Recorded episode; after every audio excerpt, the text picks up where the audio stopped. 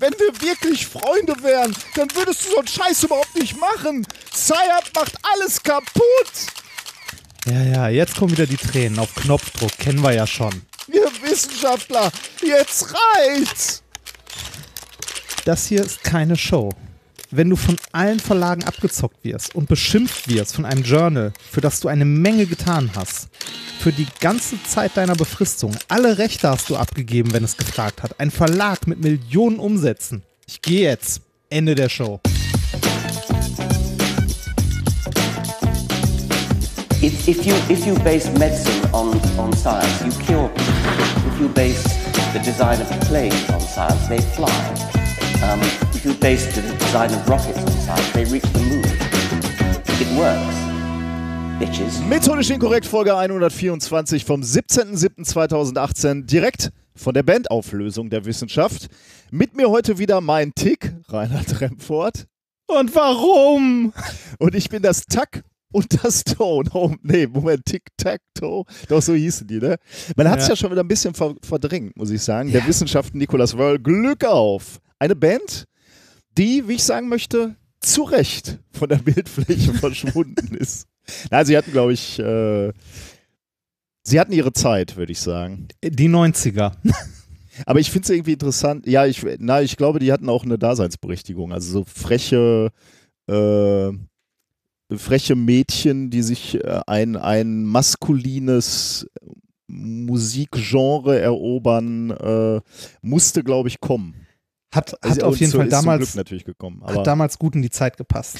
aber so die im haben Nachhinein, nicht, nicht so im lange Nachhinein gehalten. betrachtet, genau, aber im Nachhinein betrachtet ist es schon irgendwie äh, schwierig, sich das nochmal Das anzuhören. Lied gut, ja, das ist Ja. natürlich schwierig. Also Und warum? für die jüngeren Zuhörerinnen und äh, Zuhörer Tic-Tac-Toe, eine Band aus den 90ern. Teilweise aus Gelsenkirchen. Behauptest du, ich bin mir gar nicht so sicher. Ich werde das nochmal nachrecherchieren. So, soll ich, soll ich Kann das ich mir nicht vorstellen. Du, du Ähm. guckst schon, ne? Ja, das Schöne ist, wenn man Tic-Tac-Toe googelt, kriegt man als erstes ein virtuelles Tic-Tac-Toe-Spiel bei Google.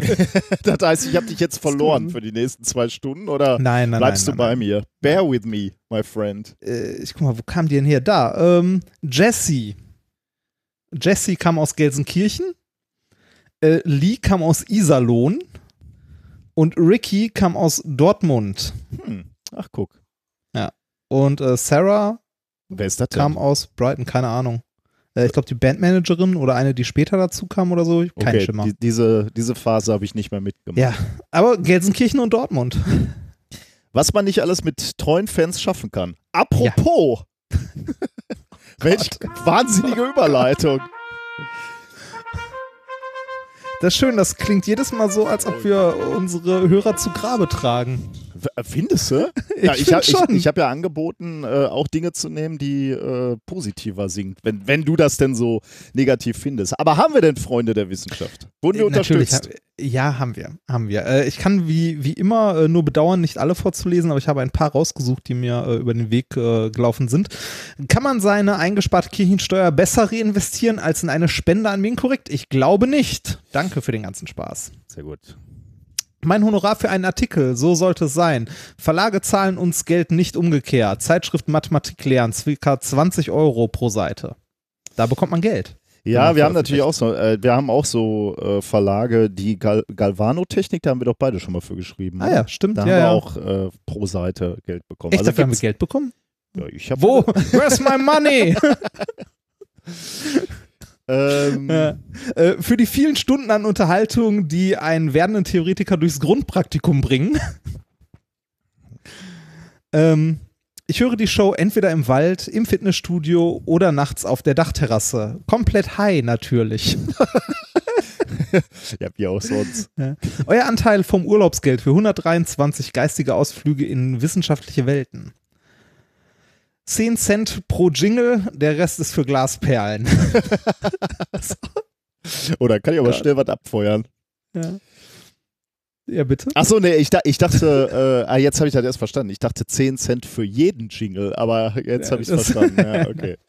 Ähm, für das Gesicht meiner schwangeren Freundin das Ei aus Flasche Prinzipals Geburtshilfe Äh, also nee, Prinzip als Geburtshilfe. da, da, fehlte ein, da fehlte ein Leerzeichen. Ähm, also nochmal, äh, für das Gesicht meiner schwangeren Freundin das Ei aus Flasche Prinzip als Geburtshilfe einzusetzen. Meine. Ihr Mann, in Klammern Arzt, fand es gut.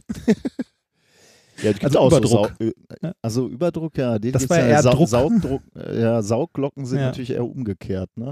Im Sinne der Herrschaft der reichen Hörer sei dies eine Stimme gegen die Herrschaft der reichen Hörer. das, das gefällt mir gut. Ja. Ähm, fünf vom ersten Hiwi-Gehalt als Dankeschön für das äh, Achso, nee, Dankeschön, dass ihr experimentelle Festkörperphysik machte, dass ich das nicht machen muss. Ja. ja. 5 Euro für den besten Podcast, 4 Euro Abzug wegen der Jingles. Oh. ja. ja. Für hast, du da hast du da eine Selektion betrieben? Nein, habe ich nicht. Das ist halt die Meinung. Ähm, für offene und integrierende Wissenschaft, für gelegentlichen Einsatz von Soundboards, Almighty BBB, Witze, Malzbier und Unbestechlichkeit. Und dann noch als letztes nur ein kleiner Beitrag, der Rest geht an den Pritlove, der bettelt subtiler.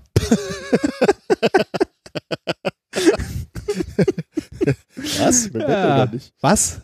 Der Pritlove bettelt? Subtiler als wir? Kann doch gar nicht sein. Ja, doch, der bettelt wenig, ne? Da muss man zugeben. Ja, das stimmt.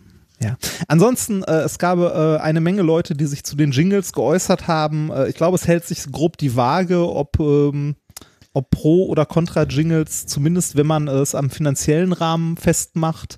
An der Anzahl der Überweisungen haben wir, glaube ich, ein leichtes äh, Pro-Jingle. Allerdings, möchte ich an dieser Stelle anmerken, gibt es 1 Cent Überweisungen. Oh. Und äh, da hat jemand, da ist jemand auf die Idee gekommen, äh, ich glaube, es war knapp 30 oder 40 mal 1 Cent zu überweisen. Ähm, das freut den Buchhalter dieser Veranstaltung ja, hier. Oder? Sagen wir, so, also wir, sind insgesamt, wir sind insgesamt für jede, für jede Spende sehr, sehr dankbar. Ähm, wir bitten aber von 1 Cent Spenden abzusehen, weil uns das effektiv Geld kostet. Ähm, das, also das, das ist halt äh, für den, äh, den Menschen, der das buchen muss, das bin gerade nicht ich, aber also. wir, wir müssen ja, wir sind ja gezwungen, den ganzen Mist ordentlich zu versteuern und so, das heißt, wir müssen auch Buchhaltung und so einen Kram machen und 1 Cent Buchungen sind halt äh, nicht so, nicht so gut, das findet das Finanzamt, glaube ich, auch nicht so witzig. Ja, das an dieser Stelle kurz eingeworfen. Gut, dann ähm, vielen Dank für eure Unterstützung. Kommen wir ähm zu etwas, wo wir auch noch Unterstützung brauchen. Nämlich zu unseren Live-Shows. Wir betteln noch mehr? Ja, Live-Shows am Ende des Jahres. Ähm, ja. Wir ähm, bereisen ja die Republik mit einer Live-Show und ähm, da gibt es mehrere Termine. Davon sind ein paar schon ausverkauft. Ne? München genau, kann ich mehr vorlesen. Genau, es gab zwei Termine in München, ähm, die sind ausverkauft und einen in Berlin, der ausverkauft ist. Äh, noch zu haben sind äh, das Savoy-Theater in Düsseldorf, das Ebertbad in Oberhausen, die Urania in Berlin, die Komödie in Bielefeld und der Rosenhof in Osnabrück. 27.11. Düsseldorf, 28.11. in Oberhausen. Da habe ich jetzt im, bei Twitter schon die Eintrittskarten gesehen. Die sehen sehr, sehr schön aus. Das Ebertbad uh. hat offensichtlich schöne, schöne Eintrittskarten. Ähm, 2.12. Sonntag in Berlin Urania, 4.12. Bielefeld und 8.12. in Osnabrück. Genau. Und das sind die einzigen Shows dieses Jahr. Und äh, auch erstmal fürs ja, Frühjahr muss man mal gucken, je nachdem, wie man Frühjahr fasst. Aber erstmal ist nichts geplant im Januar, Februar. Wir müssen uns jetzt erstmal damit beweisen. Ähm, ja. Wir haben, wir haben für München auch schon äh, mittlerweile von äh, mehreren Leuten eine Anfrage bekommen, ob es nicht doch noch irgendwie möglich ist, Tickets zu bekommen oder zu besorgen. Da müssen wir diesmal leider sagen, da sind wir raus, weil wir nicht mehr Veranstalter der ganzen Sache sind. Ähm, genau. Das, das machen die jeweiligen Häuser, Häuser, und da haben wir keinerlei Einfluss mehr drauf. Also ausverkauft heißt in diesem Sinne leider tatsächlich ausverkauft. Da und weil, und weil ich mehr, mehrfach gefragt wurde, wie lange dauert denn die Show? Ähm, wir planen so mit, äh, also mit Zugabe schon zwei Stunden äh, plus eine Pause. Pause. Äh, also irgendwie, ja. naja, zweieinhalb so dann.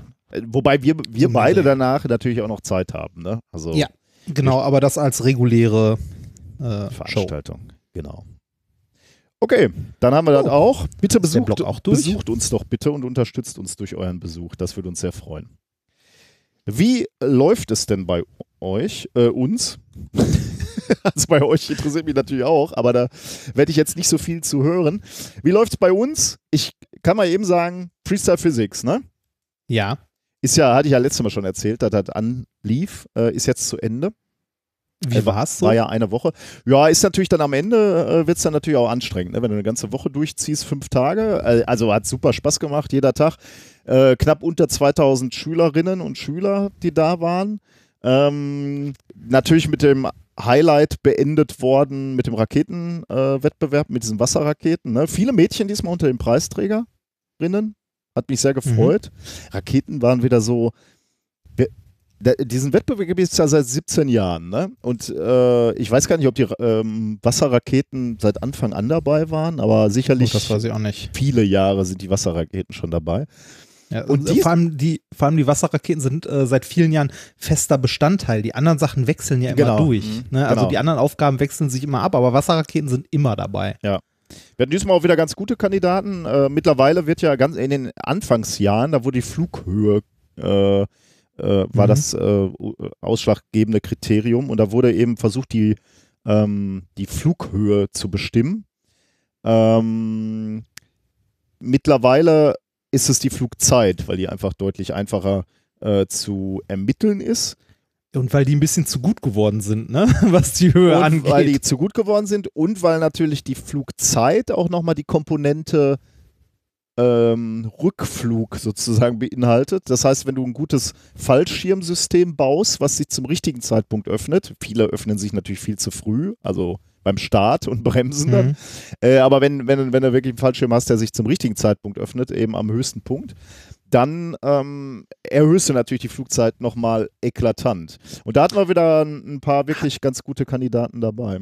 Hat aber auch den einen klein wenig unfairen Nachteil, dass sowas wie Thermik äh, mit Ja, dazu kommt. Ne? Weil äh, wenn du wenn du Pech hast, dann gleitet deine Rakete ganz normal nach unten, während die des Konkurrenten gerade irgendwie in eine Luftschicht gerät, die Ja. einmal schön das Ganze nach oben treibt, was wir ja auch schon miterlebt haben, Ja. dass so ein Ding dann irgendwie äh, deutlich über eine Minute oben blieb und auf dem Dach gelandet ist.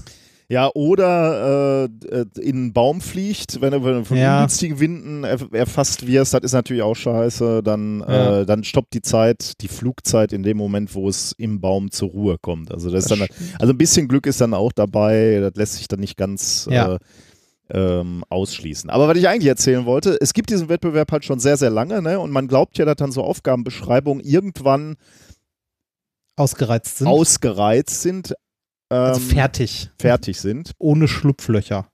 Ohne Schlupflöcher, genau. Darauf wollte ich hinaus. Wobei, da fällt mir gerade noch was anderes ein. Aber äh, bleiben wir erstmal beim Schlupfloch. Ähm, da, und, und wirklich, da, da kam jetzt ein Kandidat. Ähm, äh, um genau zu sein, waren es sogar zwei. Und ich kann mich halt, wie gesagt, in meiner Karriere nicht erinnern, dass das jemals schon mal passiert ist. Die Aufgabenbeschreibung ist halt schon relativ deutlich. Du benutzt eine äh, Cola-Flasche, also, diese, ein, ich weiß gar nicht, was Genau, drin steht, 1 Liter oder 1,5? 1,5 wahrscheinlich. weiß nicht mehr genau, aber ähm, also man, man sollte sagen, nicht die Aufgabenbeschreibung, sondern die, die Regeln, also die Beschränkungen Ja, sind es ja genau, im Wesentlichen. ja. Was du darfst Das und was, stimmt, ja. also nein, nee, was man darf, steht nicht drin, sondern was nicht erlaubt ist, steht im Wesentlichen drin. Ja, ja, ja, auch ein bisschen, was erlaubt ist. Ne? Also in dem Fall halt der Druck, der, der, der, oder der Treibstoffbehälter, wenn du so willst, also da, wo Wasser und, und Luft, Druckluft reinkommt, darf, glaube ich, ich sag jetzt einfach mal eine 1,5 Liter Cola-Flasche sein. Oder Mhm. Sprite, also nur diese PET-Flaschen halt, so steht es Ja. da drin. Ähm, und natürlich sind bisher alle immer davon ausgegangen, diese Flasche muss unversehrt sein. Das steht nämlich auch mehrfach irgendwie drin. Die darf nicht Ja. vergrößert werden. Die darf nicht, äh, da darf nicht noch eine zweite dran geklebt werden, um das Volumen zu erhöhen. Und Ja. diesmal hatten Leute, und, und normalerweise machst du dann natürlich unten, da wo der oder beziehungsweise bei der Flasche oben, aber du drehst dann natürlich unten nachher um, also da, wo, der, Ja. wo, der, wo du ansetzen würdest zum Trinken oder zum Ausgießen, da montierst du, klebst du äh, dein Düse. Ventil dran. Oder erstmal, Ja. genau, erstmal eine Düse und irgendwie auch dein Ventil.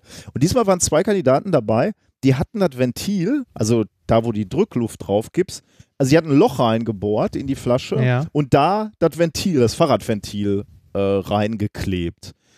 Und das ist natürlich insofern ein bisschen gefährlich. Du gibst fünf, fünf Bar auf so eine Flasche ähm, und diese Flasche ist im Prinzip mal angebohrt worden. Das ist ein, ein Zustand, den ich ungünstig Ja. finde, sagen wir mal. Und äh, ich habe die Kandidaten gesehen und habe im Prinzip schon gesagt, ja, damit seid ihr, äh, wir können euch nicht starten lassen, ist zu gefährlich.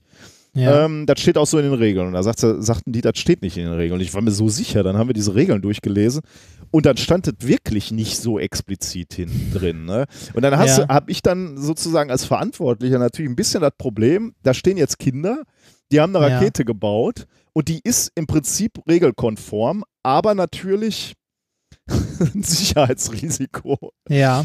Was machst du da? Da- ne? Ja, da lernen, sie, da lernen sie direkt, was Bürokratie und Realität ist. Ne? Erstmal ein paar Du, Formulare. du, du, hältst ja, du hältst ja an alle Regeln und wenn, äh, wenn da jemand mit Verantwortung sitzt, der sagt, du bist, äh, du darfst trotzdem nicht, dann hast du halt Pech gehabt. Ne? Ja, für, ich habe mich für eine etwas unbürokratischere äh, Lösung entschieden. Ich habe die Rakete gestartet, beziehungsweise ich und äh, äh, studentische Hilfskräfte vor allem haben sich mal wieder äh, mutig, Ja. mutig in, die, in die Schusslinie ähm, begeben. Ähm, äh, und es ist dann alles gut gegangen, ne? aber in den Momenten, also du, irgendeiner muss ja eine Entscheidung treffen, ne? und am Ende bin ich es. So, ich bin der Einzige, der da, ja, irg- irgendeiner muss den Hut dann irgendwann aufhaben und dann Ja. war ich dann. Und ich habe bei zwei so Raketen, ich meine, im Prinzip ist ja, du kennst das ja, dieser Raketenwettbewerb, da stehst du den ganzen Tag unter Spannung, weil da kann ja Ja. jeder, da kann aus verschiedensten Gründen, könnte da auch mal was schieflaufen. Wir minimieren natürlich die, das Risiko, aber ich sag mal, im letzten Jahr ist uns ja mal so eine Flasche explodiert, ne? Völlig ohne Grund so. Also wir konnten nichts erkennen. Die war unversehrt, Ja. die Flasche, aber trotzdem ist die bei 5 Bar geplatzt. Das rumst halt ganz schön. Äh, da willst du eigentlich nicht nebenstehen. Passiert halt Nee. schon mal, dass eine Studentin. Die Kinder stehen eh nicht so nah da, da dran. Also die müssen einen Auslösemechanismus bauen äh, mit einem mindestens fünf Meter langen Faden, der mehr als man sich vorstellen kann oder häufiger als man sich vorstellen kann, reißt, was dann dazu führt, dass unsere studentischen Hilfskräfte das dann manuell auslösen müssen. Die Kinder lassen wir nicht, natürlich nicht ran, aber ähm, naja, hast du halt so ein bisschen Schiss, ne? Und insbesondere, wenn du dann auf diese Flaschen mit, den, mit dem Ventildruck drauf gibst, da bist du schon ein bisschen nervös, sagen wir mal. Wie gut sind denn die geflogen? Ja, die waren dann nicht mal gut, ne? Du kennst das ja. Das ist ja meistens so, ne? Die, die am meisten äh, Welle machen, die fliegen dann nicht gut. Ja, am witzigsten ist immer, dass die simplen Lösungen immer die sind, die am besten abgehen. Ja, war, war diesmal leider auch so. Da tat mir insbesondere für eine Gruppe leid. Die war groß. Also, sie hatten wirklich einen riesen Apparat gebaut. Also, der war bestimmt einen Meter hoch, weil die Krass. noch ähm, Flügel dran gebaut haben, die beim Start, also beim Aufsteigen angelegt waren. Und wenn, sobald der Scheitelpunkt erreicht wurde und das Ganze nach unten fiel, ähm, wurden die Ah. vom Luftwiderstand quasi aufgestellt. Ne? Okay. äh, so im 90-Grad-Winkel zur Rakete und äh, quasi, dass die Flügel horizontal zur Oberfläche standen. Und die waren noch wieder so angeordnet, dass sich dieses Ding hätte drehen sollen, wie so ein, äh, wie so ein Propeller, den du, äh, den du aus Papier basteln kannst oder wie diese ähm, äh, ja, ich verstehe, was du meinst. Was, was sind da von glaub, diesem Baum, Ahorn. was runterfällt und was sich so Ja. dreht, ne? Ähm, das war echt eine geile Idee. Das hat dummerweise nicht funktioniert. Zweimal nicht, weil, ich, weil wir die Konstruktion so super fanden, haben wir den nachher nochmal starten lassen, äh, als der Wettbewerb vorbei war. Ja. Da hat es wieder hat nicht funktioniert. funktioniert? Nee, Ah. wieder nicht funktioniert. Bitterer wäre, wenn es da funktioniert hätte. Ja, ja, ja. Ähm, Ja. Aber ich könnte mir vorstellen, die kommen nochmal wieder, weil das ist, halt- war eigentlich an sich eine gute Idee. Ich glaube, das war insgesamt Mhm. zu schwer, der ganze Apparat, und äh, die könnten da noch ein bisschen optimieren am, am Startmechanismus, aber eigentlich war das ziemlich geil, muss ich sagen. Ja. Na gut, haben wir mal wieder Freestyle Physics. Das war's. Nix, Mhm. nix Beeindruckendes an, äh, an Maschinen, die oder Katapulten, die angeschleppt wurden. Nee, ich habe ich hab auch ein bisschen, äh, ähm, habe ich nachher so überlegt, äh, ich hatte so ein bisschen das Gefühl, es waren ein bisschen wenig Kandidaten aus älteren Jahrgangsstufen da. Ne? Ah, also ja, die so Jüngeren. 11, 12, 13, für die ist das ja, Ja. eigentlich auch noch offen. Und da hatten wir wenig Klassen. Und ich Waren die denk- Aufgaben zu schwer oder? Ja, wenn dann zu leicht eher, ne? Oder also äh, Jahrgangsstufen 11, 12, 13, die kommen ja, äh, die kommen ja eher, wenn sie äh, motiviert sind und nicht, wenn, wenn die Aufgaben Achso, du meinst, die sind. Aufgaben waren zu leicht. Das könnte ich mir vorstellen. Also, dass die keinen Bock haben, da wieder irgendeine Papierbrücke zu bauen und dann mit irgendwelchen Ja. fünf, sechs Klässlern zu konkurrieren. Ich Ah. habe überlegt, ob man im, im, im nächsten Jahr vielleicht eine äh, Aufgabe auch stellt, die deutlich komplexer ist, wo du dann halt sagst, das lässt du noch zusätzlich, also noch eine zusätzliche Aufgabe an einem Tag, ähm, wo du auch wirklich in Kauf nimmst, die ist so komplex, da machen nur noch eine Handvoll Gruppen mit, also oder, Ja. oder vielleicht 10 Gruppen oder 15 Gruppen. Äh, m- möglicherweise, also wirklich auch was, wo du viel Technik auffahren musst, also irgendwas programmieren muss, Arduinos äh, programmieren muss oder so. Ähm, ich weiß noch nicht. Also ist noch nicht, äh, liegt ja jetzt erst eine Woche zurück, aber ich, äh, weil die, die eigentliche Idee ist ja, ne, von Freestyle Physics, die, die Kinder einfach auch schon mal an die Uni zu bringen, ne, den, Ja. schon, den, den Apparat schon mal zu zeigen und zu sagen, hier sind, ist eigentlich ganz lustig, haltet das mal im Hinterkopf. Doof Ja. ist halt, wenn du die Kinder, die dann schon mal begeistert sind oder vielleicht zwei, dreimal hingekommen sind, wenn du die dann wieder verlierst in, in der Jahrgangsstufe 11, 12, 13 und die machen dann irgendwas anderes. Das ist ja irgendwie Ja, blöd. vielleicht könnt ihr auch mal gucken, ob es irgendwie äh, Wettbewerbe gibt, auf die das quasi vorbereitet oder die so in die Richtung gehen. Es gibt ja irgendwie diese, diese Solarautorennen und Mhm. sowas.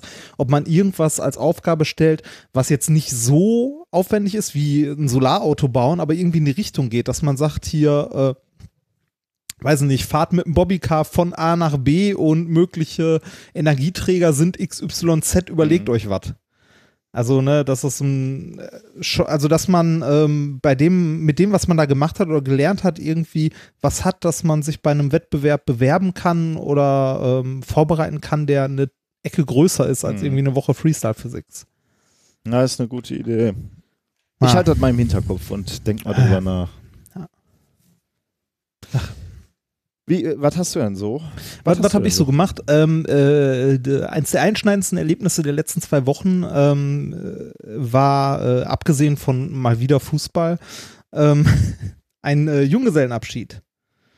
Und zwar äh, mein, äh, mein lieber Bruder, ähm, dessen Trauzeuge ich ja sein durfte bei der standesamtlichen Hochzeit, hat äh, noch eine kirchliche Hochzeit vor sich.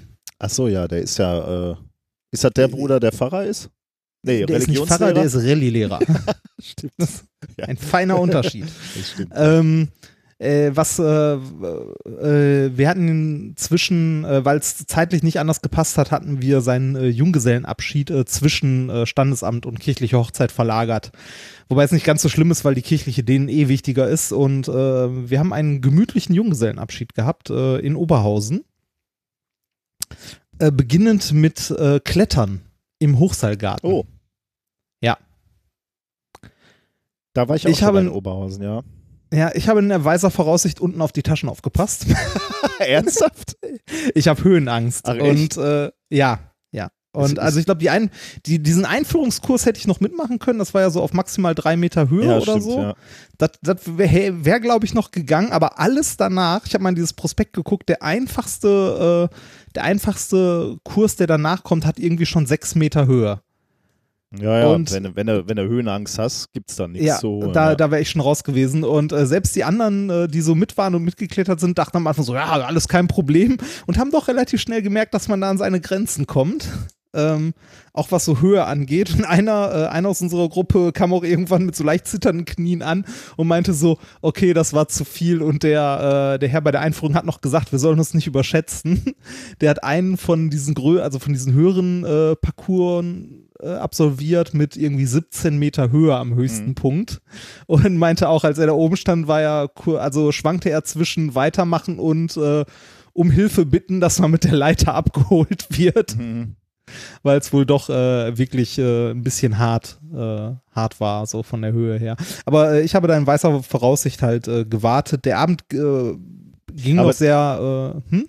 Das ist irgendwie interessant, wenn du, wenn du so überhaupt keine Probleme mit der Höhe hast, ne? Dann Ja. spielt das ja auch, also als, als Kletterer kennst du ja einfach die, das Sicherungssystem, das macht mir ja nichts aus. Und es ist mir völlig egal, ob das 20 Meter sind oder 5. Ne? Also das hat Mhm. irgendwie noch einen Unterschied macht.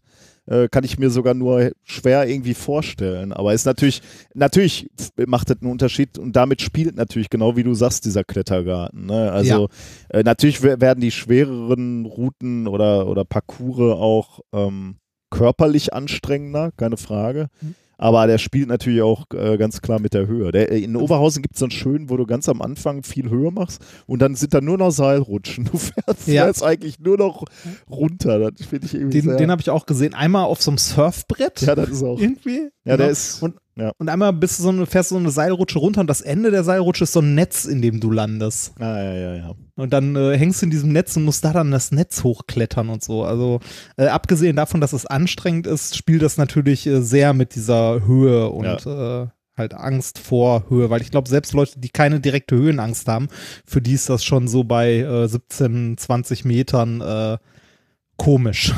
Ich, äh, Obwohl, obwohl, du ja, obwohl du ja durchgehend gesichert bist und dir eigentlich Ja. nichts passieren kann. Also du bist äh, immer Minimum mit einem Seil gesichert, die ganze Zeit, wenn du nicht selber Quatsch machst. Ja. Ne? Also Ich war das letzte Mal, dass ich da war, da war so ein Typ, der musste ständig gerettet werden. Also wie du gesagt hast, du kannst ja irgendwo stehen Ja. bleiben und um Hilfe rufen, dann kommt halt einer runter und oder hoch und, und seilt dich ab. Ne? Was- mhm. Und ich weiß nicht, das passiert mir einmal, ne? Dann Ja. suche ich mir Parcours, die einfacher sind. ja, Aber ja. der Typ wurde in der Zeit, wo wir da waren, wurde der mindestens dreimal gerettet. Also dreimal habe ich das mitgekriegt. Ne? Und jedes Mal aus Routen, die schwer waren. Ne? Also kann der Typ äh, nicht sagen, ja gut, vielleicht bin ich gerade ängstlich oder schwach oder was auch immer. Ich mache erstmal eine einfache Route. Nein, das war alles unter seinem Niveau. Der musste in die schweren, die, die mit extrem markiert wurden, ja, um da dann gerettet zu werden. Das finde ich so was von peinlich, dass man Äh, sich deshalb, so deshalb habe ich von, überschätzt. ne? deshalb hab find ich von das find Anfang ich- an gesagt, ich Ja, würde nicht mal den einfachsten schaffen. Also, äh, ich, ich finde es natürlich super, wenn man, wenn man sich auch motiviert, mal was zu machen, was man noch nicht gemacht hat, ne? Und jetzt sich einfach, ich meine, du warst ja auch schon klettern, ne? Des, deswegen, äh, ist, oder Bouldern wart ihr, ne? Ja. Ähm, das, ist, das ist ja schon mal ein Anfang, ne? Da wagt man sich ja schon mal vom Boden weg. Ähm, und äh, da, ich finde, habe überhaupt nichts dagegen, wenn man, äh, wenn man irgendwie so äh, sich in was reinwagt und das ist dann anspruchsvoll und dann äh, hat man auch Angst und dann traut man sich nicht, dann muss man erstmal wieder ein, ein Stück zurückgehen sozusagen. Aber dieses, dieses Maß an Selbstüberschätzung, ne, da habe ich kein, also dass Leute sich nicht realistisch einschätzen können. Das ist nämlich genau das Problem auch im Klettern in den Alpen. Ne? Da sind halt Leute, die überschätzen das, ihr, ihr Können und ihre Fähigkeiten und dann müssen die von der Bergrettung da rausgebracht werden oder es passieren schlimmere Sachen. Da habe ich kein Verständnis für, warum man da nicht vorsichtiger und realistischer seine Leistung. Natürlich kann immer was schieflaufen. Ne? Ich will jetzt nicht sagen, äh, es darf keine Bergunfälle geben oder es darf keine Bergrettung geben, weil wenn alle Ja, aber sich, ja, sich realistisch das, das, sagst kann du, das sagst du als jemand, der sich da, der sich da langsam rantastet und so. Aber es gibt ja auch Leute, die, also in, in jeglichem Sport, bei allem Möglichen, ne, äh, die, die halt direkt versuchen, so aus dem Stand irgendwie Ja, Maximum warum? zu Genau, schaffen und das warum? nicht zu trainieren. Weiß ich nicht. Es gibt ja auch genug Leute, die irgendwie äh, ähm, auf dem Nürnbergring äh, ihr Auto in den Graben setzen. Ja, finde so. ich natürlich auch jetzt nicht so toll. Ne? Nein, auch da ist natürlich auch gilt alles, was ich über realistische Einschätzung deiner Fähigkeiten gesagt habe. Ich weiß nicht, vielleicht habe ich auch zu, Oder die- zu häufig in meinem Leben einfach Dinge ge gemacht, die Zeit und Geduld brauchen. Ne? Also sowas wie eine Dissertation ist einfach was, da kannst du nicht heute äh, früh aufstehen und sagen, ach, ich glaube, ich dissertiere mal. ich weiß Doch, nicht, ich das hab- kann man machen. ja, natürlich. Äh, ob das dann von Erfolg gekrönt wird, wird sich dann halt zeigen, äh, ob man. Natürlich kannst du das machen, aber die, du brauchst einen langen Atem, ne? Und Ja, unterwegs. aber äh, äh, dissertieren ist das von der Armee Ja, flüchten. Ne? das war ja ein Scherz. Ja, ja, ja, okay. Ja, aber ich weiß, was du meinst. Das Und, ist halt so ein, ein langes Leiden. Ich habe Marathon entscheidet sich bin ich für ein gelaufen, langes da musst du halt auch eigentlich drauf trainieren. Gibt es natürlich so ein paar Talente, die können das aus dem Stand, konnte ich nicht, musste ja, da lange wie, drauf. wie, viel, wie viele Leute gibt es, die joggen gehen und sich dabei die Knie kaputt machen oder ähnliches? Weil sie halt direkt irgendwie, äh, weiß nicht, 100 Kilo wiegen, aber meinen, sie müssten zweimal die Woche 10 Kilometer joggen gehen. Ja, genau. Gibt auch haufenweise, aber da, da merkst du vielleicht nicht direkt, dass das eine scheiß Idee ist, was du machst, und das dauert ein bisschen, bis du das merkst. Ja, ich weiß auch nicht. Vielleicht ist es einfach meine Bewunderung für Dinge, die so komplex sind, dass sie einfach Zeit brauchen und deswegen man lange darauf hinarbeiten muss. Und vielleicht habe ich deswegen kein Verständnis für Leute, die so eine Ungeduld an den Tag legen und da sofort irgendwie. Vielleicht soll die auch einfach nicht so streng sein. Vielleicht kann auch einfach jeder machen, was er will. Aber wenn er, wenn, er da an jedem dritten Baum gerettet werden muss, dann geht das einfach den Mitarbeitern auf den Nerven und, und mir auch irgendwie. Weil ich denke so, mein Gott, wenn er jetzt nicht im Kletterpark Oberhausen wärst, sondern irgendwo in den Berge, dann wärst du aus dem Genpool, daher nicht machen. Genpool schon raus. Ja, weiß ich nicht. Wenn, wenn, wenn du dich permanent überschätzt, fürchte ich, machst du das auch in anderen Bereichen. Gut, ist egal. Ja, ähm, war auch nur der erste Punkt an dem Abend. Äh, Dann seid ihr da be bestimmt ins Zentrum gegangen, um dort was zu essen und äh, das haben wir, genau, das haben wir auch getan. Äh, wir haben dort äh, Burger gegessen und Fußball geguckt. Das Zentrum ist das hiesige ähm, Einkaufszentrum, die Mall. Die Mall, genau. genau. Die Mall, genau. Da waren wir auf der Promenade und haben dort, äh, haben dort Burger gegessen und was guckt. Wir haben natürlich, äh, weil wir zivilisierte Menschen sind, auf diese ganzen Assi-Spiele und Schnäpschenverkäufen ja. und so verzichtet, was andere Menschen belästigt. Ähm, wir hatten auch keine, keine Motto-T-Shirts. Wir hatten äh, uns darauf geeinigt, dass wir alle Band-Shirts tragen und, und äh, mein Bruder hat ein äh, Shirt bekommen ähm, äh, mit einer fiktiven Band, äh, wo hinten als Tourdaten die, äh, die Tagespunkte drauf waren. Sehr gut. Also was, ja, ja, was so gemacht ja. wurde, das, das war ganz nett, ja. es gab an dem Abend noch ein Whisky-Tasting unter anderem. ich ich musste leider sagen, dass das für mich fast alles gleich schmeckte, aber ich bin auch ein Banause. bei, bei Whisky, äh, da hatte ähm, ein, äh, ein Freund meines Bruders ein Whisky-Tasting mit äh, einem äh, bekannten Whiskyladen in Oberhausen zusammengestellt. Und äh, mein persönliches Highlight an dem Abend war, äh, wir haben Bierpong abends, also irgendwann nachts um halb zwei oder so noch gespielt. Oh, an den Tischen da an diesem Klettergarten sind wir nochmal vorbeigekommen. Ähm, einer von uns hatte nämlich sein, äh, sein Auto in der Nähe des Zentrums geparkt und äh, den Kofferraum voll mit äh, Kühlboxen und Bier und ähnlichem. So eine, so eine Basis bei einem Junggesellenabschied zu haben, ist echt eine gute Idee. Ähm, Bierpong war verdammt lustig und an dieser Stelle muss ich sagen, es ist schwerer, als man denkt. Also ja, schwerer als es aussieht, ich, da mit einem Tischtennisball ähm, halt die Becherchen zu treffen. Und äh, einer von den Leuten, mit denen ich unterwegs war, äh, weil wir relativ häufig den Rand getroffen haben, äh, sagte irgendwann so beiläufig: Mein Gott, äh, so ein Becher hat ja mehr Rand als äh, Inhalt. ne? Und, und da habe ich, da habe ich da, da hast drüber nachgedacht. Also man genau. darf Physiker ja nicht sagen. ja, genau. Und da, und da habe ich angefangen, tatsächlich drüber nachzudenken, wenn man so diese, diese Fläche der nebeneinander stehenden Becher von oben betrachtet und dann den Radius des Balls Ne, ähm, halt äh, betrachtet, beziehungsweise den Durchmesser und dann mal die Flächen vergleicht, in denen er trifft und in denen er den Rand trifft. Es könnte, also ich habe es nicht mhm, durchgerechnet, aber ja. es könnte, ich, äh, ich ziehe in Erwägung, das für das nächste Buch zu tun. ähm, äh, es könnte tatsächlich sein, dass es wirklich mehr Rand gibt, also mehr Situationen, mhm. also dass es wahrscheinlicher ist, den Rand zu treffen, als rein zu treffen. Wo man es im ersten Moment so nicht erwarten würde. Ja. Ich glaube äh, auch. Aber das, das, ja schnell, sein, das kann ne? man ja schnell, wenn ich jetzt Papier, das kann man ja mit, ja, das, das, das hat man schnell, äh, also schnell überschlagen und ich würde auch sagen, das ist relativ deutlich zu sehen, wenn man den Ball einfach von oben auf einen Becher fallen lässt. Wenn man aber jetzt noch den schrägen Wurf mit äh, ja, hm. in Betracht zieht, dass man verschiedene Winkel ah, hat, okay. unter denen man ja. auftreffen kann, wird das Ganze schon ein bisschen komplizierter. Ich hätte tatsächlich jetzt einfach nur die Fläche von oben berechnet, ja. Und dann, ja. dann sagst du halt, wenn der, wenn der Schwerpunkt des Balls innerhalb des Randes liegt, ne, also auf der Seite ja, du, du kannst einfach den Radius abziehen, ne? also den genau, Radius ja. Äh, des Balles äh, abziehen vom Radius des Bechers sozusagen, weil äh, beziehungsweise den Durchmesser des Balles, weil dann würde er den Rand treffen. Wobei man da auch wieder betrachten müsste, dass es ja nicht der komplette Ball gibt. Es gibt ja Situationen, wo er auf den Rand trifft und dann trotzdem im Becher landet. Ja, ja, genau. Mhm. Ich glaube, also. Ja, das ist wahrscheinlich doch ein bisschen komplizierter, aber. Ja, aber, aber trotzdem was, also das war nur ein Nebensatz, aber das hat mich an dem Tag nicht mehr wirklich losgelassen. Ich habe da echt noch viel und lange drüber nachgedacht. Ja, Wir haben Reinhard verloren. ja äh, an, an Bierpong. Wer hätte das erwartet? ähm, ja, ansonsten habe ich die, äh, die letzten äh, zwei Wochen, wobei es sind ja, wenn wir ganz ehrlich sind, nicht ganz zwei Wochen. Wir äh, nehmen ja heute äh, an einem Freitag auf, Ja, richtig.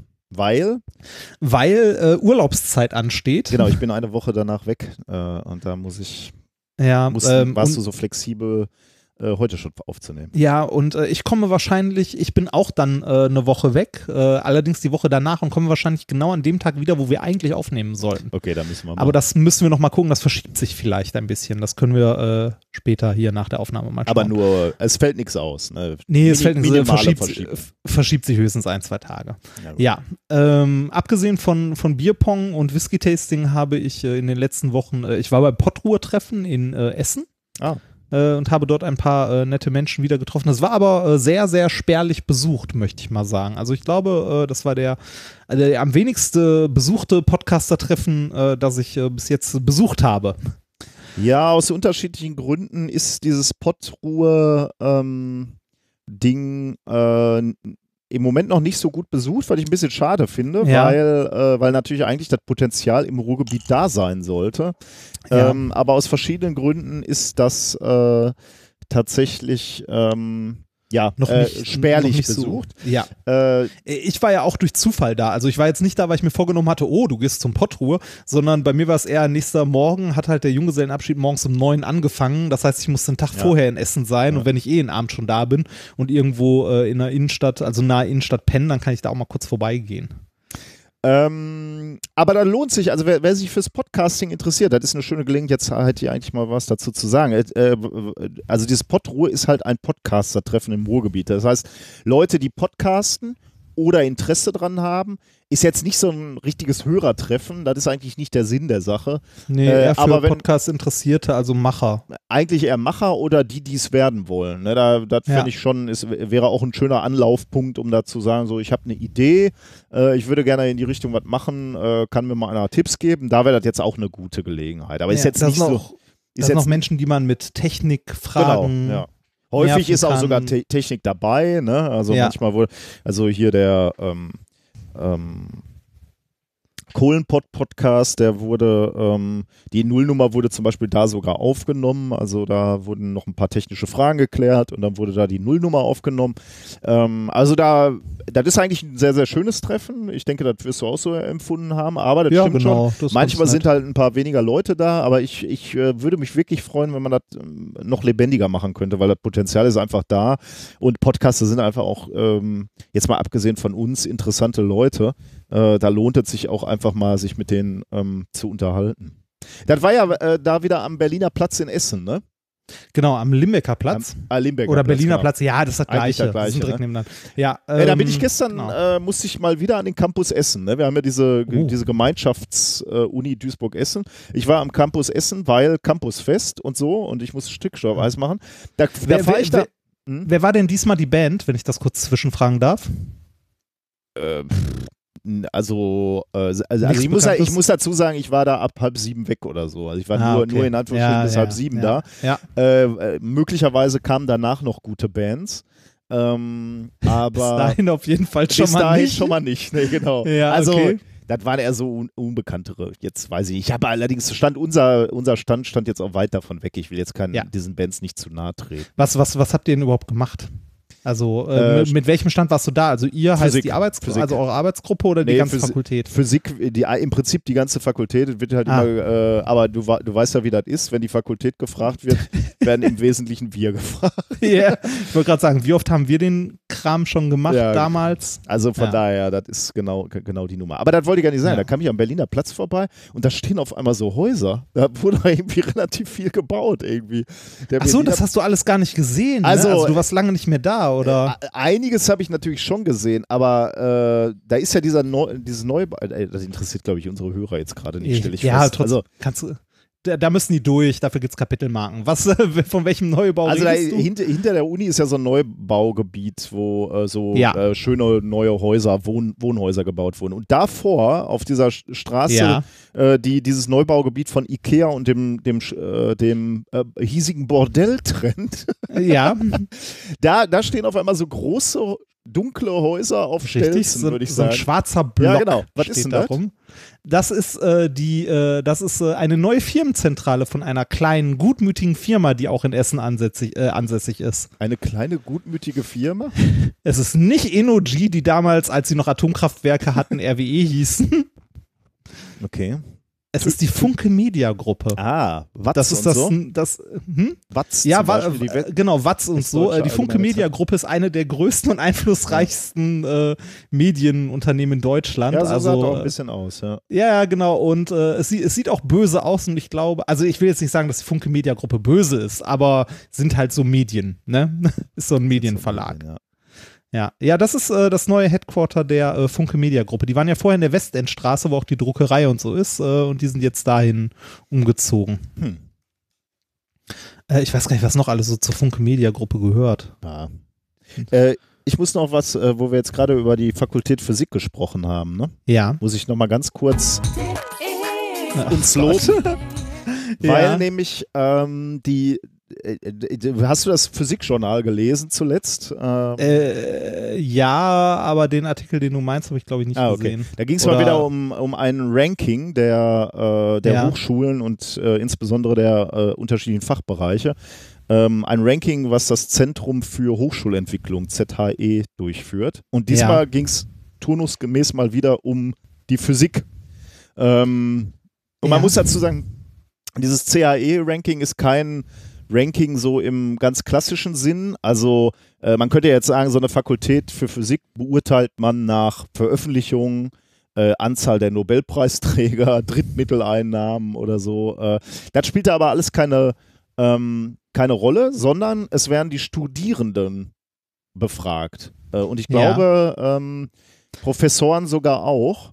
Ähm, und äh, dann werden, ähm, also äh, die werden befragt nach, nach verschiedenen Dingen und dann gehen da auch noch äh, Faktoren rein wie Mietpreise in der, in der Stadt oder in der, in der Umgebung der Uni, äh, Studierendenzahlen gehen da ein, wobei ich da jetzt ehrlich Ja. gesagt nicht genau weiß, was das heißt. Also ist viel gut, ist wenig gut, keine Ahnung, oder vielleicht ein Quotient Studierende zu Professoren oder so.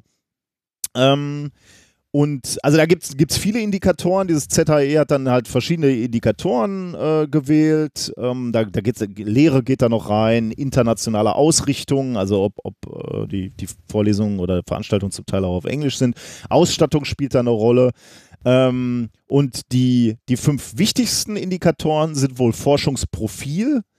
Ähm, und bei Forschungsprofil geht so ein bisschen rein, wie äh, monothematisch bist du? Also, das wäre dann ungünstig oder wie viel unterschiedliche ähm, Spezialgebiete bietet die Uni an? Ne? Also, äh, da gucken die sich, glaube ich, Abschlüsse ähm, der Promotion an und, und schauen sich an, wie die prozentual verteilt sind. Also, ob da jetzt alles in theoretischer Physik ist oder ob, äh, ob da halt Unterschiede Mhm. äh, unterschiedlich verteilt sind. Also Forschungsprofil, äh, Abschlüsse in angemessener Zeit, was auch immer angemessen heißt, äh, Lehrangebot, ähm, Unterstützung im Studium und die Studierendenzahl. Wie gesagt, da hab ich, bin mir jetzt nicht ganz sicher, wie, wie die da eingeht.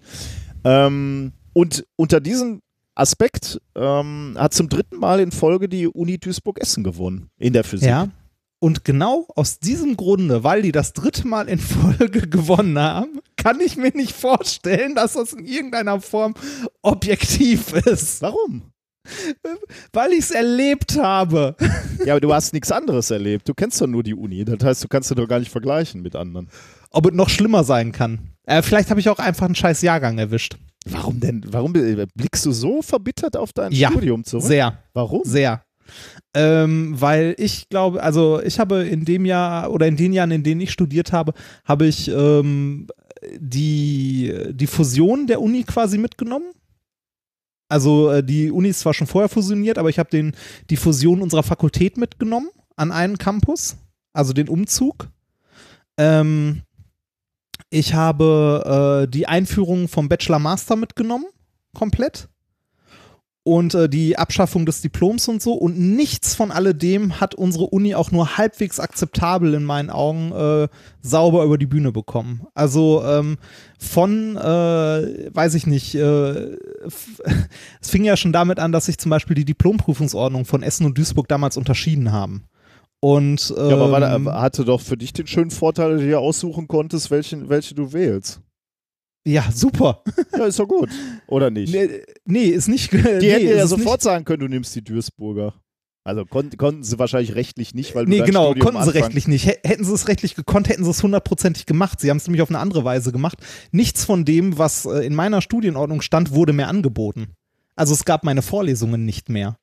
Hm. Und ich musste mir jede, also fast jede Vorlesung, die ich in irgendeiner Form hören wollte, musste oder durfte, durfte ich mir vom Vorsitzenden des Prüfungsausschusses genehmigen lassen, ob die denn von den Inhalten her mit dem übereinstimmt, was ich denn hören musste. Und da waren dann so auch so schöne Sachen dabei, wie dass es Vorlesungen in Essen gab, die irgendwie drei Semesterwochenstunden hatten.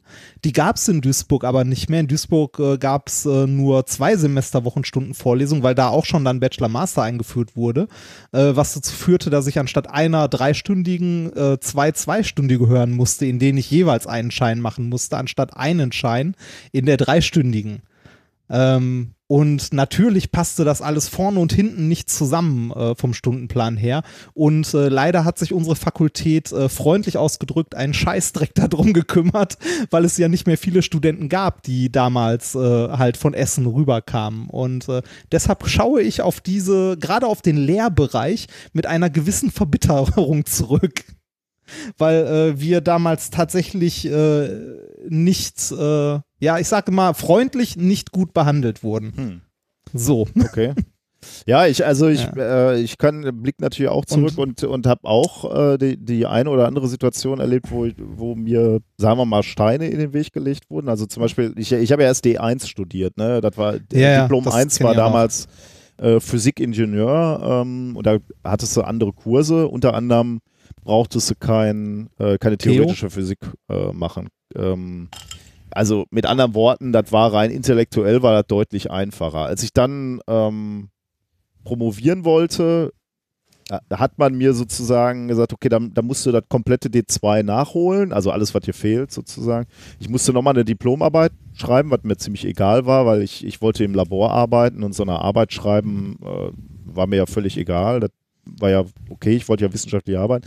Aber ich musste auch die theoretische Physik äh, nachholen. Das war natürlich ein dicker Brocken und da äh, habe ich auch sehr, sehr drunter gelitten. Auf der anderen Seite bin ich jetzt rückschauend natürlich auch sehr dankbar, dass mir diese, diese intellektuelle Herausforderung äh, Mhm. gestellt wurde, weil ich, äh, das, das war absolut das Maximum von dem, was ich leisten konnte. Ähm, und jetzt rückschauend, das war schon hart. Das waren sehr, sehr harte Jahre oder Semester. Aber Ja. so rückschauend bin ich jetzt auch nicht undankbar, dass man mir diese Herausforderung gestellt hat. Ja, also von Herausforderungen oder von Inhalt her habe ich auch gar nichts zu meckern. Das, was äh, mir nur negativ in Erinnerung geblieben ist und deshalb halt auch so, so schlecht in Erinnerung geblieben ist, ist halt, äh, dass sich die, äh, die Organisatoren und auch damals die äh, Professoren, die halt sozusagen die Vertrauensdozenten waren, halt wirklich um nichts gekümmert haben äh, und äh, man sich so Sachen anhören durfte wie im, im Studiensekretariat äh, mit der Dame, die da damals noch zuständig war, an die du dich bestimmt auch noch erinnerst, deren Namen ich jetzt nicht nenne, die ist äh, seit einigen Jahren in Rente, die dann äh, sowas sagte wie, ja, wie theoretische Physik 4 müssen Sie noch hören. Sie sind doch im fünften Semester, das haben Sie doch schon alles gehört und das haben Sie auch schon bestanden. Also äh, irgendwie, dass man mal eine Klausur nicht besteht, äh, war halt so, ja, dann hast du halt Pech gehabt. Ne? Ähm, Gut, also jedenfalls deine persönlichen Erfahrungen äh, widersprechen hier so ein bisschen Ja. den, den, äh, äh, den, ähm, äh, den Erfahrungen, die diese Befragten hier gemacht haben, weil da Ja. scheidet offensichtlich die Uni Duisburg äh, extrem gut ab äh, und das auch sehr konstant offensichtlich. Das heißt, eigentlich wollte ich jetzt sagen, denkt doch mal, wenn ihr, wenn ihr an Physik denkt, äh, schließt das Ruhrgebiet nicht ganz aus, insbesondere Duisburg-Essen, aber da hast du natürlich jetzt gegengearbeitet. ja, das, das, das, das, tut mir sehr leid, aber so. Nein, du kannst ja erzählen, äh, Ja, wie Äh, gesagt, so, so habe ich es halt erfahren und äh, ich, also zumindest zu damaligen Fall, also wie gesagt, da ist auch viel doofe, da sind viel doofe Sachen zusammengekommen, aber zu der Zeit hätte ich niemandem empfohlen, da zu studieren. hört nicht auf diesen verbitterten Würd- alten ist- Mann, ist- hört, hört auf diesen positiv Ja. äh, gestimmten alten Mann, der ich bin. Der Nein. von der Uni bezahlt wird. Kleiner Disclaimer, ja. Ja. Nein, ich, ich muss dazu sagen, ich kann das gar nicht beurteilen. Ne? Also ich bin ja auch weg von der Lehre, das heißt, ich kann, Ja, mir- kann das wie- wirklich gar nicht beurteilen. Also wie, wie gesagt, das, äh, das, was wir damals da mitgemacht haben, gerade dieser, dieser Umzug äh, von einem auf den anderen Campus plus die Einführung anderer Studienabschlüsse, wo niemand, also äh, wo eigentlich keiner wusste, wie, wo, was, wann äh, und vor allem wie, äh, da hatten wir wahrscheinlich auch echt einen extrem ungünstigen Zeitpunkt erwischt. Mhm. Aber ähm, ja, lässt sich halt nicht ändern. War insgesamt äh, halt doof. ähm, unsere Freunde von Omega Tau, ne? Ja, Feiern Geburtstag. Bist du noch ja. da? Ich bin noch da. Die werden 10. Das ist schon Wahnsinn, Uhu. ne? 15.08.2008 haben die ihre erste Episode rausgehauen. Das ist ein bisschen, bisschen mehr als wir. Ähm, Ist- 300 Folgen haben die fast, also noch nicht ganz, aber da gehen sie drauf zu. Und deswegen feiern die auch auf, auf einer Bühne. Äh, also gehe ich jetzt mal von aus. Also jedenfalls haben sie ein Jubiläumsevent, welches noch nicht äh, genauer bezeichnet wurde. Aber ich denke, dass sie auf einer Bühne sitzen werden, damit man ähm, sie auch sehen kann. Und zwar am 20.10. in Frankfurt. Ah. Ich wollte das nur mal sagen. Ich könnte mir äh, gut vorstellen, dahin zu fahren. Ähm, wenn es zeitlich sich ausgeht. Also ich muss mal ein bisschen gucken. Äh, 20.10. ist ja noch ein bisschen hin, äh, aber fände ich schon ganz spannend. Ähm, auf der Webseite von Omega Tau Podcast, ich habe auch einen Link in die Shownotes gehämmert, äh, könnte, könnt ihr dazu Infos finden oder auch in der aktuellen Episode, also zumindest die jetzt gerade aktuell ist, 287, da sagen sie auch was dazu. Also vielleicht, ähm, wir haben ja eine gewisse Schnittstelle bei den Hörern, also, also nee, aber dann haben sie es eh schon gehört. also Omega Tau Podcast auf jeden Fall mal sowieso mal reinhören, falls ihr es noch nicht kennt. Ich finde, Ähm, so zehn Jahren, da kann man, da kann man mal vorbeigehen. Ich weiß noch nicht, ob wir das schaffen, aber. Versuch, versuchen wir mal, ne? Ja, Okay, das, äh, ich glaube, das war erstmal. Das war's. Ich glaube, Du hast doch noch was da stehen, oder? Ja, ich habe äh, eine Kleinigkeit, aber eigentlich ist das doof, weil ich darüber gar, kaum sprechen kann. Ähm, Ah. Ich habe, ähm, mein, mein Sohn hat mir ja immer vorgeworfen, dass ich Halbforscher bin, weil ich noch nichts erfunden habe. Ne? Und Ja. jetzt denken wir darüber nach, ein Patent anzumelden. Wir haben etwas im Labor Uh. gemacht, wo wir glauben, das könnte Potenzial haben, um es patentieren zu lassen. Dabei sage ich natürlich sofort, mir ist klar, dass ich damit kein Geld machen werde. Ja, weil du, das Patent hat dann die Uni, ne? Ja, aber Oder? du bist, du, du bist als, äh, als Erfinder wirst du natürlich beteiligt. Also du, Ja. äh, ähm, du äh, wenn, du- wenn das jetzt ein Knaller wäre, könntest du damit auch Geld machen. Nur ganz ehrlich, was wir machen, ist jetzt nicht so, dass, das, äh, äh, dass du damit Geld drucken kannst. Aber trotzdem ähm, finde ich diesen Prozess, glaube ich, mal ganz spannend. Und wir haben uns deswegen entschieden, das einfach mal zu probieren. Also äh, da ein Patent anzumelden auf das, was wir gemacht haben. Ähm, das Problem ist nur, ich darf da jetzt eigentlich nicht drüber reden, weil sobald du irgendwie dazu Ja, Ah, das veröffentlichst, veröffentlichst, dann ist nicht mehr, ne? kannst du nicht mehr patentieren, weil wohl dieser Patent, dieses Patentamt irgendwie davon ausgeht, äh, dass es eine allwissende Person gibt, die, also nicht eine allwissende Person, sondern eine Person, die alles liest, alles hört, alles mitkriegt. Ähm, und wenn diese Person in der Lage wäre, die Erfindung nachzumachen, also auf dem Wissensstand der Erfindung ist, ja. dann darfst du es nicht mehr patentieren lassen.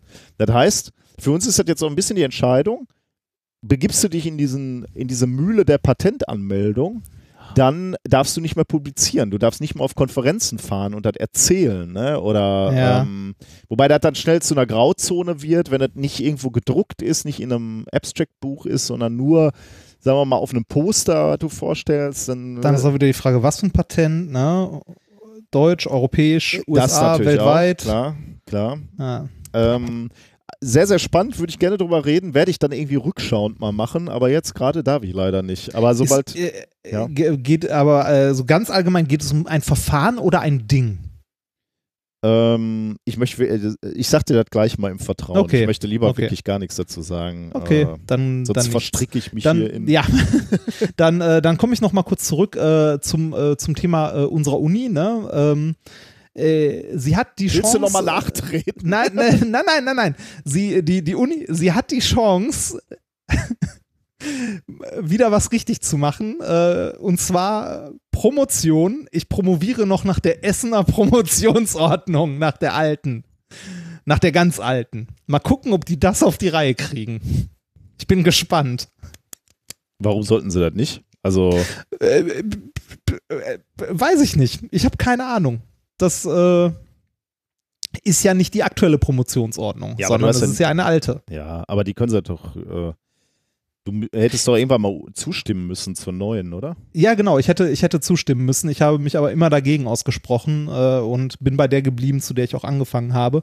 Genau wie damals beim Diplom auch. Da wurde mir auch mehrfach angeboten, äh, ich könnte, äh, als ich meine äh, Diplomarbeit, also als ich mir im Wesentlichen, ich glaube, noch ein Schein oder die Diplomarbeit fehlte, wurde mir auch angeboten und angeraten, ich sollte doch bitte in den Bachelor-Master-Studiengang wechseln. Ähm, ich müsste dann nur noch die Bachelorarbeit schreiben und das wäre es dann. Hm. Das, äh, ja, nein. Äh, mal, mal gucken, mal gucken, äh, wie das ganze Prozedere so weitergeht. Ich bin, äh, ich bin gespannt. Ich wollte ja nur sagen, die Uni kann ja immer noch alles richtig machen und dann habe ich Frieden. dann haben wir unseren Frieden gemacht und dann gehe ich. Oh, Die Show ist vorbei jetzt. Ich gehe. genau. ja. Okay, äh, diese Show ist noch nicht vorbei. Wir blicken nochmal äh, zurück auf die letzte Show. Ähm, und wir haben wieder schöne Kommentare bekommen. Die möchte ich nochmal ganz kurz, also da sind ein paar, paar die ich nochmal äh, herauskramen möchte. Einer zum Beispiel von Matthias. Du hattest uns ja dieses schöne Schiedsrichter-Paper vorgestellt mit der Zeitlupe, ne? ja. Und da hat Matthias uns geschrieben, äh, also viele nette Sachen. Und dann jetzt zum Thema. Bei eurem Beitrag zum Videobeweis der letzten Folge in der 123 wurde ja berichtet, dass die Fouls in Zeitlupe schwerer aussehen, als sie sind und so weiter. Mhm. Dabei habe ich mich an eine Studie erinnert, die sich mit einschneidenderen und bedeutenderen Begebenheiten beschäftigt, nämlich Gerichtsentscheide. Was heißt denn entscheidender und bedeutender? Bedeutender als Fußball? Sicher. Also, es geht um Ich, dachte, ich, dachte- ich, dachte, ich dachte, Fußball interessiert dich gar nicht mehr. das doch. Ja, jetzt kann ich ja langsam wieder nach vorne blicken. Die, die WM ist vorbei, jetzt können wir langsam wieder. Naja. Was, was, was, was ist dein Tipp? Wer wird, wer wird äh, Weltmeister? Ich bin äh, ja am Sonntag, wenn, wenn das Finale äh, ist, bin ich in Paris. Ne? Deswegen würde ich eigentlich ganz lustig finden, wenn es Frankreich wird. Äh, erstens, weil ich gerne sehen würde, wie die feiern auf den Straßen. Und zweitens, weil ich ein bisschen Angst habe, dass sie mir das Auto kaputt hauen, wenn sie verlieren. Also, so, das kann bei beiden passieren. Ja, ne? das stimmt, ja, ja. Das kann bei beiden passieren. Ich würde ja, Philipp Lahm wird ins Stadion einlaufen und den, äh, den Pokal wieder abgeben. Das kann, das macht mich vielleicht nochmal kurz traurig. Äh, es war gegen äh, Tschechien, oder? Das Finale jetzt, Oder? Ja. Kroatien. Oder Kroatien. Schön, ja. Doch- das Die- alles. Die fände ich natürlich auch Europa. Ganz, fände ich auch irgendwie ganz äh, cool, weil das halt so ein winziges Land ist. Ne? Der hat auch noch nie Weltmeister natürlich und Europameister war. Das finde ich auch irgendwie äh, Ah. Äh, schön, wenn so ein, äh, was macht das mit so einem kleinen Land? Ne? Also finde ich halt auch irgendwie spannend. Hier, hier gegenüber wohnt übrigens offensichtlich ein Kroate. hier am, äh, wann war das Spiel? Mittwoch? Dienstag? Ne, Mittwoch, glaube ich. Äh, flogen hier schon äh, Böller und Raketen gingen hier in die Luft, ähm, als sie das Finale erreicht hatten. Ähm, ich bin gespannt. Also ich werde es nicht mitkriegen, was er macht, wenn er auch noch gewinnt, aber Vielleicht werde ich sogar gucken. Du musst ja wieder Fußballmimikrie auf Twitter ablassen. Ne? Äh, der- Wer weiß, mal gucken. Das, äh, das nimmt mich ja jetzt nicht mehr so mit. Ich, mein, mein Interesse ist ja auch stark gesunken, ne? seitdem wir nicht mehr Natürlich. mit dabei sind. Natürlich. So, jetzt geht es nicht um Fußball, sondern es geht um Gerichtsentscheide. Ja, Hier wurde untersucht, schreibt Matthias, wie das Strafmaß etc. bei Straftaten durch Zeitlupe beeinflusst werden. Kurz zusammengefasst, da es bei der Urteil Beurteilung von Straftaten oftmals von der Absicht des Täters abhängt, kann es kritisch sein, wenn, dieser, wenn diese höher eingeschätzt wird. Wie beim Videobeweis ist das bei Zeitlupeneinstellungen von Straftaten allerdings genau der Fall. Das Hirn interpretiert mehr Absicht in den Aktionen, die langsamer wirken. Ähm, ich habe Mhm. jetzt, jetzt habe ich hier geschrieben Paper in den Shownotes. Ich habe doch gar kein Paper, oder doch? Doch, hier, doch, habe ich doch. Ähm, ja, äh, Paper habe ich äh, angehängt. Also fa- falls sich das noch einer ähm, äh, sich angucken möchte. Äh, ein anderer Matthias schreibt, moin moin, zum Thema Schiedsrichter Videobeweis. Da Nikolas ja schon den hervorragenden Podcast Rasenfunk empfohlen hat, passt am allerbesten der Podcast Colinas Erben dazu. Alex Feuerherd Schiri-Beobachter und Ausbilder, und Klaas Rehse, Sportjournalist, erklären ausführlich alle elf Regeln des Fußballs und gerade in den letzten Episoden äh, den Video Assistant Referee. Für alle, die sich für dieses Thema interessieren, ein unbedingtes Muss. Kann ich nur bestätigen, höre ich natürlich auch. Äh, und Klaas Rehse hatte ich die Gelegenheit kennenzulernen auf der Republika. Super Typ, unglaublich witzig auch auf Twitter, wie ich finde. ähm, hat mir auch äh, tatsächlich den Blick, ich, ich finde ja das Spann Spannende an Fußball, ich weiß, unsere Hörer finden jetzt Fußball nicht so klasse, aber äh, die Tiefe dieses Spiels, da werden natürlich jetzt viele sagen, oh Gott, äh, 22 Mann laufen so einen Ball hinterher, wo ist da die Tiefe? Aber so die taktische Tiefe ist mir ja schon durch äh, diverse andere Blogs und äh, eben auch durch den besagten Rasenfunk so in den letzten Jahren nahegebracht worden. Äh, und in diesem Jahr, weil es rein fußballerisch ja für mich relativ bald beendet war, ähm, habe ich mich auch wirklich mal ein bisschen äh, für die Schiedsrichter interessiert. Und das ist auch irgendwie eine neue Tiefe. Also viel Psychologie, so wie, wie Schiedsrichter äh, versuchen, Ruhe in, ins Spiel zu bringen oder ihnen gerade nicht gelingt, Ruhe ins Spiel zu bringen. Gibst du Frühkarten, gibst du Spätkarten? Ähm, äh, wie klar ist deine Körpersprache? Fand ich irgendwie sehr, sehr spannend, muss ich sagen. Also ein schöner neuer Aspekt für mich im Fußball. Ich, ich ertappte mich bei manchen Spielen mehr den Schiedsrichter zu beobachten ähm, als äh, alles andere. Lag vielleicht auch ein bisschen an meiner äh, lieben Tochter, die äh, mit ihren fast drei Jahren äh, irgendwie auch ein Fable für Schiedsrichter entwickelt hat und immer gefragt hat, welche wo, wo, ist der Schiedsrichter? Und früher hatte ich das Gefühl, war das immer leicht. Da könntest du immer sagen, es ist der Schwarze auf dem Feld. Aber das ist ja gar nicht mehr der Fall. Ne? Mal ist der gelb, mal ist der rot, mal ist der schwarz. Und dann kannst du aber auch nicht sagen, immer der, der nicht die Farbe der Spieler hat, weil die, die, weil die Torwärter ja auch noch andere Trikots anhaben. Aus der Sicht einer Dreijährigen ist es gar nicht so einfach, den Schiedsrichter zu identifizieren. Man kann sagen, der, der nie am Ball ist. Im günstigsten Fall, ne? Äh, der Schiedsrichter ist Luft, aber im Prinzip, wenn er getroffen wird von einem Ball und der Ball geht dann ins Tor, äh, zählt der Tor trotzdem. Echt? Ja, weil, weil der Schiedsrichter im Luft ist, also nie wirklich am Ball war. Okay. der, der Ball hat nur sehr überraschend eine, äh, eine Ablenkung erfahren. Okay. Das wäre natürlich schon ziemlich blöd, wenn der Schiedsrichter so steht, dass er den Ball da reinhämmern ja. würde. Also das ja. sollte, dann stand der schon irgendwie falsch. Ähm, und dann haben wir noch was bekommen von Hauke. Ähm, Hauke hat geschrieben, kurze Anmerkung zu dem leichten Wasser und der Aufkonzentrierung durch teilweise Gefrieren. Du erinnerst dich? Da war ja äh, leichtes ja. und schweres Wasser und äh, wir hatten ja diese Webseite, wo man angeblich äh, Wasser frieren sollte in Plastikflaschen und dann konntest du ja. konntest ja. Auf, aufreinigen. Da schreibt er, so absurd ist das gar nicht. Äh, da ich an meiner Zeit an der Uni relativ viel NMR-Analytik gemacht habe, habe ich ähm, die Eigenschaften von D2O, also im Vergleich zu H2O, ne, also Wasser mit Deuterium, ähm, im Vergleich zu H2O grob im Kopf. Und die sind unterschiedlicher, als man denkt. Zum Beispiel ist der Gefrierpunkt bei Normaldruck nicht bei 0 Grad, sondern bei etwa 4 Grad. Ich glaube 3,8 oder so. Aber oh, echt so 4, hoch? ja. Darum haben wir die NMR-Messung in D2O auch nie unter 4 Grad Celsius gemacht. Ich meine auch, dass zum Beispiel der DOD-Bindungswinkel sich signifikant vom HOH unterscheidet. Da bin ich mich aber jetzt aber gerade nicht mehr ganz sicher. Ähm, und unter dem Aspekt, ne, also wenn, wenn der Gefrierpunkt wirklich so deutlich sich unterscheidet, hm, kann man natürlich nochmal wieder drüber nachdenken. Ne? Ich, bin da ein bisschen stutzig geworden, weil ich dann, äh, also vielen Dank erstmal für den Hinweis, hab was gelernt. Ne? 4 Grad Celsius hätte ich jetzt gar nicht gedacht. Wir haben ja einfach so drüber gelacht. Ähm, ich bin da ein bisschen stutzig geworden, weil schweres Wasser ist ja bekanntlich relativ teuer. Ne? Wenn es ja. äh, wenn so einfach wäre, das anzureichern, würde ich mich wundern, warum das so teuer ist. Ähm, also der, das, ähm, der Anteil in normalem Wasser ist doch auch gering. Also ja, gut. extremst gering, oder? Hattest du letzte Woche, glaube ich, nachgeguckt, ne? Wie, ich weiß äh, nicht mehr. Wie, wie der Anteil ist. Ähm, ja. Aber allein diese, diese Überlegung, warum äh, schweres Wasser dann so teuer ist, hat mich dazu veranlasst, nochmal im Internet auf, auf Recherche zu gehen. Und ich habe eine ganz gute Webseite der äh, der Uni Illinois gefunden. Die habe ich auch dann äh, natürlich verlinkt in unseren äh, Show Notes. Ähm, die schauen sich als erstes mal die Schmelzwärme von normalem Wasser und deuteriertem Wasser an. Ähm, ja. du, du brauchst ja, wenn, wenn Eis schmilzt, brauchst du Energie. Ne? Also klar, offensichtlich. Gefrorenes Eis, um das wieder flüssig zu machen, brauchst du Energie. Das heißt allerdings umgekehrt, wenn Eis einfriert, wird Energie freigesetzt. Jetzt kannst du dir diese Energieunterschiede ansehen für die beiden Wassersorten ähm, und zwar auf einer absoluten Temperaturskala, also von 0 Grad Kelvin. Ne? Ähm, 0 Grad Kelvin, äh, beziehungsweise 0, 0, 0 Grad Celsius sind 273,15 Kelvin. Äh, und dann im Vergleich dazu, äh, also das wäre der, der Schmelz- oder Gefrierpunkt von normalem Wasser.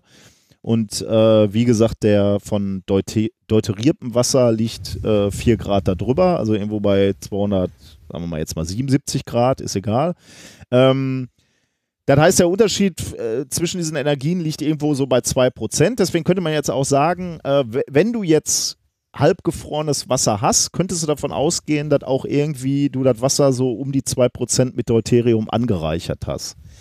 Ähm, Jetzt könnte man aber auch ja. die Frage, jetzt könnte man allerdings auch die Frage stellen, wir können das Experiment ja geschickter machen, wir können das Wasser tatsächlich bis 1 Grad abkühlen. Ne? Bei, bei 1 Grad müsste das Wasser, also das normale Wasser müsste flüssig bleiben. Flüssig sein, ja. Und das deuterierte Wasser müsste frieren. Ähm, das laut dieser, also ich habe mich jetzt einfach mal darauf verlassen, äh, was diese, diese Uni in Illinois schreibt, die sagen, ähm, der Verlust der Entropie, den du erzeugen müsstest. Ne? Also du würdest ja quasi ein, eine Mischung, nämlich diese Mischung aus deuteriertem Wasser und normalem Wasser, müsstest du entmischen. Dafür brauchst du auch Energie, um diese, diese Entropie zu überwinden, quasi, die Unordnung zu überwinden und Ordnung zu schaffen. Und das ist viel, viel mehr Energie, ähm, als du ähm, äh, als, als ähm, also die, sag mal so, die Energie steht nicht zur Verfügung in diesem Temperaturfenster, was du da äh, zur Verfügung hast, also zwischen 0 und 4 Grad. Deswegen sagen die, du kannst nicht, auch wenn du dieses Experiment so wählst und du gehst auf 1 Grad, wirst du das nicht schaffen, nur das, aus nur, äh, das ja. deuterierte Wasser zu frieren, weil eben diese Entropie noch da ist und du äh, keine Eiskristalle aus Deuterium-Eis bildest. Ja. Weil, weil halt diese, diese, diese, diese Mischung ähm, bestehen bleiben möchte, sozusagen. Die Unordnung soll bestehen bleiben. Du bräuchtest halt relativ viel Energie, um diese Entropie zu überwinden. Ähm, ja. ja. Also das in ja. Kürze. Kann man vielleicht auf, diese, auf diesem Link nochmal etwas genauer nachlesen, wenn man das möchte, aber ähm, äh, und das, äh, also was wir, was wir auch schon gesagt haben, Deuterium kommt halt in so, so unglaublich geringen Mengen nur im normalen Wasser vor, dass das äh, schwierig wird. Genau. Da Aber eine interessante Frage, das fand ich, äh, äh, fand ich spannend. Also irgendwie, äh, ja. ähm, also ich habe auch was gelernt. Also dass hier bei knapp 4 Grad der, äh, der Gefrierpunkt ist, ist äh, Spannend, hätte ich nicht gedacht. Ich habe, das habe ich wieder vergessen. Äh, das muss ich vielleicht nochmal im Hinterkopf behalten. Äh, das habe ich mir jetzt auch dummerweise nicht notiert, deswegen kann ich noch nicht den. Äh, ja.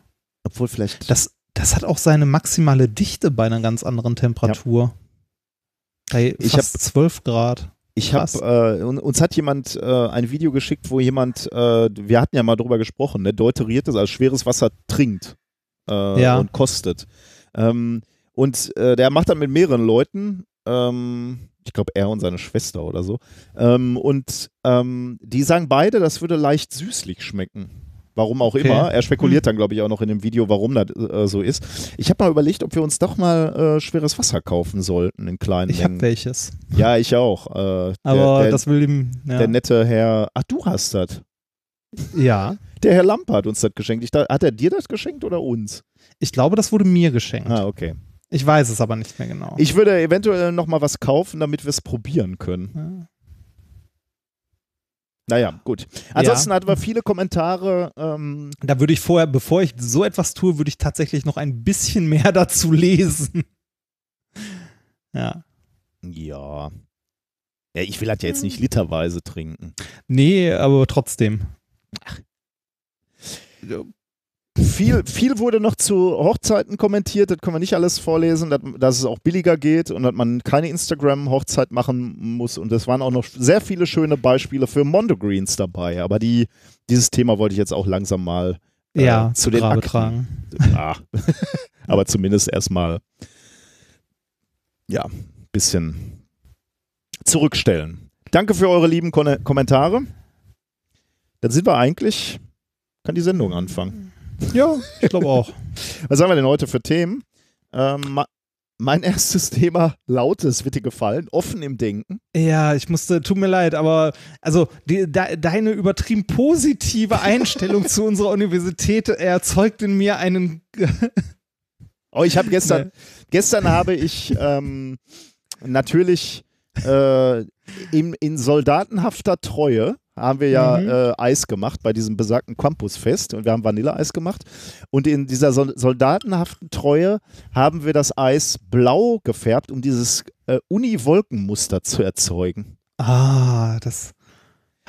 Das äh, hat nicht so gut äh, funktioniert. Also äh, das sah vor, vorübergehend ganz gut aus, aber dann musste man halt äh, das Eis immer mal wieder kühlen mit Stickstoff und mit Da- dem Rührer durchgehen und irgendwann war es nur noch so eine grünliche Pampe. Hm, da frage ich mich übrigens auch, wer das Design verbrochen hat. Es wird Also- demnächst ein neues geben. Es wurden Oh. Millionen ausgegeben, um ein neues Oh. Design zu entwickeln. Ich habe große Hoffnung, dass es vielleicht jetzt du- besser wird.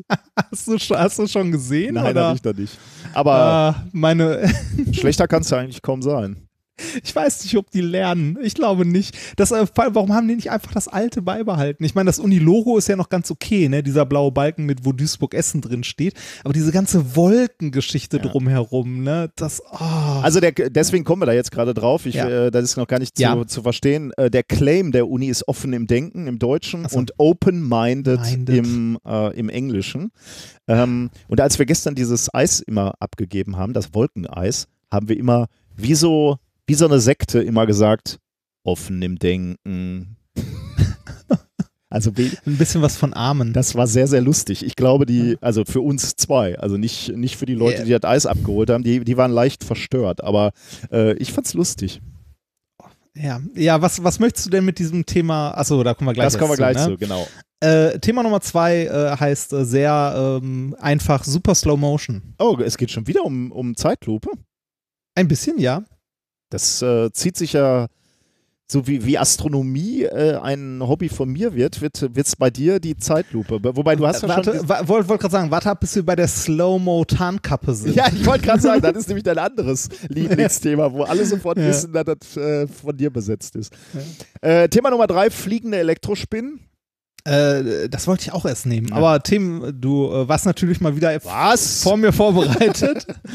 Thema Nummer vier, wir brauchen mehr Erdbeben. Ach so, ich habe hier Erdbeeren gelesen. Nee, Erdbeben. ja, Erdbeeren auch. Davon brauchen wir auch mehr, aber wir brauchen mehr Aber Erdbeben. Erdbeben äh, ist auch irgendwie logischer Erdbeeren anstatt Erdbeben. Aber du wirst uns vielleicht davon überzeugen, dass es äh, Sinn macht. Äh, wir haben noch ein schönes Experiment. Wenn ihr eine UV-Lampe habt, ähm, könnt ihr die schon mal aus der Schublade kramen. Ansonsten ähm, hört ihr einfach so zu. Und wir haben ein, äh, ein Shiner-Gadget der Oh. Woche. Und äh, ja, mal schauen. Ich bin davon sehr begeistert. Es ist wieder eins, es ist wieder diesmal ganz großes Tennis. Oh Gott. Äh, Wenn du begeistert bist von dem Schala-Gadget, dann sehe Ja. ich ja schon wieder schwarz. ich habe es, ich habe es zeitlich ja leider nicht geschafft, dir das zuzuschicken. Deshalb habe ich zwei Videos aufgenommen. Äh, eins, wo es dir präsentiert wird und dann kannst du gucken, Oh, was du glaubst, was es ist. Ähm, und äh, danach äh, eine Auflösung. Demnächst können wir das vielleicht auch live per Video machen, weil wir jetzt äh, hier ordentliches Internet haben. Aber das finde ich schon mal eine schöne Lösung, dass du ein Video Ja, das ist aufgenommen äh, hast. Da zumindest hast schon mal ein Anfang. Ja, genau. Okay, dann können wir eigentlich anfangen, oder? Musst du noch. Äh, Schießen Sie los. es geht äh, bei Thema Nummer 1 geht's um offenes Denken. Ähm, M- m- ja. so- Sollten, wir, sollten wir bei jedem Thema vorher nochmal Danke, wundervolle UDE oder wir preisen dich, o UDE, ein, einfließen lassen? ich kann ja immer Ja, diesen genau. Song laufen lassen. Ja, das so. Danke, danke, weltbeste Hast- aller Unis hast- hast in Nordrhein-Westfalen. Hast du jetzt wirklich äh, das Gefühl, dass ich Integrität verliere? Und, äh, Nein, nein, nein, nein, nein, nein, nein, nein, natürlich nicht. Natürlich Pass auf, nicht. es hat auch gar nichts mit unserer. In, äh, in, dem, in dem Moment, wo du sagst, ja, das muss so, dafür gibt es ein Formular, da weiß ich, du bist bei den, du bist übergelaufen. Da weiß ich, es ist vorbei. Aber noch ist alles gut. Ähm, es geht auch nicht um äh, offen im Denken im Sinne des Claims äh, unserer tollen und ausgesprochen Ja. äh, heimeligen Universität. Nein, es geht um was völlig anderes. Es geht um Arbeiten im Großraumbüro. Ah. Ähm, ist ja in gewisser Weise umstritten, ne? Also, äh, ich weiß nicht, also ich habe jetzt noch nie im Großraumbüro gearbeitet, aber ich glaube, ich auch noch nicht. Okay, ich, ich, ich, weiß ehrlich gesagt nicht, aber ich, ich könnte mir vorstellen, dass jetzt nicht jeder sofort jubelnd Juhu schreit, wenn er, ähm, wenn er in einem Großraumbüro äh, ja, Platz ja, da, es, es, gibt, es gibt ja auch bei diesem Großraumbüro mehrere Konzepte. Ne? Ja, also so, ja, ja. so komplett offen, dann so Cubes, in denen du sitzt, so kleine.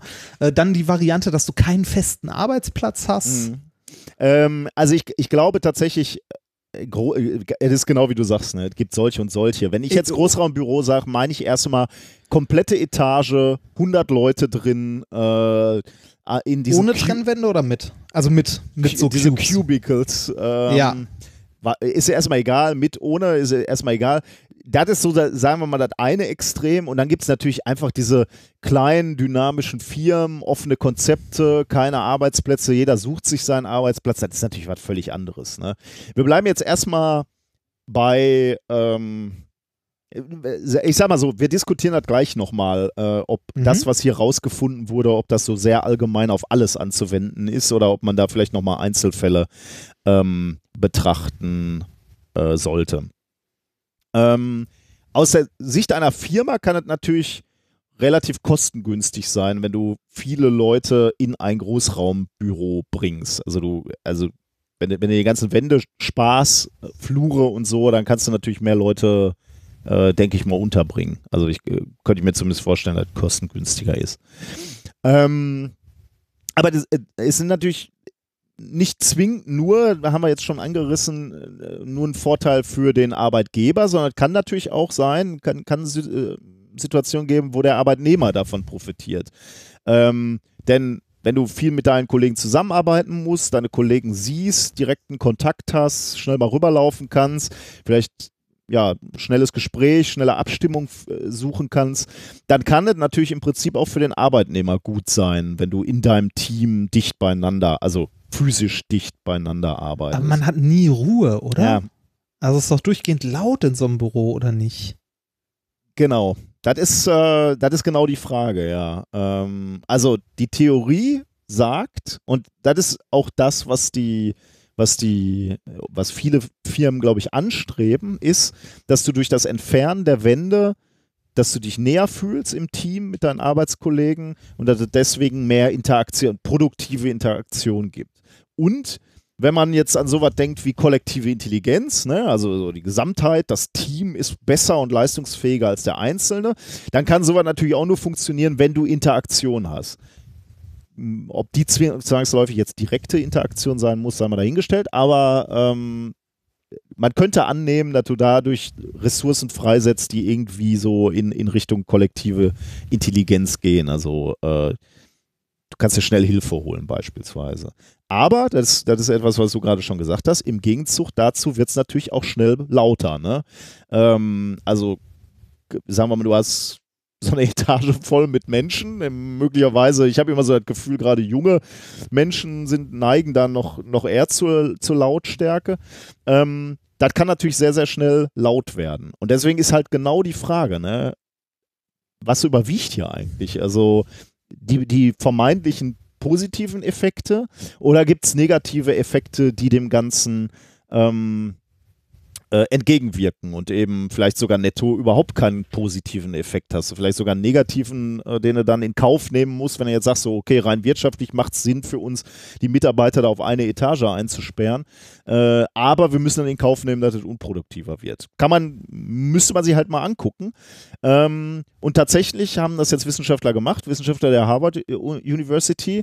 Ähm, die haben sich nämlich genau das angeguckt, wie sich Großraumbüros auf die Arbeitsweise und vor allem auch die Kommunikation der Mitarbeiter ähm, auswirkt. Ähm, ich muss übrigens noch sagen, dass das Thema vorgeschlagen wurde von Martin, bevor ich das gleich Mhm. vergesse. Also vielen Dank, Martin, dass du mich darauf gestoßen hast. Ähm, Paper, was veröffentlicht wurde, 2.7.2018, heißt The Impact of the Open Workspace on Human Collaboration. Ähm, veröffentlicht in dem Journal Philosophical Transactions of the Royal Society B. Und Oh. B steht Für Best. Das wissen wir. Das heißt, das ist eine, Ist das ist eine. Studie mit Hand und Fuß. Ist bekannt, genau. Ja. Ähm, okay, Sie haben, Sie haben sich eben genau angeguckt, wie sich diese Großraumbüros auf die Interaktion der Mitarbeiter äh, auswirken. Und das Erstaunliche ist, ähm, die Forscher haben natürlich eine Literaturrecherche vorher gemacht und sie haben gesagt, sie haben nichts gefunden, äh, wo schon mal untersucht wir, wurde, wie sich und, oder anders gesagt, ob sich die Zusammenarbeit verbessert durch solche Umstrukturierung. Das heißt, viele, viele Firmen gehen davon aus und erhoffen sich das, machen das auch, aber es gibt dazu keine Studien, also keine, keine belastbaren Studien zumindest. Finde ich mal wieder interessant, wie sich dann so Meinungen durchsetzen, einfach ohne, Mhm, obwohl's ohne keine- wissenschaftlich fundiert ja. zu sein. Ne? Dann sa- sagen irgendwelche Business- Business-Kasper so, ja, ist besser, cooler. Dann sind wir so, dann, dann reden wir viel mehr, dann reden eure Leute viel mehr miteinander. Aber es wurde irgendwie noch nie wirklich untersucht und das, äh, das, dem wollten sie entgegenwirken. Ähm, deswegen haben sie sich zwei verschiedene Firmen vorgenommen. Äh, verschiedene Firmen, die zu, wo die Mitarbeiter erst, also vorher in einzelnen Büros gearbeitet haben und wo dann im Zuge von Umstrukturierung Großraumbüros ähm, äh, geschaffen wurden Eingeführt wurden. eingeführt Ah, okay. wurden, genau. Ähm, und dann gab es verschiedene wissenschaftliche Fragestellungen, denen sie nachgegangen sind. Äh, Im Wesentlichen gab es zwei Studien. Fangen wir mal, mal sinnvollerweise mit der ersten Studie an.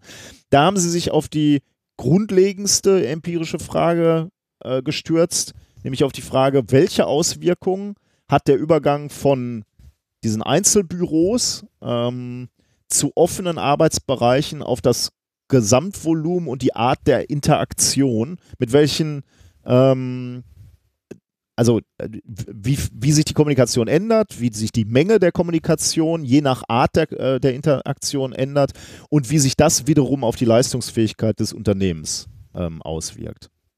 Dafür haben sie eine Firma gefunden, die wird im Paper tatsächlich nur OpenCo One genannt. Das ist natürlich ein Synonym. Ähm, das scheint wohl eine größere Firma zu sein. Sie ist nämlich äh, eine Fortune 500 äh, Multinational ähm, Firma. Äh, also musste schon was Größeres sein. Und diese Firma hatte sich entschieden, äh, also die Firma nennt es selber A War on Walls zu führen, also ein Krieg äh, gegen, gegen Wände. Die Wände. hatten sich eben gesagt, sie Ja. wollten alles, ähm, alles an Wänden weghaben und sie wollten eben so einen ganzen Flur, ähm, äh, nicht Flur, sondern einen ganzen, eine ganze Etage offen, transparent und grenzenlos haben. Ähm, und dann, also in diese Firma durften sie dann gehen und durften diese Untersuchung machen. Äh, und diese Umstrukturierung hatte Auswirkungen auf sehr unterschiedliche Teilbereiche dieser Firma.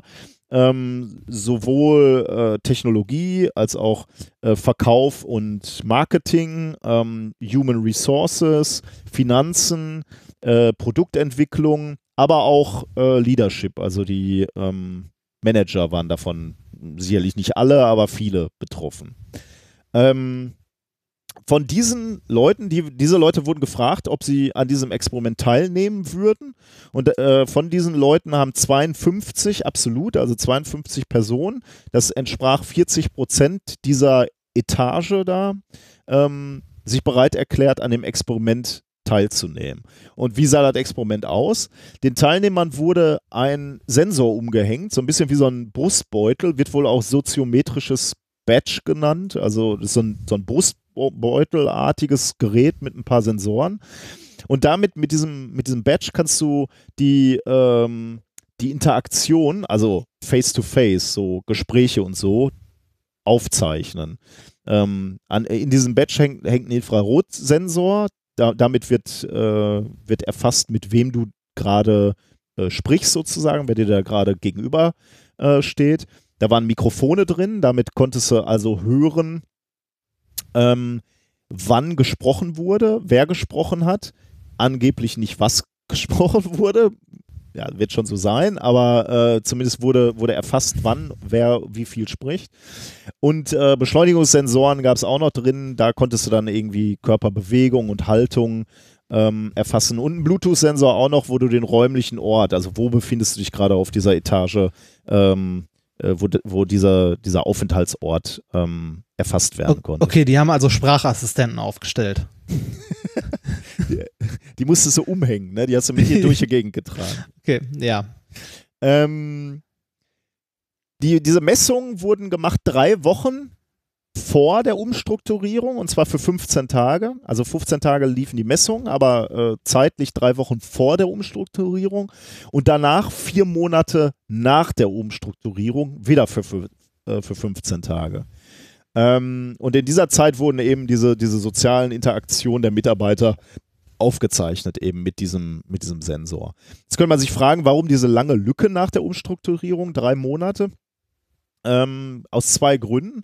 Erstmal wollte man den Mitarbeitern natürlich ein bisschen Zeit geben, sich irgendwie so an das neue Arbeitsfeld zu gewöhnen. Ähm, allerdings auch nicht zu viel. Also soll, sollte halt noch diesen, diesen neuen Flair haben, aber ein bisschen Zeit brauchen die Leute ja, äh, um sich da wieder einzufinden und ihre Arbeitsrhythmen sozusagen wieder zu finden. Zu, der, der, zweite Grund ist ähm, etwas, da muss man auch erstmal dran denken, aber ist natürlich, äh, wurde hier offensichtlich sauber, sauber gearbeitet diese, diese globale Zentrale von dieser Firma, von dieser OpenCo 1 oder wie sie auch immer in Wirklichkeit hängt, äh, heißt, die verfolgt einen vierteljährlichen Zyklus, also die Arbeiten dieser Firma. Also jedes Vierteljahr wiederholen sich gewisse Dinge. Ähm, das heißt, durch dieses Warten von drei Monaten bis zur nächsten Messung konntest du davon ausgehen, dass die Firma und die Mitarbeiter wieder in einer ähnlichen Phase ähm, der ihre Arbeitsprozesse waren. Jetzt überlegt man, welche ja. Firma das sein könnte, oder? Meinst du, ja, weil. weil also jedes, jedes Quartal wiederholt sich was. Mhm. Hm. Aber egal. Ja, ja. gut, also ist ja möglich, dass es irgendwelche Strukturen gibt, wo, wo du sagst, okay, wir machen irgendwie äh, äh, alle drei Monate mal Inventur und dann machen wir irgendwie die, erst, die, die ersten drei Wochen machen wir irgendwie Produkt-Brainstorming, was machen wir als nächstes oder Evaluierung, wo es gut gelaufen ist, wo nicht und dann alle drei Monate gibt es ein Windows-Update. genau, ja und da wird dann halt relativ viel gesprochen, weil er eh nicht am Rechner ja. arbeiten kannst. Genau, also genau so was wollten sie halt raus äh, äh, raus ähm, filtern. Filtern, genau. Ähm, okay, Kommunikation, also die echte Face-to-Face-Kommunikation haben sie eben aufgezeichnet und außerdem haben die Wissenschaftler sich E-Mail und Nachrichtenverlauf zwischen den Mitarbeitern angeguckt. Also E-Mail und äh, so ein Instant Messaging-System wohl, gibt es wohl in dieser Firma auch und die Sachen haben sie auch aufgezeichnet. Und jetzt hat Ergebnis eigentlich, das ist relativ simpel sozusagen, also die, die Auswertung war sicherlich nicht so simpel, aber das Ergebnis kann man in zwei Zahlen zusammenfassen.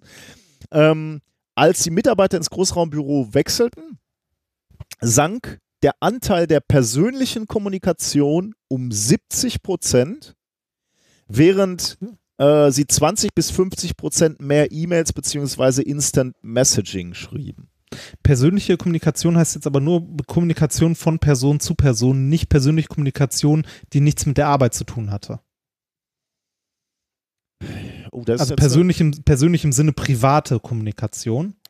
Ähm, oder ging es generell glaub, um Face-to-Face-Kommunikation? Ich, ich, glaube äh, generell, weil, also wenn, wenn okay. es stimmt, was ich gerade gesagt habe, dass sie mit diesem Sensor nicht unterscheiden konnten äh, oder nicht, nicht aufgezeichnet haben, was also genau was gesagt wurde, gesagt okay, wurde, dann können sie auch nicht. Würde ich sagen, hätten ja. sie das nicht unterscheiden können. Ähm, deswegen sage ich jetzt mal generelle Kommunikation unter den Mitarbeitern. Ja. 70 Prozent runter, dafür mehr E-Mails und äh, Text-Messaging, obwohl du diese Wände rausgehämmert hast. Ne? Also obwohl du jetzt dieses, dieses offene Konzept ähm, realisiert hast. Jetzt ja. noch eben ganz, ganz, ganz kurz, aber das haben wir schnell abge, abgefrühstückt. Da gab es ja noch eine zweite Studie. Also ich komme jetzt gleich nochmal äh, auf die Frage, was bedeutet das denn oder wie erklären Sie sich das? Aber noch ganz kurz zu dieser zweiten Studie. Da sind Sie nämlich in eine, in eine andere Firma gegangen, ähm, und da wurde untersucht, ob der räumliche Abstand zwischen den Arbeitsstationen eine Auswirkung auf die Face-to-Face-Kommunikation beziehungsweise auf die elektronische Interaktion hat. Äh, es wurde ein Effekt gemessen, aber der ist sehr, sehr klein. Deswegen können wir den jetzt hier erstmal weglassen. Also ob jetzt die Schreibtische oder Arbeitsbereiche zwei Meter weiter auseinander stehen, konnten sie jetzt nicht messen, dass das einen, äh, einen starken Effekt hat. Deswegen, mhm. also wenn wir jetzt weiter über dieses Paper reden, eigentlich erstmal geht es um diesen sehr starken Effekt. Oh, äh, Großraumbüros reduzieren offensichtlich die, den direkten Kontakt. Und das ist natürlich irgendwie ein bisschen komisch. Und äh, da spekulieren natürlich die Wissenschaftler jetzt auch, woran das liegen kann. Und ähm, eine Begründung, die sie ähm, anbringen, ist so ein bisschen das, was du gerade schon gesagt hast, äh, oder, oder so, so, ein bisschen auch in die Richtung spekuliert hast, äh, habe hab ich zumindest so verstanden.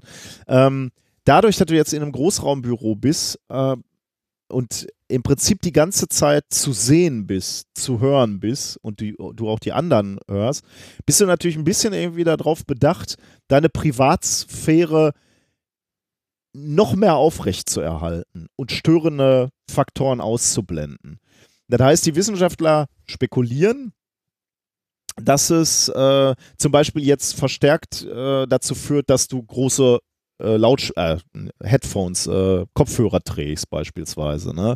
Äh, um dich abzuschotten. Und jetzt sehen deine Kollegen dich zwar, aber sie sehen auch, oh, der ist ganz besonders konzentriert und hat diese, äh, diese Headphones auf. Äh, da will ich ihn nicht stören. Da gehe ich jetzt mal nicht hin Ah, und quatsche dann ihn an. rede ich nicht mit ihm. Jetzt ne? rede ich nicht mit ihm. Während du vorher, als, als du vielleicht getrennte Arbeitsbereiche äh, hattest und, und dich ungestört gefühlt hast, halt keine Kopfhörer getragen hast. Die Leute kommen halt rüber ähm, und ähm, äh, sagen halt einfach mal Hallo und, und quatschen mit dir.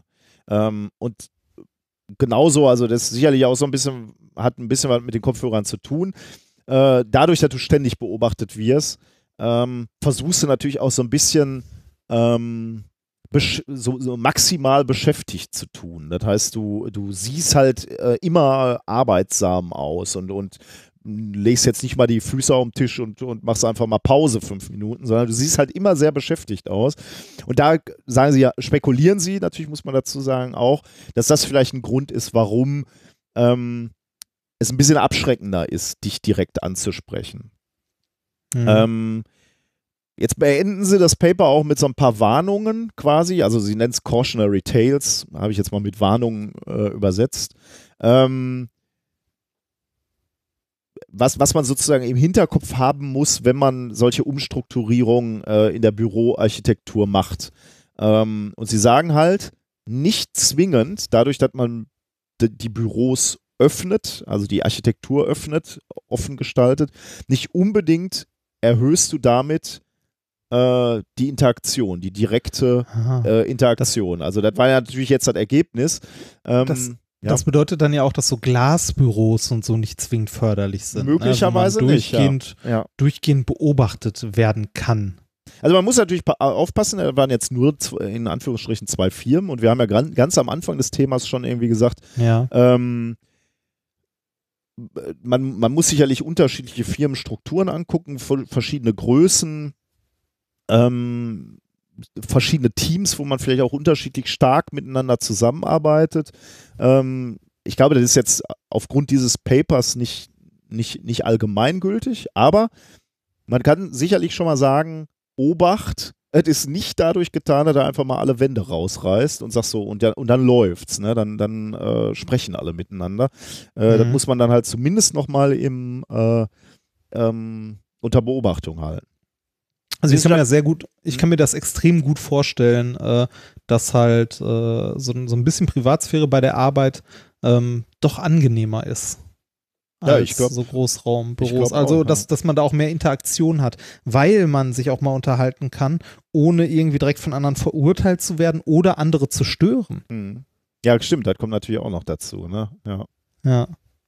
Äh, ja, das ist ein guter Punkt, ja, das fällt mir auch gerade auf. Also Sie, Sie sagen hier zum Beispiel auch, ähm, dass ähm, diese, die, die mangelnde Privatsphäre dazu führt, dass du irgendwie äh, dein Verhalten oder ja, dass du das irgendwie versuchst zu kompensieren dadurch, dass du ähm, Kommunikationswege wählst, die privater erscheinen, wie beispielsweise die E-Mail. Ne? Du, du sitzt Ja. da so als Mitarbeiter, dir fehlt die Privatsphäre, weil du jetzt äh, die ganze Zeit so Stimmt, ausgesetzt und dann bist. auch, und dann auch Messaging-Dienste und so. Genau, ne? ja. Also so, so Genau. WhatsApp oder Signal oder was auch immer. Und weil du da so, so drunter leidest, sage ich jetzt mal ein bisschen dramatisch, sagst du halt, okay, das kompensiere ich dann dadurch, dass ich jetzt nicht auch noch meine Gedanken hier rausbrüll, sondern schreibe ich, lieber eine E-Mail. Ähm, möglich. Also, wie gesagt, eine Spekulation, aber könnt, könnte ich mir vorstellen. Ähm, und äh, deswegen komme ich jetzt gerade darauf, weil du äh, da eigentlich auch einen guten Gedanken hattest, den, den habe ich, äh, hab ich im, im Paper nicht gesehen. Könnte natürlich auch so eine Art von Rücksichtsnahme sein. Das ist genau das, was du gerade gesagt hast. Ne? Ich laufe jetzt nicht rüber zu dem anderen Tisch und rede mit dem, weil da sitzen ja noch drei drumrum, die ich dann störe. Vielleicht ist es Ja, oder- angenehmer, wenn oder- ich mal eben eine E-Mail schreibe. Oder Ja, so. oder vielleicht habe ich das schon fünfmal gemacht äh, und die anderen haben mich angemotzt, weil ich aber- das gemacht okay, dann habe. natürlich noch extremer, ja. Ja, äh, oder, oder es sind halt Sachen, die nicht unbedingt für alle Ohren bestimmt sind. Oder so, ja. ja. Ne? Also die Stimmt, nicht alle Leute da unbedingt mitkriegen müssen. Mhm. Oder Ja, auch ein guter Punkt. Ja. ja. Ähm, Sie, Sie haben ja auch noch äh, spekuliert, ähm, dass es jetzt der Fall ist, dass du jetzt, ist ja so, eine- so eine offene Umgebung, du kannst halt rumschauen und gucken, ob der Kollege, mit dem du jetzt gerade sprechen willst, da ist. Und dann guckst Ja. du rum und du siehst, ah ja, der sitzt gerade an seinem Schreibtisch. Dann kannst du natürlich auch sagen, so, okay, der sitzt am Schreibtisch, das heißt, er wird seine E-Mails lesen, da kann ich auch mal schnell eben die drei Sätze schreiben, bevor ich da hinlaufe. Äh, während er halt, äh, wenn, also spe- spekulieren sie zumindest, dass das auch ein Grund sein kann. Du siehst, er sitzt da, schnell mal ein Instant Message hinschicken, dann weiß er auch Bescheid. 12 Uhr gehen wir essen oder was auch immer. Ähm, Verspeisung. Verspeisung, ja, genau. 12 Uhr essen. Du bist so verdorben, seit du in, du in dieser anderen Arbeitsgruppe Es bist. ist schlimmer. Wer, 12 ja, Uhr ich war weiß, halb Beispiel- zwölf, ne? Viertel nach elf. Viertel, nach elf. elf Mittagessen. Wir sind die Ersten, die da. Äh, aber das ist erstaunlich, wie schnell sich der Magen daran gewöhnt. Das ist, das ist doch das zweite Frühstück dann. Ja, im Prinzip ja. Also das führt immer dazu, dass ich nachmittags schon immer wieder großen Hunger habe. Deswegen habe ich mir jetzt Müsli und so schon in, ins Büro gestellt, weil ich sonst führte das immer zu, so, zu sogenannten Verkeksung. Äh, wir sind nachmittags dann in die Cafete gegangen und haben äh, Gebäck gekauft oder Kekse.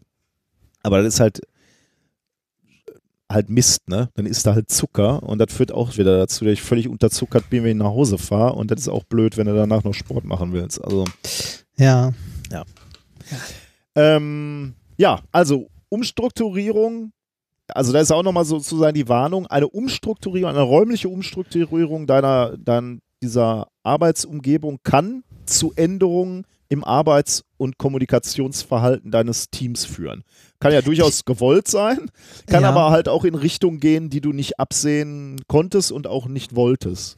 Ja, ich, ich, ich finde ich find das faszinierend, weil ich, also ich glaube, dass da ganz, ganz viel mit reinspielt, so beim Arbeiten. Also nicht nur, nicht nur die Variante, sich mit anderen zu unterhalten und so teamfähig, sondern in so einem Großraumbüro, wo durchgehend jemand hinter dir herlaufen kann, fühlst du dich ja die ganze Zeit beobachtet. Und manchmal kann es für äh, für die Arbeit ja durchaus förderlich sein, wenn du irgendwie, also zumindest äh, geht es mir bei kreativer Arbeit so, äh, wenn du irgendwie lange über irgendwas nachdenkst, du kriegst überhaupt nichts mehr hin, dass du einfach mal eine halbe Stunde Pause machst und eine Folge Simpsons guckst und danach weitermachst. Ja. Ne? Also, ja, sollte man auf der Arbeit jetzt nicht durchgehend machen, aber Naja, äh, wenn ich, ich sag mal so, wenn, wenn du trotzdem wahlweise deinen Job hin, also manche werden ja wirklich nach Zeit bezahlt, dann wäre es natürlich Ja. anständig, wenn du nachher sagst, okay, ich hänge dann halt äh, hinten die halbe Stunde wieder dran oder die 20 Minuten. ja, Oder, was ja eigentlich fast viel sinnvoller ist, du wirst irgendwie, du Nach hast einen Job, Output, den, den das, was du genau, tust. hast einen, Job zu erledigen und den machst du, Ja. ähm, dann äh, wäre ja völlig okay, ne? wenn du sagst, okay, ich muss mal gerade Pause machen, mache eine Pause, dafür mache ich meinen Job aber trotzdem nachher. finde ich auch viel sinnvoller, sowas. Also, und das würdest du du, wie du schon sagst, das würdest du sicherlich nicht machen, wenn du beobachtet wirst. Ne? Nee, Also genau. wäre auf jeden Fall schwierig.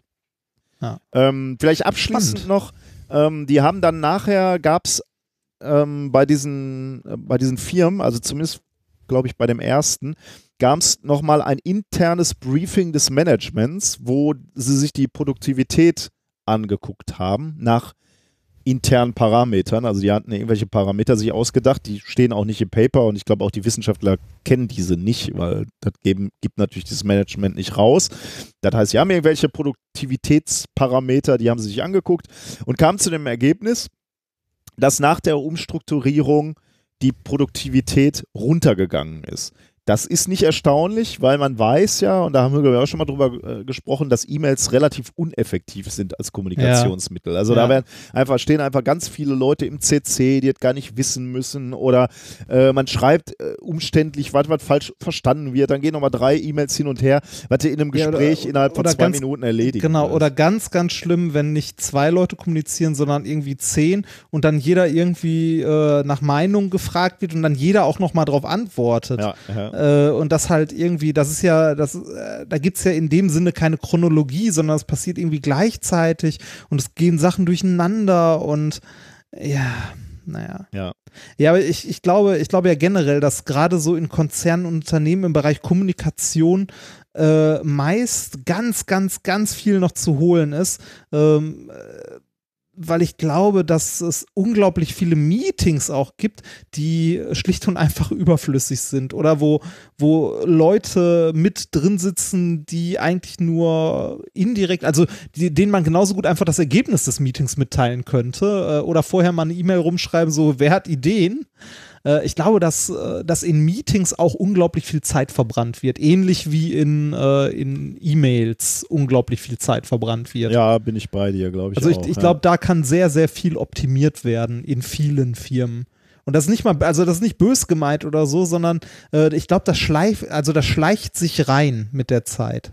Ich glaube zum, zum, Beispiel, was schon mal ein Problem ist an Meetings häufig ist, dass du sagst so, äh, wir haben mittwochs unser Team-Meeting, das geht von 11 bis 12.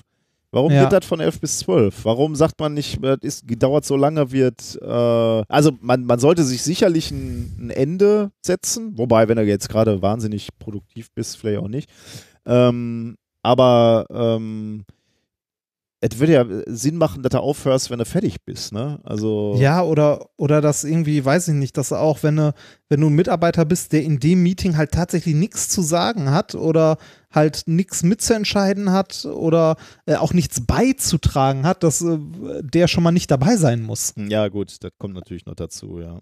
Oder, ähm, oder dass du halt irgendwie, weiß ich nicht, den Mitarbeitern in gewisser Weise freistellst, ob die zu diesem Meeting hin wollen oder nicht. Mhm. Oder mal zu gucken, ob das überhaupt Sinn macht. Ich halte zum Beispiel, also ich habe keine Ahnung von dem Thema, aber ich halte Meetings mit mehr als äh, fünf, sechs Leuten für generell schon mal überflüssig. Ja, das ist natürlich wieder deine. Ja, das, jetzt, äh, das, das ist meine, das, so das, ja, das, das ist meine Meinung. Das ist unbegründet, ohne Meinung. Aber so Meetings mit 20, 30 Leuten kann ich mir nicht als in irgendeiner Form produktiv und sinnvoll vorstellen. Ist auch immer ein bisschen die Frage, wie du Produktivität äh, bezeichnest. Ich, also wir haben ein Team-Meeting, wo, wo sich alle zusammensetzen, einmal in der Woche.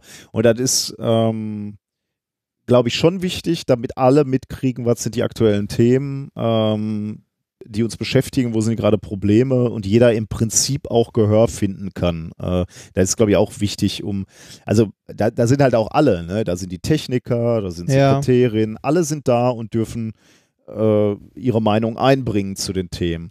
Äh, klar, das bringt jetzt nichts, äh, also wenn, wenn jetzt wissenschaftliche Themen besprochen werden würden, würde es wahrscheinlich nicht so viel Sinn machen, wenn die Sekretärin da ist, da würde die Zeit verbrennen diese eine Stunde gönnen wir uns aber, weil wir halt sagen, okay, das ist wichtig, dass alle im Bilde sind, dass wenn, wenn Sachverhalte besprochen werden und da sind halt auch Leute, die, die, die das betrifft, dass die dann da sind ne, und mitentscheiden dürfen. Ja, ja, genau. Das, das, das ist halt immer so eine Gratwanderung, ob es die Leute denn betrifft oder nicht.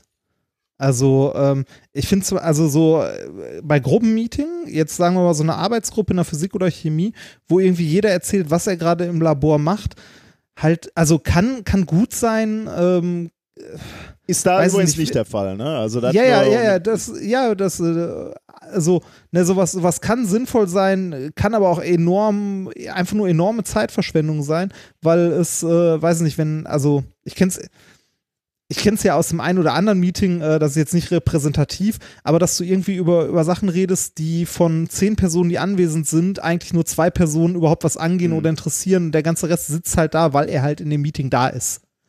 Ne? Und äh, das haben wir übrigens auch. Wir haben auch so wissenschaftliche Meetings. Da ist es dann so, dass äh, vorher klar ist, wer berichtet sozusagen aus dem Labor, genauso wie ja. du gerade gesagt hast. Das steht aber in unserem Gruppenkalender. Und, und dann da, kann man entscheiden, ob man hingeht oder nicht. freiwillig kommen. Ja, die, unsere, ja, genau, das, das ist sinnvoll. Das ist auch sinnvoll. Also die, die ja. vortragen müssen, müssen natürlich kommen, aber alle anderen ja. dürfen freiwillig kommen. Ja, aber ich glaube, zu, zu Meetings, zu Meetings kann man e Ja, ewig, ewig reden. Und da gibt es, glaube ich, auch tausend Meinungen und tausend, äh, tausend äh, Kombinationen und Fälle, die auftreten können. Ich glaube nur, dass da generell in äh, sehr vielen Firmen oder auch, ja. bei vielen Prozessen sehr viel Potenzial verborgen liegt, um halt äh, Arbeit zu optimieren. Ja, das auf jeden Fall. Da bin ich, bin ich ganz bei dir. Ähm, also, gen genau wie bei den äh, Meetings, genau hier auch bei diesem, bei dieser ähm, Studie, ob jetzt Vor- oder Nachteile von Großraumbüros überwiegen, muss halt eigentlich jede Firma für sich selbst entscheiden. Ne? Das gibt, mu muss, muss man halt gucken. Äh, ähm, ja, gut. Das war da eigentlich. Interessant. Erste Studie. Meetings. Also eigentlich ging es ja nicht um Meetings, es Nee, ging um Raum. es genau. ging um Raum. Ja. Ähm, ich mache einfach mal weiter direkt mit dem Thema 2. ja. Damit wir hier mal durchkommen. Äh, Thema Nummer 2, die Super Slow-Mo. Wir haben in der letzten Folge ja schon äh, über Zeitlupen gesprochen. Mhm. Ne? Und heute auch noch mal kurz in der, äh, in der Juristerei. äh, in der, genau, in der Juristerei. Ähm, äh, ich habe mir ja letztes Mal bin ich ja auch schon mehrfach gestolpert und so, weil Zeitlupe ja irgendwie was noch mit ranzoomen oder so. Wobei es ist ja eine Vergrößerung in der Zeit sozusagen. Ja, ne? ja. Also ich finde Zeitlupe ist eigentlich dann doch irgendwie der passende Begriff. Eigentlich nicht schlecht, Ähm, ja. Genau, eigentlich, eigentlich passt das, wenn man Lupe halt nicht als, als optische äh, Vergrößerung, sondern als äh, zeitliche Vergrößerung äh, sich anguckt. Weil um so eine Zeitlupe erzeugen zu können, ähm, reicht es ja nicht einfach etwas langsamer abzuspielen, sondern man muss auch mehr Bilder aufgenommen haben. Das stimmt, ja. Mhm. Ne, Das, das, ist, das ist ja so der, der Knackpunkt, warum man Zeitlupen nicht beliebig langsam machen kann. Weil äh, Zeitlupe bedeutet, dass wir ähm, mehr Bilder pro Sekunde machen, als unser Auge wahrnehmen kann. Mhm.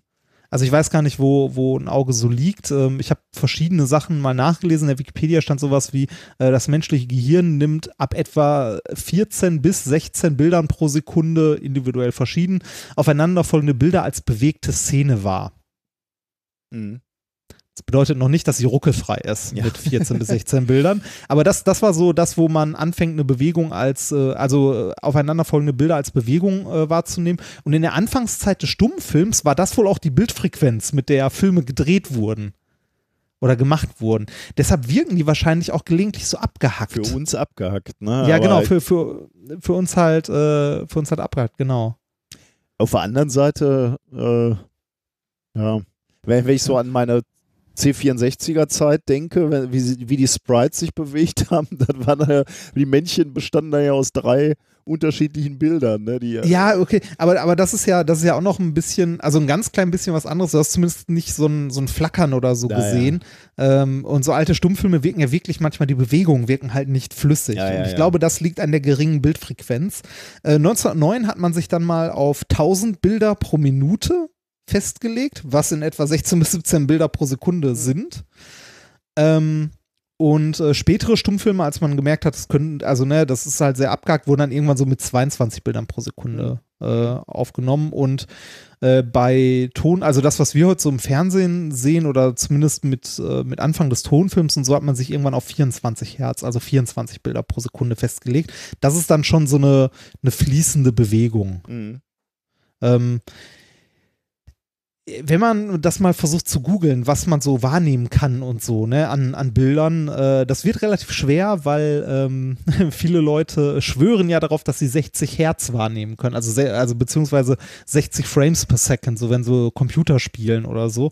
Äh, ich weiß nicht, ob der Mensch dazu tatsächlich noch in der Lage ist, ähm, so hohe Frequenzen wahrzunehmen.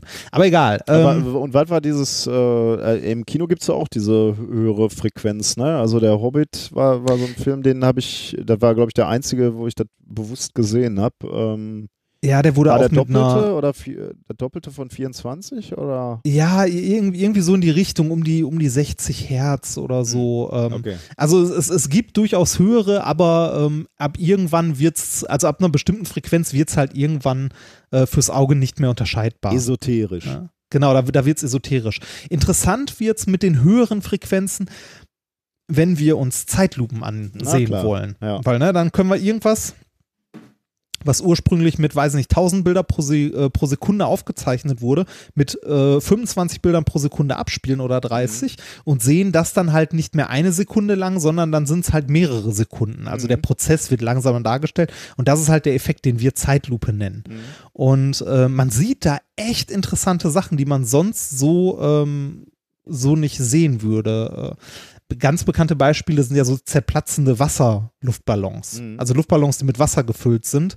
Ähm, findet man haufenweise Videos bei YouTube. Da sieht man, dass, äh, wenn die Nadel halt in die Gummihaut sticht, sich erst die Gummihaut zusammenzieht und das Wasser durch seine Trägheit halt immer noch diese Ballform hat.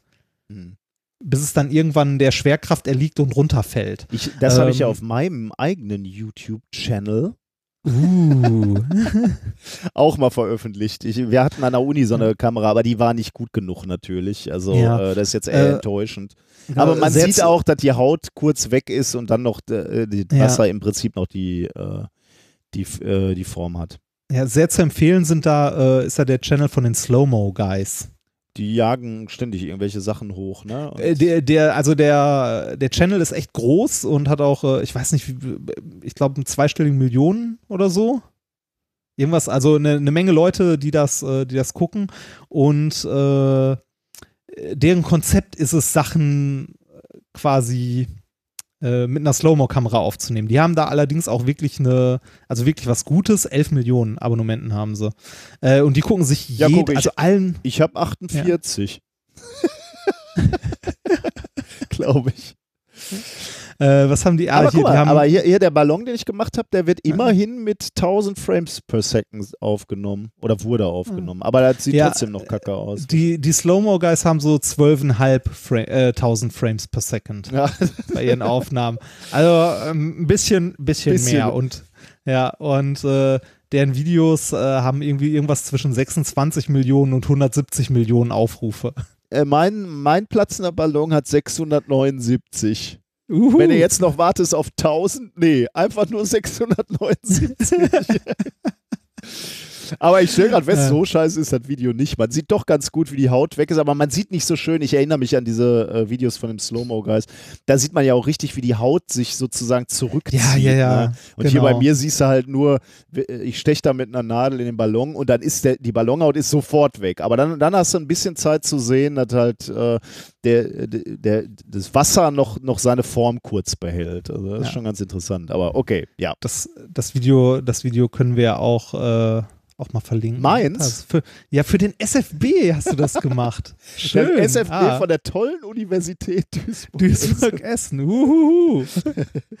ja. ja, aber darum geht es jetzt nicht. Jetzt geht es um richtige Wissenschaft. Oder? Genau, es, es, es, geht, es geht um richtige Wissenschaft und richtige Zeitlupe. Also wie, wie wir gerade ja durch das Rumblödeln schon gemerkt haben, je mehr Frames per Second die Kamera kann, desto, äh, desto besser kann man Sachen aufnehmen. Und man sieht Sachen, die man ohne diese äh, hohe Aufnahmefrequenz halt nicht sehen würde. Ja. Mhm. Ne? Ähm, und lernt dann auch was über die Natur wahrscheinlich. Ne? Genau, also und lernt auch was über die Natur. Und ich erinnere mich noch daran, ähm, als hier der X-Fell gebaut wurde vor Jahren, als unser Prof mal sagte, wenn das Ding fertig ist, regnet es Nobelpreise, mhm. weil man halt damit äh, Sachen beobachten kann, die man so nicht sehen konnte, weil man durch dieses äh, brillante Röntgenlicht, äh, das der erzeugt, halt äh, sehr, sehr genau hingucken kann. Darum geht es nicht, aber um was ähnliches äh, in dem Paper, das ich vorstellen möchte. Und zwar äh, trägt das äh, äh Paper den Titel Imaging, ja, jetzt, äh, das ist Chlor, Chlorfluor, Methan. Ich weiß nicht, wie das Zeug auf Englisch heißt. Okay. Äh, Conical Intersection and Photodissociation Dynamics with Ultrafast Electron Diffraction. Hm. So, erschienen ist das Ganze in Science am 6.7.2018. Ähm, daran beteiligt waren Forscher aus den USA, dem United Kingdom und natürlich vom DESI in Hamburg. Äh, so Beschleuniger sind ja immer schnell ja. dabei, wenn es irgendwie um äh, Sachen beobachten geht. Mhm. Ähm, was haben die hier gemacht in dem Paper? Ähm, die haben was gemacht, was unser Prof damals, wie gesagt, schon so ein bisschen angeteasert hat. Die haben sich etwas angeguckt, was sonst unglaublich, äh, unglaublich schnell abläuft, was man so nicht beobachten kann. Und das, was sie sich angeguckt haben, ist nicht nur unglaublich schnell, sondern auch noch unglaublich klein. Chemische die haben Reaktion? sich, also genau, die haben sich eine chemische Reaktion angeguckt mit einer Zeitlupe. Hm. Also in einer Zeitlupe haben die sich eine chemische Reaktion angeguckt. Und das Ganze haben sie, wie der Titel schon sagt, mit Electron Diffraction, also mit Elektronen Äh, ja, w- Diffraction, Brechung? Brechung? Äh, Brechung. Beugung, oder? Beugung? Elektronenbeugung? Diffraction? Nee, könnte Brechung sein. Beugung, Oh Brechung. Gott, wir sollen das wissen. Ja, das sollten wir, das ist schlimm, wenn man die deutschen Begriffe nicht mehr sieht, ne? Ich guck schnell. Über Äh, Brücke. mach mal. Beug- Ähm, Beugung steht hier. Ja. äh, okay, mit, äh, mit Elektronenbeugung äh, das Ganze gemacht und ähm, so, kurz gucken, wo sind meine, da sind meine Notizen. Äh, was genau haben die sich angeguckt? Bei chemischen Reaktionen weiß man ja meist, was man reintut und was rauskommt. Ne? Also irgendwie, ich habe Chemikalie A und B, kipp die zusammen und da kommt Chemikalie C raus. Mhm. oder C und D oder was auch immer. Ähm, äh, wenn man sich so chemische Reaktionen anguckt, weiß man immer, was reingeht und was rauskommt. Der Rest ist so ein bisschen eine Blackbox.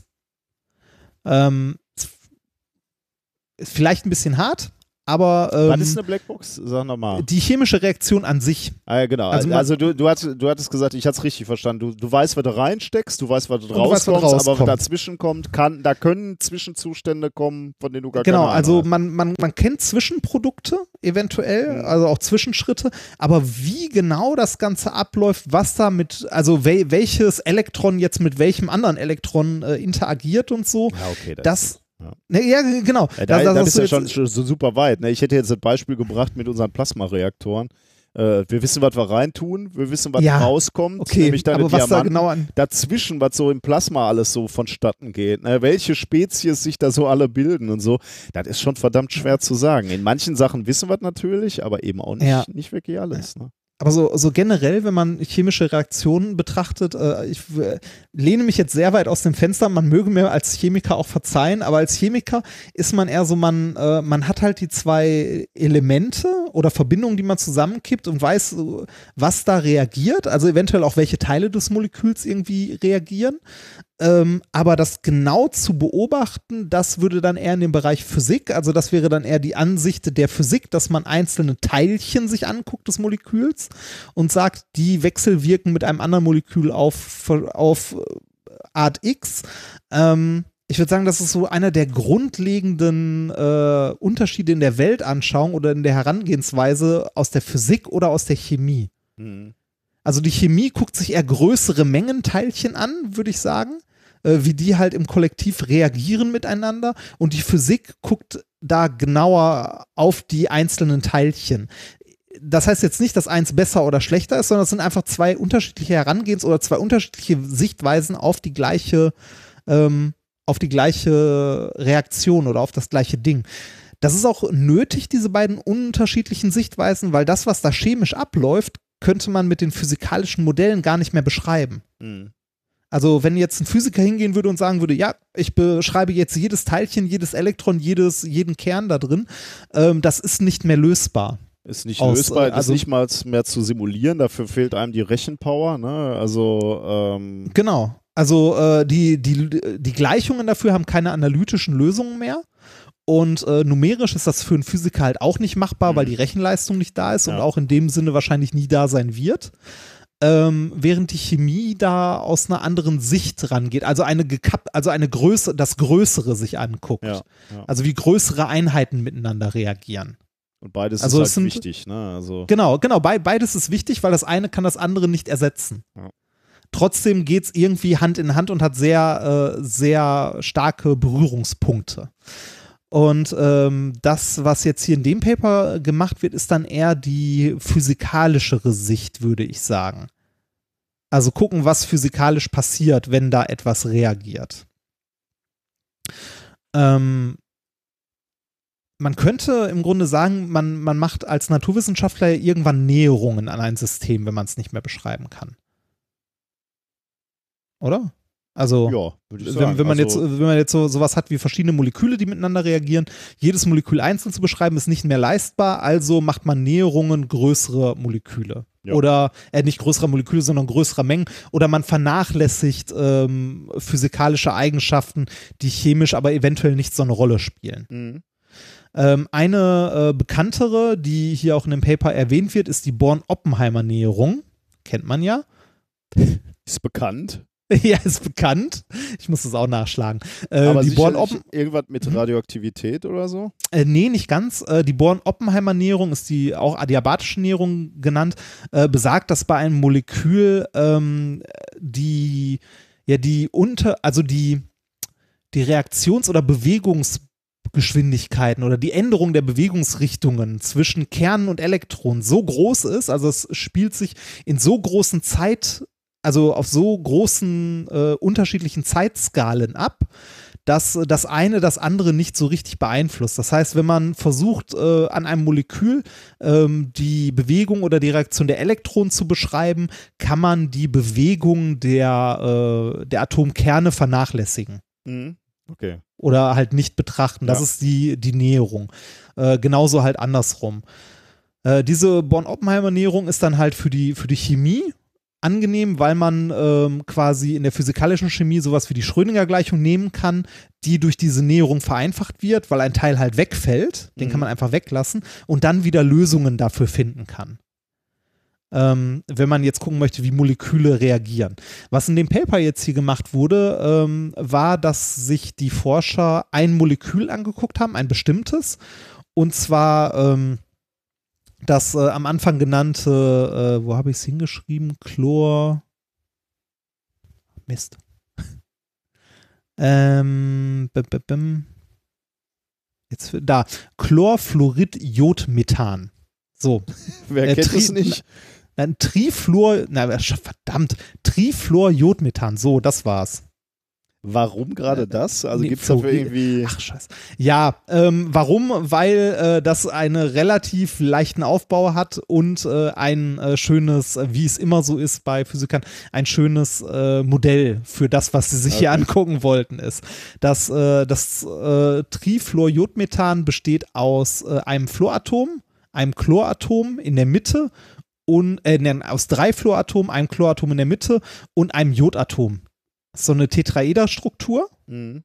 Also so wie im Diamant auch, nur Ja. dass in der Mitte sitzt halt der Chlor, oben sitzt Flu äh, oben sitzt Jod drauf und unten die drei Beine werden von, Chlor, äh, von Fluor gebildet. Meine Güte. Ähm, vollkommene Verwirrung. Was sich die Forscher angeguckt haben, ist, wie äh, dieses Molekül mit Licht reagiert, also mit, äh, mit Photonen. Ja. Das heißt, sie haben den Bereich dieser äh, Born-Oppenheimer-Näherung verlassen. Ja, weil sie Du jetzt genau soweit- wissen wollen quasi. Du, ne? du, genau, du kannst, du kannst mir soweit folgen, oder? Ja, ja, klar. Hoffentlich. ja, ja. Genau. Äh, also die haben diesen Bereich verlassen und gucken sich jetzt mal tatsächlich an, was passiert denn mit diesem Molekül äh, physikalisch, wenn das mit ähm, wenn das mit einem Photon interagiert und das ist halt etwas, das auf Zeitskalen passiert, die so schnell sind, dass man es so bisher nicht beobachten konnte. Ähm, und das haben die äh, Forscher hier jetzt versucht, mit einer neuen Methode sich ein bisschen genauer anzugucken. Und wenn, wenn, sie ist- sich, wenn, wenn sie sich angucken, was das Licht macht, heißt das wahrscheinlich auch, dass die Atomabstände sich ändern auf ganz kurzen Zeitskalen oder so. Also Genau. Soweit konnten sie sehen. Oh, spannend. Genau, sowas konnten sie sehen. Und zwar, ähm, was, was man weiß, was passiert, wenn, äh, wenn Licht eingestrahlt wird auf diese, äh, also Licht passender Wellenlänge auf diese Moleküle, ist, dass die anfangen zu schwingen. Genau, Energie muss irgendwo hin. Ne? Also entweder Genau, die- möglicherweise drehen die sich, möglicherweise schwingen die sich. Wenn es viel Genau. Energie ist, müssten sich sogar Atome lösen, oder? Also, Richtig, genau. Hm. Genau, also die schwingen und teilweise lösen sich auch Atome von den Molekülen. Und genau diesen Prozess haben die Forscher versucht zu beobachten. Ähm, also nicht nur zu sehen, wir strahlen was drauf und danach ist es dissoziiert, sondern den Prozess des Dissoziierens, also des Abreißens von Atomen, haben sie versucht sichtbar zu machen bzw. zu messen. hm, wie macht man sowas? Also ja, offensichtlich da die Leute aus Hamburg dabei waren. Ja, wie, wie sie es gemacht haben, erkläre ich gleich. Die Ja. Frage ist jetzt, warum will man das? Also wofür könnte das wichtig sein? Einmal äh, noch vorneweg.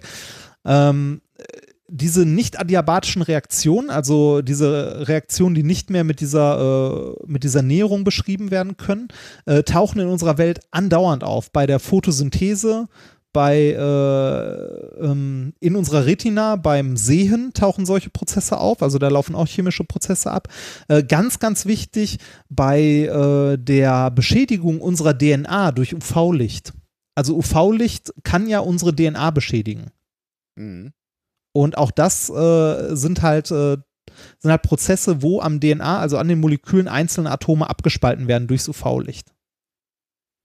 Äh, die Bildung von Vitamin D ist auch so ein Prozess. Also es gibt einen Haufen chemische Prozesse, wo genau das passiert, dass UV-Licht halt äh, einem Molekül Energie zuführt und einzelne Atome eventuell auch abreißt.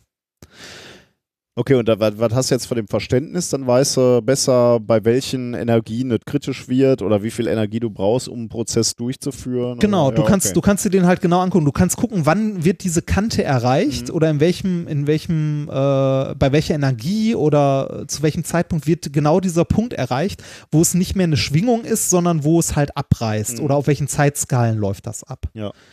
Ja, ähm, das Neue an der hier beschriebenen Methode in dem Paper ist, dass die sowohl äh, von der Größe her in der Lage ist, das aufzulösen. Also, ähm, ja, optisch ist jetzt das falsche Wort. ähm, ja, auf der, also auf, räumlich, ne? Also genau, räumlich. Es ist räumlich in der Lage, das aufzulösen und auch zeitlich, weil, mhm. weil beides ist eine ähm, Herausforderung. Ne? Genau, willst ein beides ist eine Herausforderung. Einzelnes Molekül willst du dir angucken und du, äh, die Vorgänge sind offensichtlich auch noch schnell. Ja, Genau, die bewe äh, bewegen sich im Femtosekundenbereich. ja und die, die Größen, ja wahrscheinlich die Sub-Nanometer, ne? Da Genau, muss ja irgendwo, genau. Äh, weiß, ja, weiß ich nicht.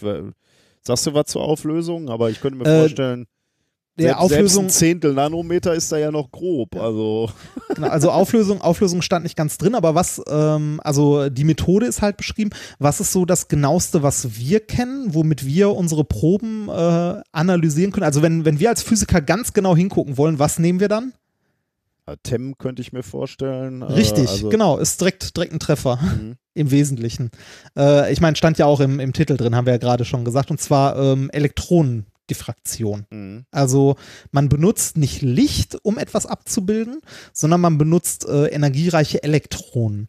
Weil, wie wir in der Quantenmechanik gelernt haben, ähm, auch Elektronen sind ähnlich wie Photonen nicht nur Teilchen, sondern auch, also haben auch Wellencharakter. Mhm.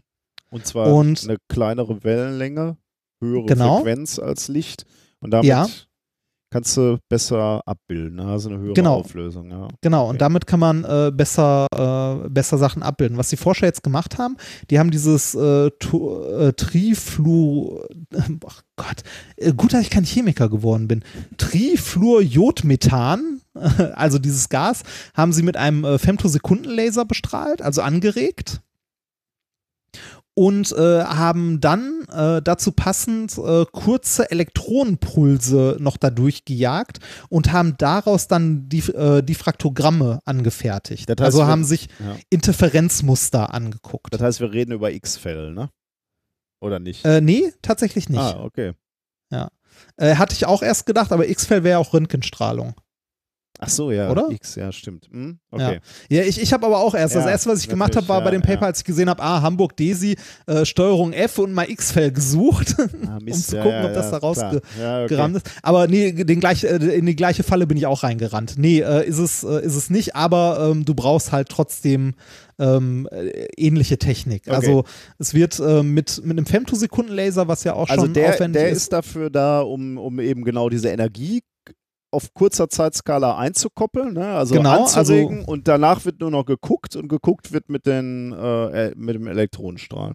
Genau, und jetzt kannst du aufeinander abpassen, halt die Femtosekundenlaser, also den, die Pulse aus dem Femtosekundenlaser und dazu halt mit einer entsprechenden Frequenz die äh, Elektronenpulse. Das heißt, du bekommst kurz nacheinander äh, mehrere Bilder durch die Elektronenpulse, also dadurch, dass du äh, dir die Inferenzmuster der Elektronen an diesem Gas anguckst. Also so ein Elektron, man muss sich das so vorstellen, äh, mehrere Elektronen in Wellenform jetzt laufen auf das Molekül zu, werden daran gestreut und ergeben ein gewisses äh, Muster. Wenn man jetzt kurz danach wieder einen Elektronenpuls da durchjagt, dann hat sich dieses Muster leicht geändert, wenn sich das Molekül geändert hat. Mhm. Und wenn man jetzt zwischendurch halt mit dem Femtosekundenlaser da ähm, halt Licht einstrahlt, also Photonen, dann kann man angucken, also sich im Grunde angucken, wie äh, die Moleküle auf die Lichtpulse, also auf die Photonen reagieren. Mhm. Und äh, was die Forscher hier gemacht haben, äh, ist aus diesen Interferenzmustern dann, ähm, ja, man könnte jetzt sagen, einen Film gemacht. Ist aber ehrlich gesagt ein bisschen, ein bisschen zu hoch gegriffen, würde ich sagen. Äh, du kannst mal in die Shownotes gucken, da habe ich einen Film verlinkt. Ah, geil. Ja, ja, das genau, das ist schön. Wir, wir reagieren genau gleich. Genau das habe ich auch gedacht. Und jetzt guck dir den Film mal an. Oh je. ja, ähm, äh, weil natürlich ist das kein wirklicher Film, weil das, was da rausfällt aus der Apparatur, sind Daten. Ne? Also. Das ist ja nicht so, dass du da eine Fotoplatte hinhängst, Ja, ja. die irgendwie dann äh, gefärbt wird oder so, sondern du, du misst halt Intensität an verschiedenen Stellen von den, äh, von den Elektronen. Und da kommen nachher am Schluss Daten raus. Natürlich kannst du die Daten ähm, So. am Ende, äh, du kannst eine Animation daraus bauen. Mhm. Ne, Also du weißt halt, wie sich das Molekül am Ende verhalten hat und kannst eine Animation daraus bauen, die relativ unspektakulär ist, wenn man sie sich anguckt. Okay, also ich habe es jetzt Ähm, runtergeladen und ich sehe jetzt äh, ein Drahtmodell offensichtlich von diesem äh, Molekül. Ne? In der Mitte, Genau. wie du beschrieben hast, ein Atom, dann drei, drei Atome. Ich glaube, das, das in der Mitte ist das Chlor, das unten müsste Fluor sein und das oben Jod. Okay. Das heißt, ich kann jetzt auf Abspielen und dann Genau, geht das ganze mach mal Drama los. Genau. Ein, eine Minute ist, dauert das. Ne? Ist da Ton ja, bei, oder? äh, nee, das ist kein Ton bei. Okay. Das habe ich auch erst gedacht, vielleicht ist da Ton bei. Aber nein, das ist kein Ton bei. Ähm, Okay. Wenn das Photon aufgenommen wird, los, wird als ja. erstes wird das komplette, äh, wird das komplette Molekül gestreckt, also die Bindungsabstände werden größer und unten ändern sich die Bindungswinkel ein bisschen. Mhm, Carbon Recoil nennen die das und Umbrella Flattening. Also so ein bisschen wie so ein Schirm, der Genau. Zusammengezogen Genau. wird. Okay. Die, äh, die CF-Bindung, ähm, oder vielleicht ist das, nee, warte mal, ist das, äh, vielleicht habe ich die ganze Zeit, habe ich in dem, vielleicht habe ich in dem äh, Paper nicht richtig geguckt. Ich weiß nicht, ob das Chlor oder Kohlenstoff war. Also hier, hier steht zumindest Carbon Ja. Recoil. Ne? Könnte also ja, deshalb, wahrscheinlich ist es eher Kohlenstoff wird auch mehr zu Methan passen. Mhm. Ähm, Ja, Methan Klar. ohne Kohlenstoff wäre schlecht. Ne? Trifluor, Jodmethan. Ja, das macht passt besser. Vergesst das mit dem Chlor, was ich gesagt habe. Mhm. Ich habe mich wahrscheinlich verlesen. Also, weil Ähm, ich jetzt hier gerade. Kohlenstoff. Ja, weil ich jetzt hier gerade schon mal sehe, äh, also neben dem, dass hier ein Filmchen abläuft und du siehst, wie die, die Atome sich gegeneinander bewegen oder zueinander bewegen, äh, sind hier Zeitangaben, ne? Also hier, s- Ja. wo ich jetzt gerade bin, befinden wir uns offensichtlich gerade 67 Femtosekunden nach der Einkopplung des Laserpulses. und äh, sie geben hier noch eine Distanz zwischen dem Kohlenstoff und dem Fluor an.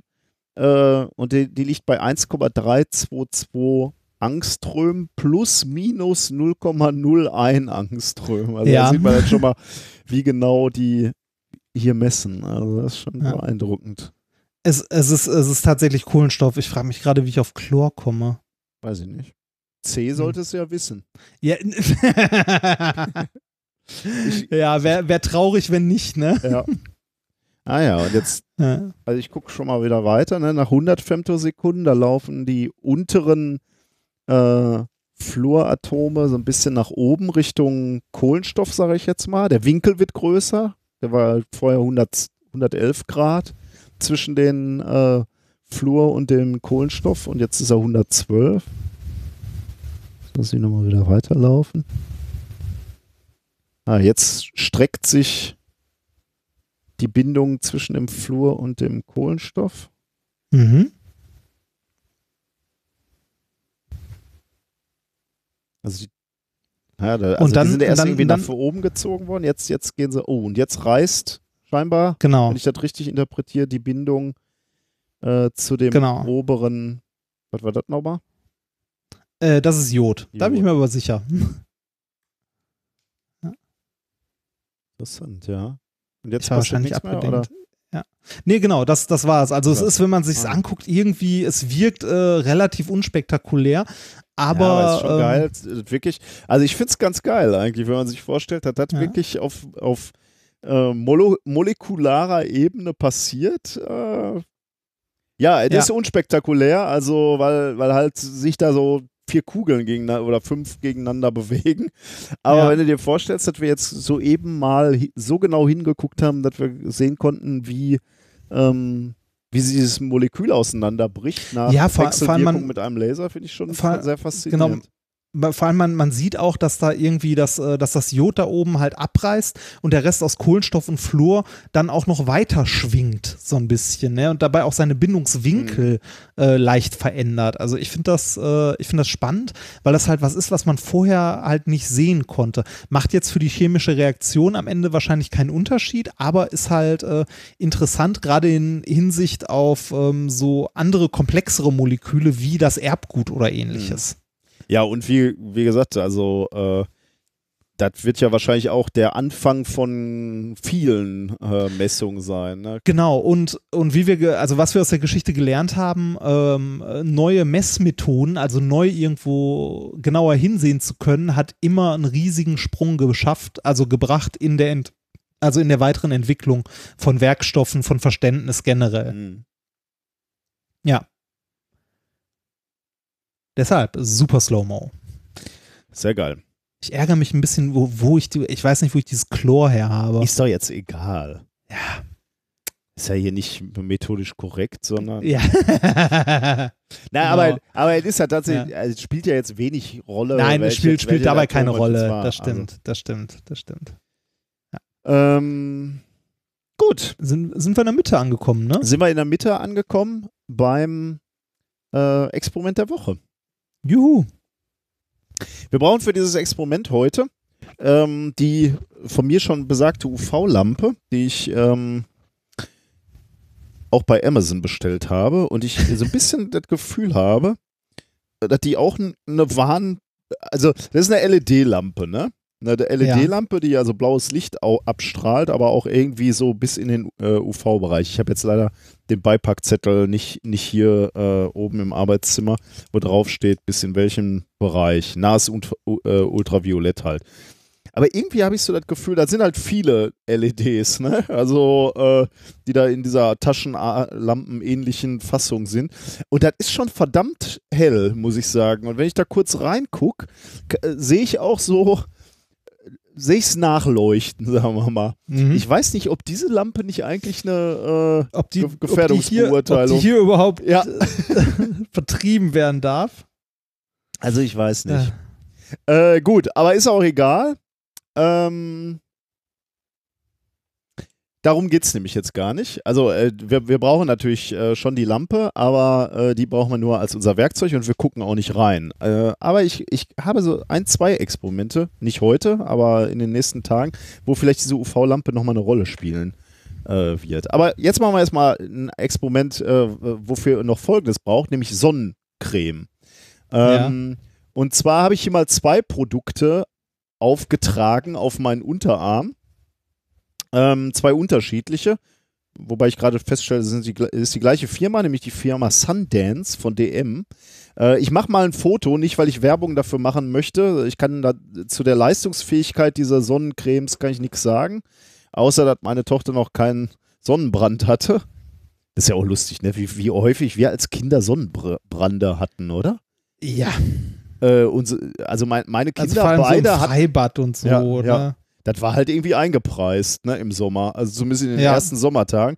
Meine Kinder. Ist halt mal passiert, ne?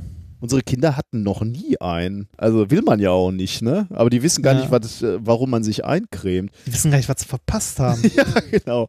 Also ich habe die, diese beiden ja. Produkte hier mal äh, fotografiert. Das ist einmal so, ein, so eine Art ähm, Deo-Stift, ach nicht Quatsch, Deo-Stift, also äh, so, so, ein Stick halt, den du aufträgst auf die Haut und das andere ist so eine klassische Sonnencreme, also so eine Milch, die du aufträgst. Die, der eine hat ähm, die Sonnencreme Stufe 20 und der andere, dieser Stift, ist 50 und höher, also nur um äh, zu, aus Transparenzgründen sozusagen. Mhm. Äh, Habe ich jetzt auf meinem Unterarm aufgetragen in, äh, also zwei, zwei Flecken sozusagen, zwei, zwei Felder. Und wenn ich jetzt meinen Arm beleuchte äh, mit diesem UV-Licht, dann stellt man fest, dass der eine Flecken sehr hell leuchtet, also der, ja, der strahlt richtig, weißes Licht ab, würde ich sagen. Äh, das ist der, der Flecken der, der Sonnencreme. Und der andere Flecken, da wo ich diesen Stift aufgetragen habe, der leuchtet dunkel. Oder äh, leuchtet eben nicht. leuchtet ja. dunkel, das war schön. Er leuchtet dunkel. Ja, Ja, äh, unsere Dunkelonen, oder wie haben wir die genannt? ja da sind sie wieder. Dunkellohn. Ja, sie leuchten natürlich nicht, sondern sie schlucken alles Licht. Ne?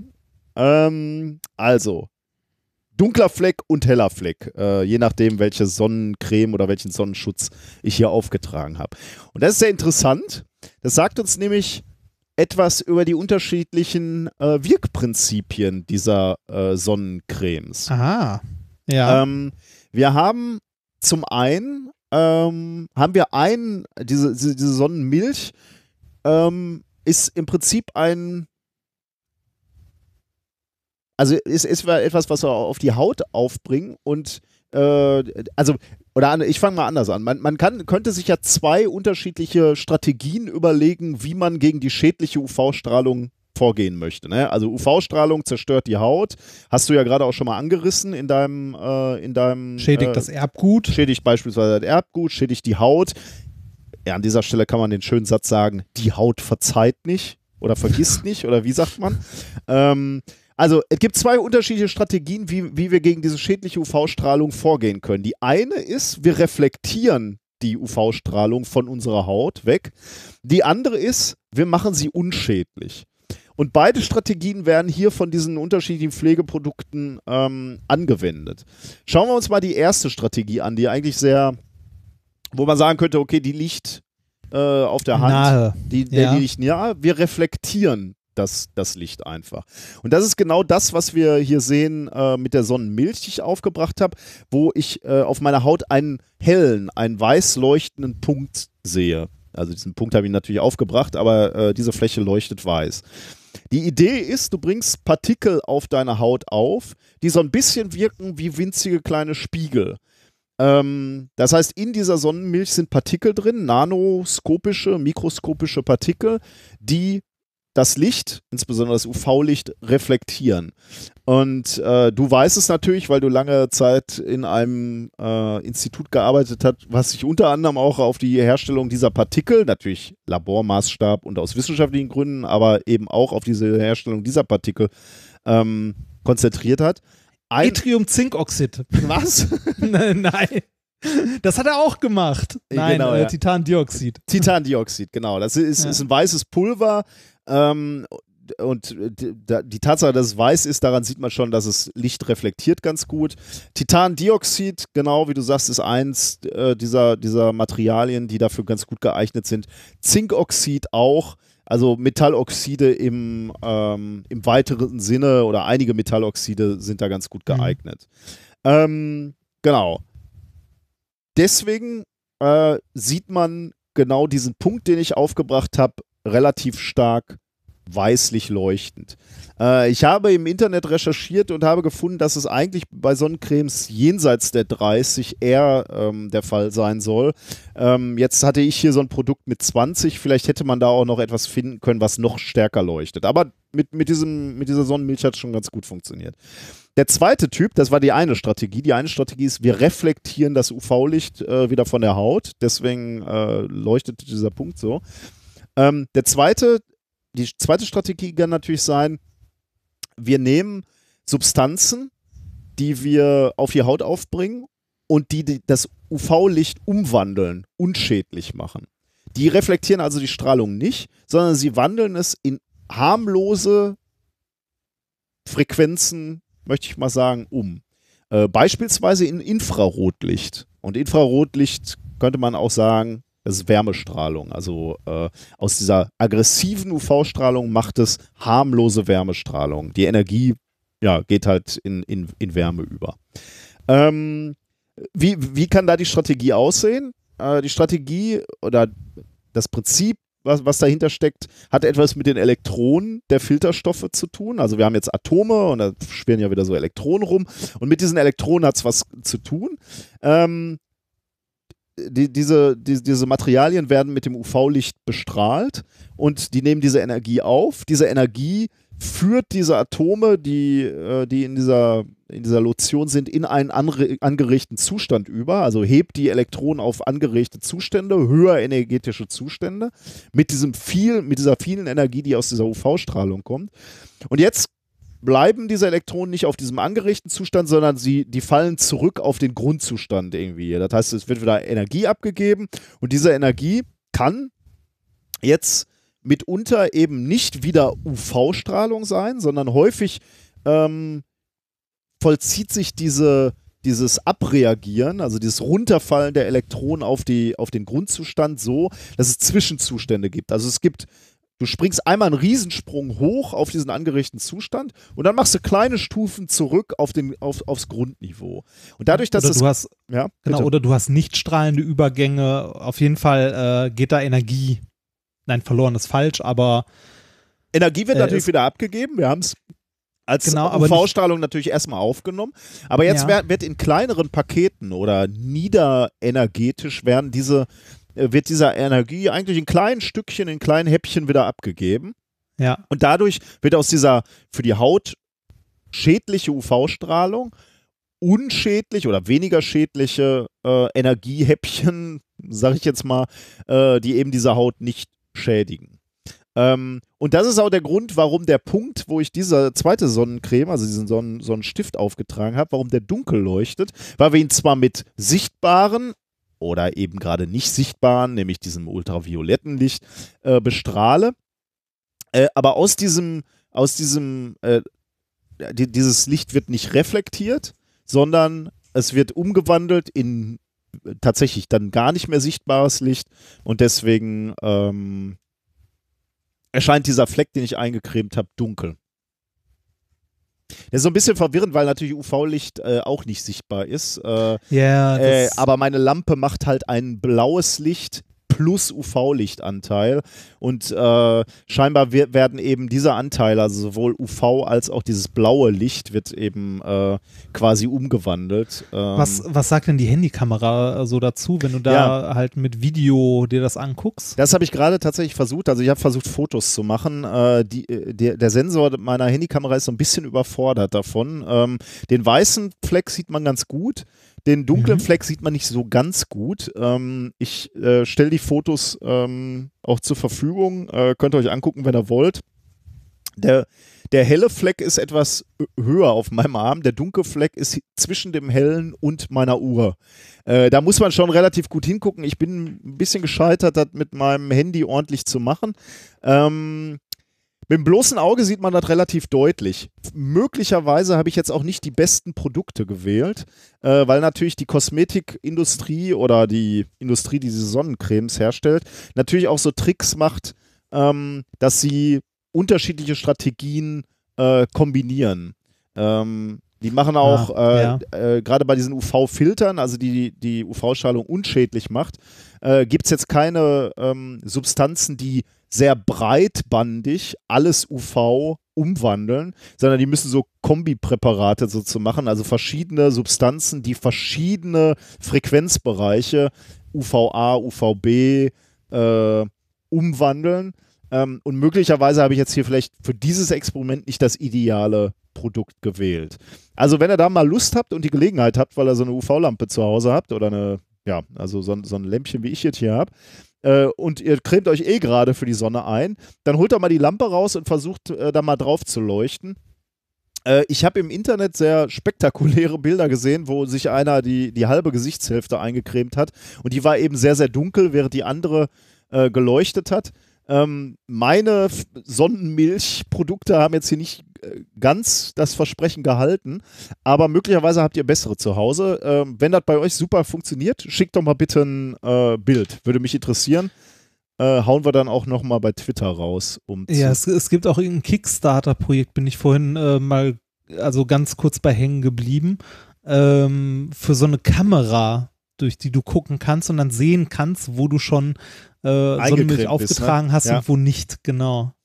Ja, das hatte ich mir natürlich auch so ein bisschen erhofft, ne? dass- ich demnächst hier meine Kinder, wenn ich sie eingecremt habe, oder wenn die behaupten, sie haben sich schon eingecremt, dass ich dann einmal mit so einer Lampe, mit so einer Testlampe drüber gehe. Ähm, Und Und- sagen kannst, Genau. nein! genau, ja. ja. Apropos, diese Lampe wird natürlich auch damit beworben, äh, dass du damit ganz toll äh, Katzenurin und so äh, darstellen Ah. kannst. Ne? Hast du das eigentlich schon mal gemacht? Das- dass du durch die Bude Nein. gerannt bist und mal geguckt hast, wo deine Katze schon überall hingemacht hat? Nein, es gibt Sachen, die will man einfach nicht. Da könntest du recht haben, ja. Ja, das können wir dann, äh, das ist das nächste Experiment. Dann laufen wir bei dir durch die Bude und sehen mal, wo. Und guck mal, wo Luke überall. Äh, Wobei, es muss ja nicht zwingend? Luke gewesen sein. Ich hörte mal Sperma, kann man auch so darstellen. okay, dann äh, gehen wir in dieser Wohnung nicht. Wechseln wir das Thema. Äh, der, der, Kater, der Kater schläft hier gerade sehr niedlich auf den Umzugskartons, die ich noch nicht ausgeräumt habe. Ach. Wir haben. Ähm, Hast du aber super abgelenkt. jetzt. Ja, super, ne? Ist, äh, auf, äh, auf einem Persilkarton sitzt der. Wahnsinn. Es gibt Persil Ja. noch? Nein, es gibt äh, Persil-Service online. Geschickt gereinigt. Hä? Das heißt, äh, du musst nicht mehr selber waschen, sondern du schickst deine Wäsche irgendwo hin und die Ja, wenn du so einen? Anzug, anstatt ihn in die Ah, Reinigung okay. zu bringen, kannst du ihn auch äh, dahin schicken und bekommst ihn dann gefaltet und so äh, Oh. wieder. Du hast Ja. doch überhaupt keinen Anzug. Ich besitze zwei, Was? vielleicht sogar drei. Ja, Für so Festivitäten wie Hochzeiten und so? für so Beerdigungen. Ach, oh. und Hochzeiten, ja. ja. Tue ich. Ich besitze sowas. Ich besitze sogar Hemden. Erstaunlich.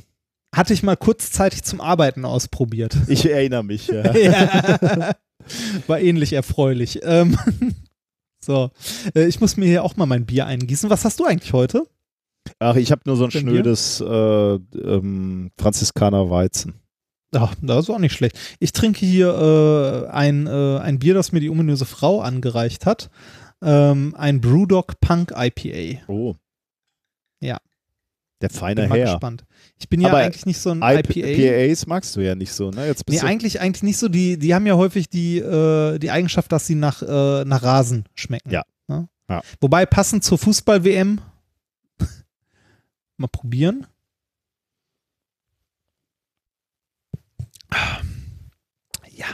Und? Hör ich das Ja. schon wieder raus. Kann man, muss man aber nicht. Nein, es ist, ich, ist ich okay, dachte, ist weil okay. es von der ominösen Frau, nicht mehr ganz so ominösen Frau gereicht wurde, dachte, dachte ich, sagst du jetzt, ach toll. Super. Nein, es ist, nee, ich, wir, wir haben eine Beziehung, in der ich ehrlich sein kann. Ah. Schatz, schmeckt nicht. so. Ich könnte, ich könnte ja alternativ hier auch noch, wir sind ja in der Pfalz, ich könnte auch Wein trinken. Schmeckt dir aber auch nicht.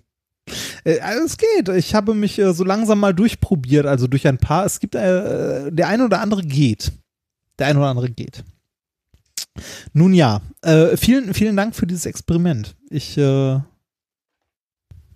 Ich glaube, die, die UV-Lampe werde ich später nochmal zum Einsatz bringen. Ich habe da noch was im, im Petto, was sehr Oh. spannend aussah, aber dann äh, vielleicht beim nächsten Mal. Mal schauen.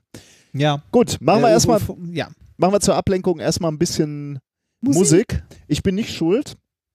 Wer Äh, dann? Leonard ist schuld. Ähm, der hat uns einen Song geschickt. Ähm, ich sag mal, ich glaube, es ist im Wesentlichen die Vertonung eines Uniskripts. Und zwar TI. Ich weiß ehrlich gesagt nicht so genau, wofür TI steht. Ähm, Technische Informatik? Möglicherweise. Ja, könnte ich, könnte ich mir vorstellen. Äh, kommt jedenfalls von der, von der Musikhochschule RWTH Aachen. ja, ja. Ähm, ja. Und zwar aus dem Fachbereich äh, der Elektrotechnik. Also es muss ja irgendwas Ah, mit Elektrotechnik zu tun haben und ähm, ja, was auch immer TI ist. Vielleicht versuche ich das mal rauszufinden, während der Song läuft. Ähm, ja, viel Spaß damit. Oh, der Wiegner. Hey, Rudolf, ich hab dir was mitgebracht. Jungs, 3, Pi. Rudolph the red-nosed reindeer had a very shiny Nein, nose. nein, nein. Komm. Nein! Ach Mensch, warum denn nicht? Schick mal dein Weihnachtsoratorium nach Hause. Du kannst mir dabei was ganz anderem helfen. Du klingst doch fast wie der Grönemeyer. Tief im Westen. Ja, ja. Ich muss da noch dieses Skript schreiben. MC Bielefeld, drop mal ein Beat.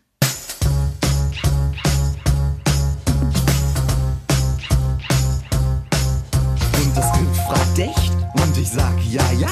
Und das Skript fragt echt und ich sag na klar. Es wird jetzt mal geschrieben, dieses T-Skript.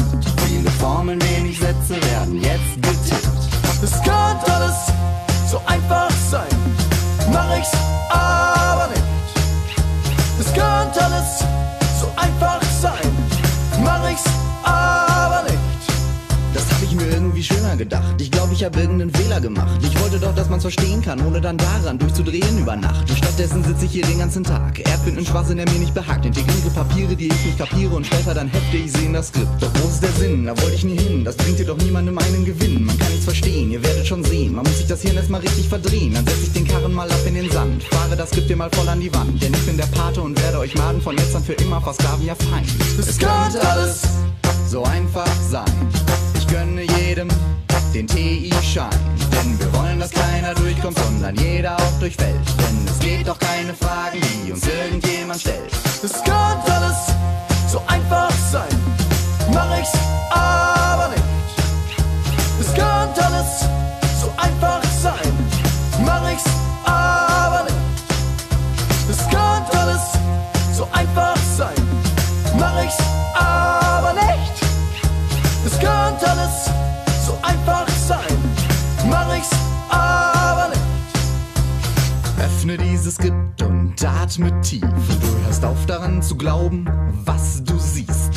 Genau alles durchschauen, das schafft man nie. Doch was du brauchst, das ist Verrücktheit und Fantasie. In einem sind eh alle gleich. Und auch wenn es keinem so scheint, obwohl wir es wissen, weiß keiner Bescheid. Darin sind wir alle vereint. Dann fassen wir hier mal zusammen. Hat alles mit Klaus angefangen. Ist dann irgendwann über Shannon gegangen und das auch vom Markov abstammt. Klar habt ihr Fragen, aber eine Antwort haben wir leider nicht. Klar wollt ihr Vorder bei euch auch noch weglassen? Tun wir leider nicht. Ihr wollt eine Formel für einfaches Rechnen? Kriegt ihr aber nicht. Wollt Chen oder Simon Poisson? Sind wir nicht. Es könnte alles so einfach sein. Mach ich's aber nicht. Es könnte alles so einfach sein. Mach ich's aber nicht. Es könnte alles so einfach sein. Mach ich's aber nicht. Es könnte alles so einfach sein. Mach ich's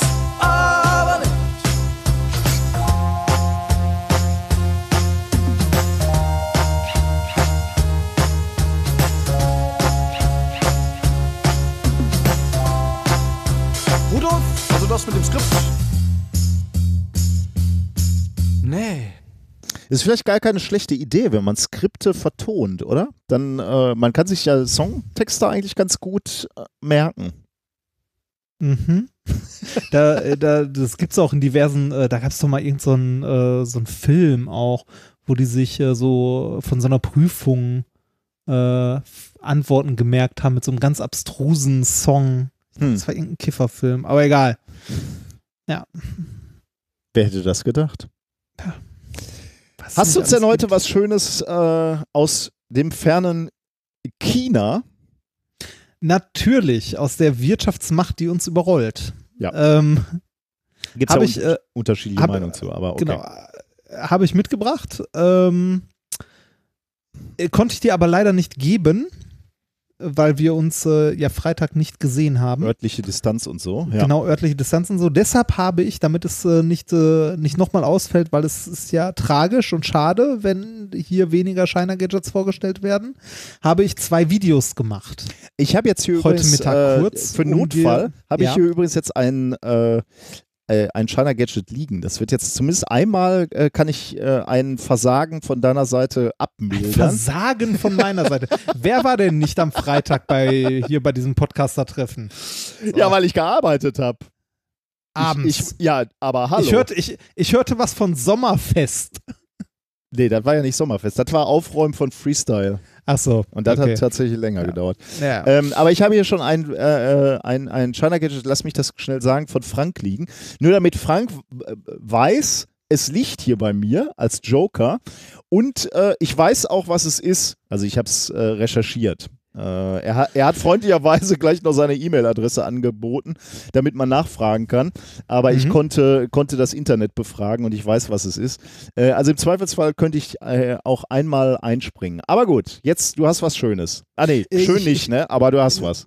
Ich, ha, ich, habe dir, ich habe dir zwei Videos gemacht. Ähm, Das finde ich eine davon, gute Lösung, ja. Ein, genau, eins davon heißt, äh, ja, demnächst können wir das ja wieder live machen. Jetzt mit mehr Internet können wir auch eine Videoverbindung aufbauen, falls wir nicht zusammensitzen. Du hast mehr Weil Internet. ne? das, ja, ich habe mehr Internet. Es gehört ja irgendwie mit dazu, dass man äh, so Shiner-Gadgets irgendwie äh, zusammen enträtselt und sich das mal anguckt. Das stimmt, Deshalb, äh, du darfst dir gerne das erste Video angucken, das ich dir geschickt habe. Ist das mit Ton? Muss ich da Ton anmachen? Das, das ist mit Ton. Also ich sage, also eigentlich sage ich nur, dass du da raten kannst, was das ist. Ich gebe dir Tipps. Ähm, also, also versuche ich mit Ton anzumachen, wobei das Äh, quäkt mal. jetzt hier aus meinem äh, Lautsprecher ist, ist ja nicht raus. schlimm. Ne? Kannst, äh, Ja. Du kannst ja ansonsten beschreiben, was du siehst und was du glaubst, was das sein könnte. Du hältst was hoch. Ja, Es sieht aus wie ein Apfel, sagst du? genau. Es ist grün. Oh, aber eine da, lange ah, Antenne. Ah, das hat eine Antenne, die du da auch in dem Video aus äh, fährst. Oh, was habt ihr denn für einen geilen Schlüsselhalter da links hinter dir? Das ist äh, ein äh, Schlüsselhalter mit einer Szene aus äh, Zelda, äh, wo, äh, wo oben steht, Ah, äh, It's sehr geil. dangerous to go alone, Sehr take geil, one ja. of these. Und Ja, dann sehr darunter die Schlüssel. Ah, Ja. super geil.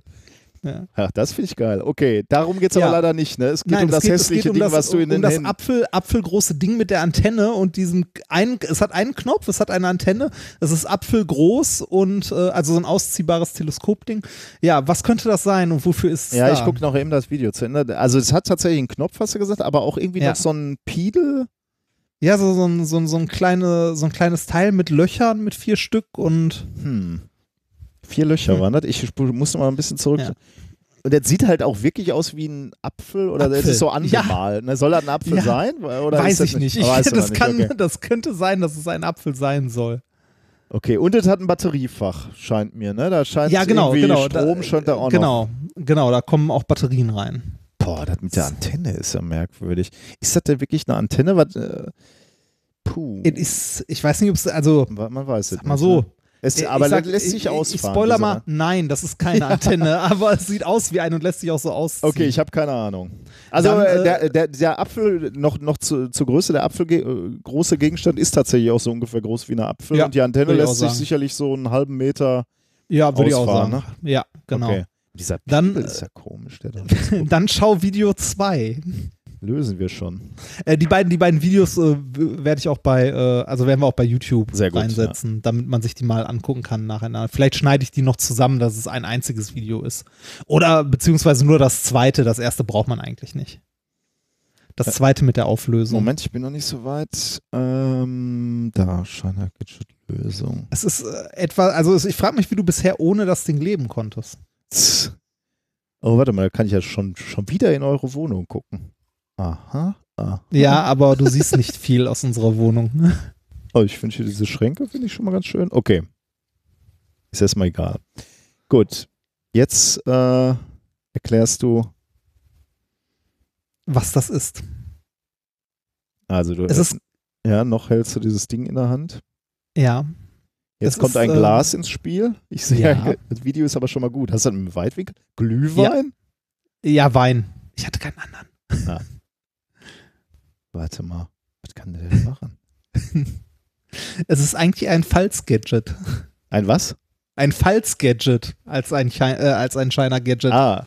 Äh, ah, jetzt steckst du diese lange Antenne, scheinst du in die F Weinflasche. In die Flasche zu stecken. Genau. Weinthermometer? Nee. Nein.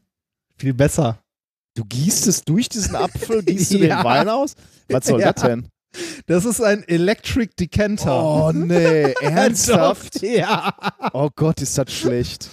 Das heißt, du Das drückst auf den, äh, auf den Knopf und das ist eine Pumpe Ja, das und du pumpst das Wein durch dieses elektronische Gerät aus, Ja. aus China, Ja. anstatt und, und es hat den Nutzwert, dass du dieses, dass du die Flasche nicht kippen musst.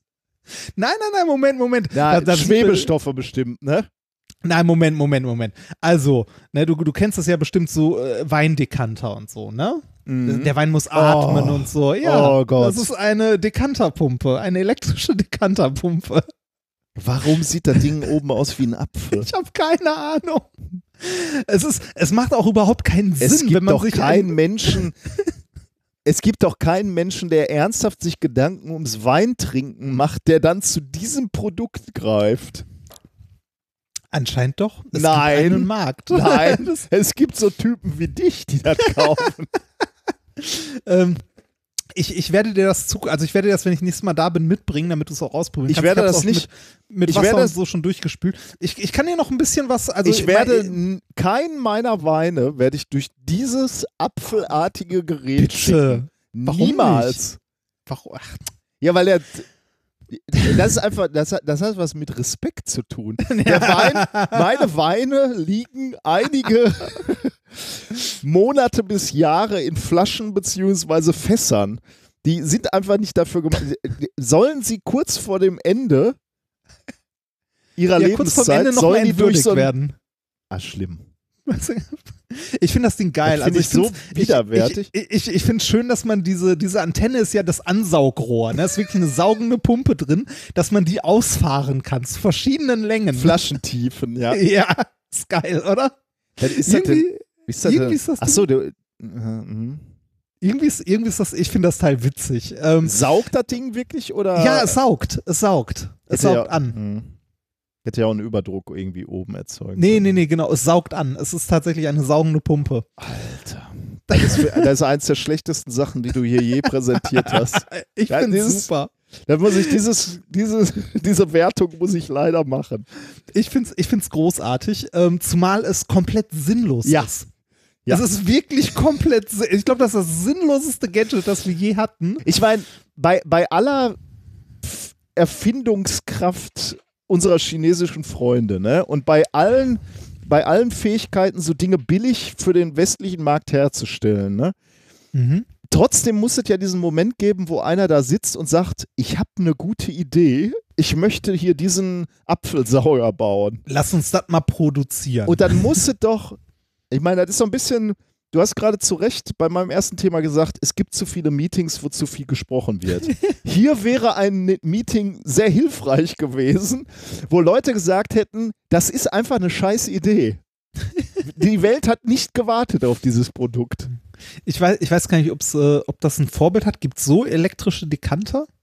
Wahrscheinlich, ne? Ich google das mal. Du willst uns ja wahrscheinlich was sagen zu dieser. Ja, natürlich, natürlich, weil ähm, ich habe ja, ähm, man könnte jetzt sagen, also ich habe ja Fußballmimikrie aufgebaut und dank dir auch im ersten Buch verarbeitet auch sowas wie Weinmimikrie, weil auch Ja. da kann man sich ja bloßstellen, wenn man da, wenn man da nicht im richtigen Moment weiß, was man so sagt. Und abgesehen von, von den tollen Sachen wie, ähm, ne, hier schmeckt nach Johannisbeere und eine Note von Lakritz im Abgang und der hat viel Sonne gesehen, ne, Südhang, kann ich jetzt auch noch übers Dekantieren klugscheißern. Ich bin gespannt. Die Bezeichnung hier, elektrische äh, Dekanterpumpe, ist nämlich genau genommen nicht richtig.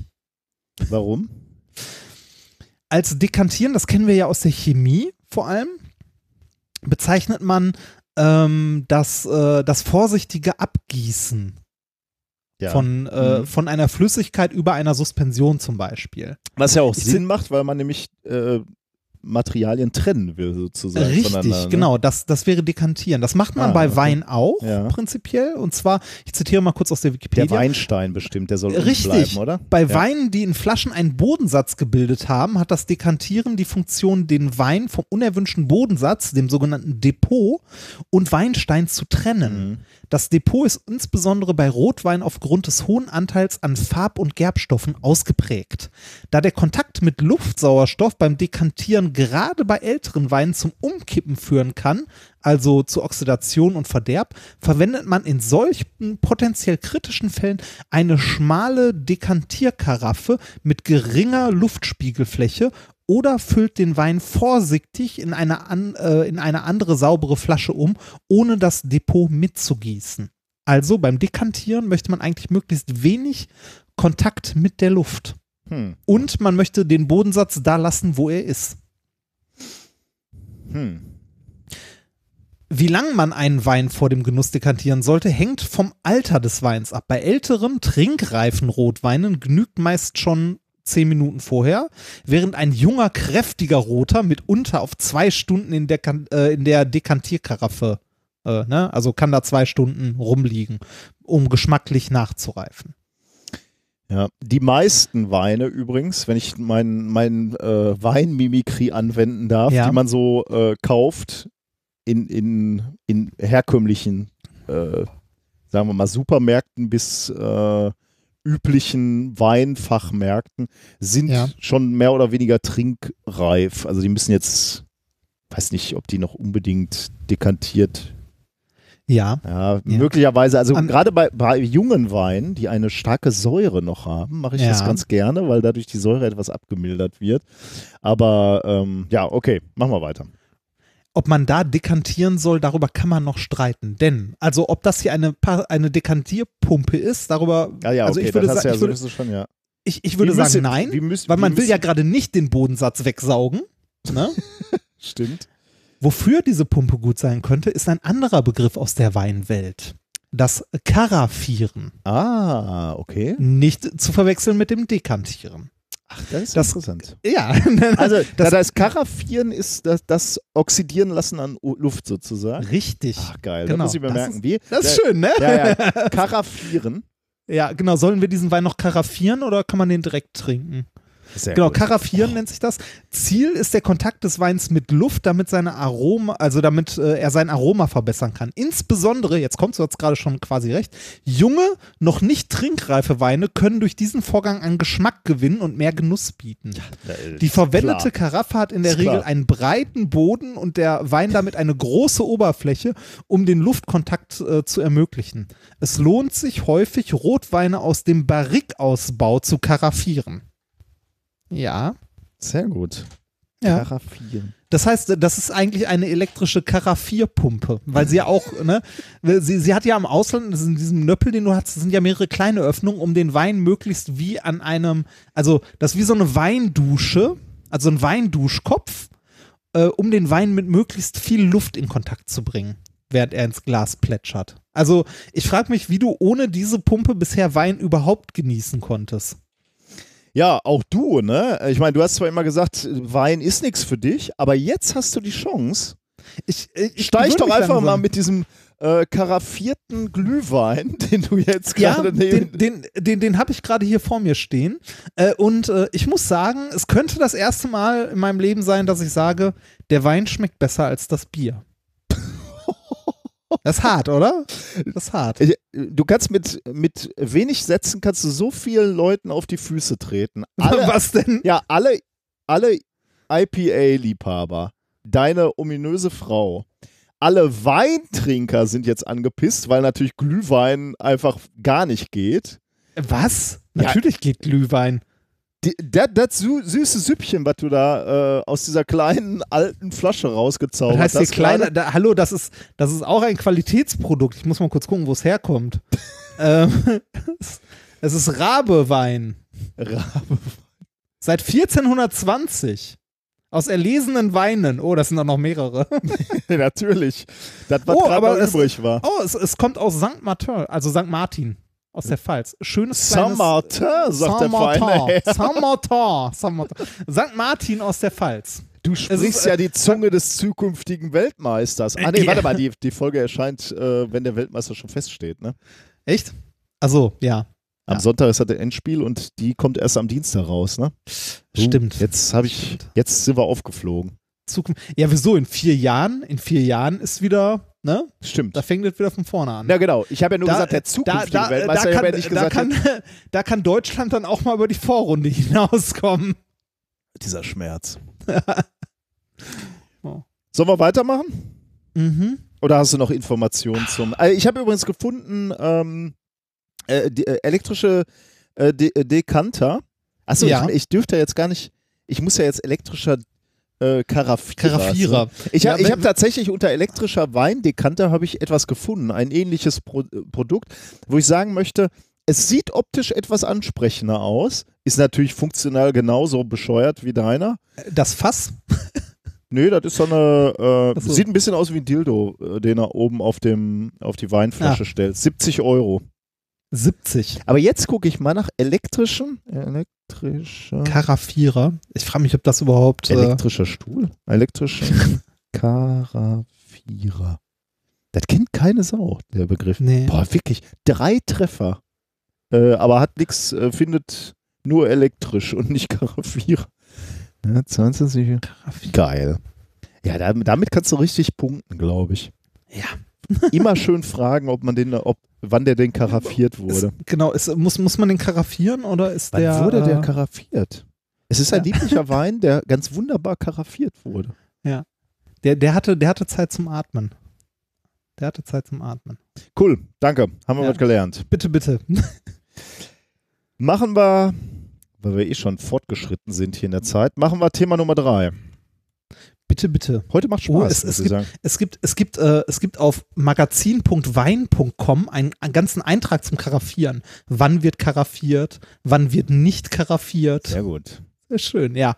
Ja, bitte. Ähm, Thema Nummer drei, fliegende Elektrospinnen. Ja.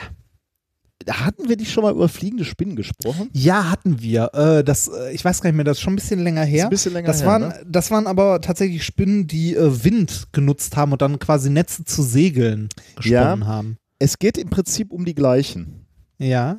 Äh, Ähm, genau die gleichen Spinnen tatsächlich? Ich weiß natürlich nicht mehr, um welche Spinnen es Ah. ging, aber es geht hier auch um Spinnen, die im Prinzip äh, ihre Spinnen, Spinnenfäden nutzen, um vom Wind transportiert zu werden. Darum Okay. geht es erstmal so in Ansätzen. Aber wir, äh, Ja. wir, wir, wir, sp- wir spinnen das Ganze jetzt gleich noch etwas weiter. ähm, oh, bitte. Das, ja. das, wäre, das wäre so elegant gewesen, wenn du nicht immer so dümmlich lachen würdest, wenn ich versuche, hier mal Übergänge zu machen. Aber gut, ich bin ja Kummer gewohnt. ja es- Insbesondere nach dem Ah. Karafierer. Ähm, dieses Thema wurde übrigens von ganz, ganz vielen vorgeschlagen, deswegen lese ich jetzt nicht Ja. einzelne Namen vor. Äh, das wurde uns auf vielen, vielen Wegen äh, zugeworfen. Ähm, die, diese Spinnen, ne, die fliegen können, ähm, gra- gerade schon gesagt, Fäden, die quasi als Segel benutzt wurden äh, und, und im Prinzip war das auch akzeptiert und verstanden, dass sie Wind nutzen, um äh, sich fortzubewegen damit. Ich komme da gleich nochmal etwas äh, genauer drauf. Aber es gibt schon relativ lange Leute, unter anderem auch sehr ähm, prominente, nämlich Charles Darwin. Ich trage übrigens heute ein Charles Darwin-T-Shirt. Ähm, sein Eintrag, als er ähm, diesen Baum der Evolution, sage ich jetzt mal, zum ersten Mal in sein Laborbuch skizziert hat. Und darüber hat er geschrieben, I think, ich glaube. Äh, und dann eben diesen Baum. Äh, das das T-Shirt trage ich gerade. Passt Sehr schön. gut. Wo, wo warst du denn einkaufen, diese ganzen Nerd-Shirts? Ähm, ich habe verschiedene Quellen benutzt. Ah, also äh, Spreadshirt natürlich, ähm, Querti. Äh, Querti natürlich. Ähm, boah, ich müsste gucken, wo noch, aber jedenfalls unterschiedliche, unterschiedliche Quellen. Vielleicht twitter ich in den nächsten äh, Tagen mal. Ich habe nämlich ganz viele T-Shirts weggeschmissen erstmal und dann neue gekauft. Ich durfte erst neue kaufen, nachdem ich welche weggeschmissen habe. Ah. Also, auch Charles Darwin hat diese Spinnen schon beobachtet und hat äh, sich äh, gewundert, warum diese Spinnen es auch schaffen, an windstillen Tag auf seinem Schiff zu erscheinen, also auf der Beagle, mit der er unterwegs war, und auch wieder ab. Was spricht deine, die ominöse Frau, habe ich gehört. Ja, sie war.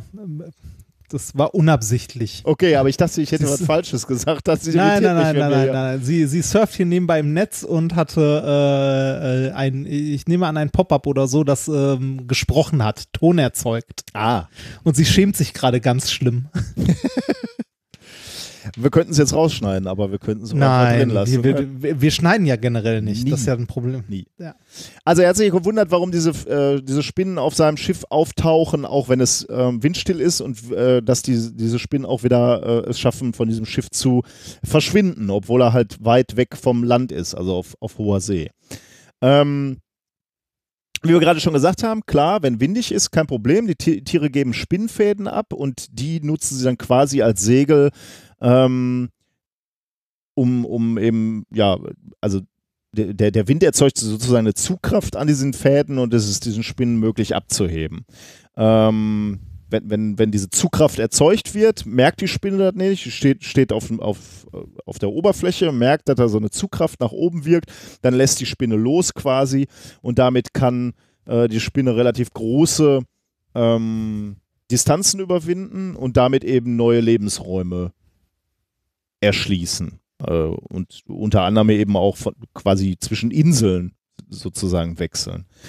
Ähm, Segel ist eine Möglichkeit. Unklar ist aber, wie, wie die Spinne schafft, auch eben ohne Luftbewegung ähm, diese, diese Fortbewegung zu nutzen oder sagen wir mal fast ohne Luftbewegung. Äh, und es gibt schon relativ lange Vermutungen, dass möglicherweise elektrostatische Effekte eine Rolle spielen können. Konkreter ähm, glaubt man, dass äh, die Wirkung des sogenannten atmosphärischen Potentialgradientens ähm, eine Rolle spielt, der sich zwischen unterschiedlichen Luftschichten ausbildet, beziehungsweise eigentlich viel mehr zwischen der Erde und unterschiedlichen Luftschichten. Wenn man sich nämlich mal so die Erde anschaut, dann stellt man fest, dass die Erdoberfläche lokal negativ geladen ist. Ähm, und zwar gar nicht mal so wenig, ähm, einige hundert Kilocoulomb, also ganze Erde. Ähm, Gleichzeitig ist die Ionisphäre, also so eine, so eine obere Atmosphären, äh,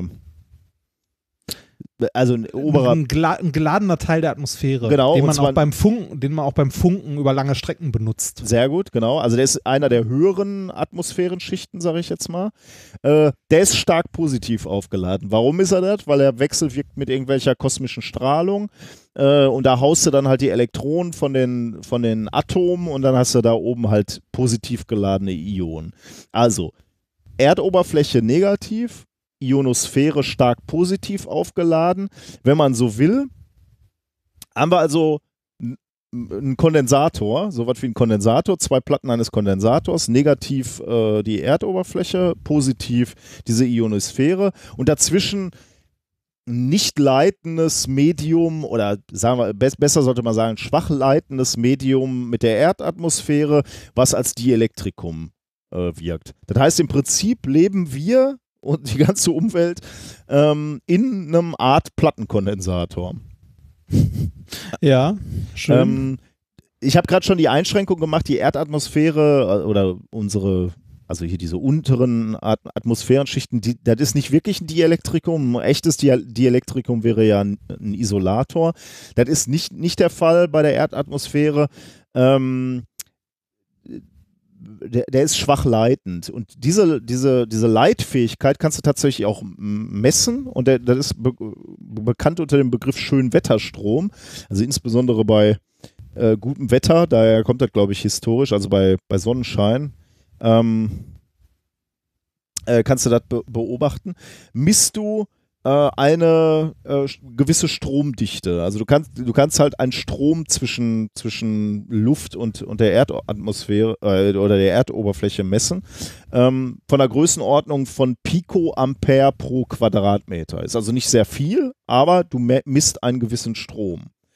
Ähm, jetzt so Fun Fact am Rande, jetzt könnte man ja sagen, okay, wenn, wenn wir einen Strom messen, der, der in Richtung Erdoberfläche fließt, dann müsste ja irgendwann diese Negativladung des Erdfeldes oder der Erde dahin sein. Also wenn Strom fließt, dann gleichen sich ja sozusagen Ladungen aus. Also irgendwann müsste diese, diese Differenz zwischen Ionosphäre und Erdoberfläche müsste weg sein. Ähm, da gibt es verschiedene. Ja. Und wenn Strom fließt, können wir daraus nicht Energie gewinnen? Gute Frage, ja. Also ich meine, bei Pico Ampere pro Quadratmeter ja. wird da nicht viel rauskommen.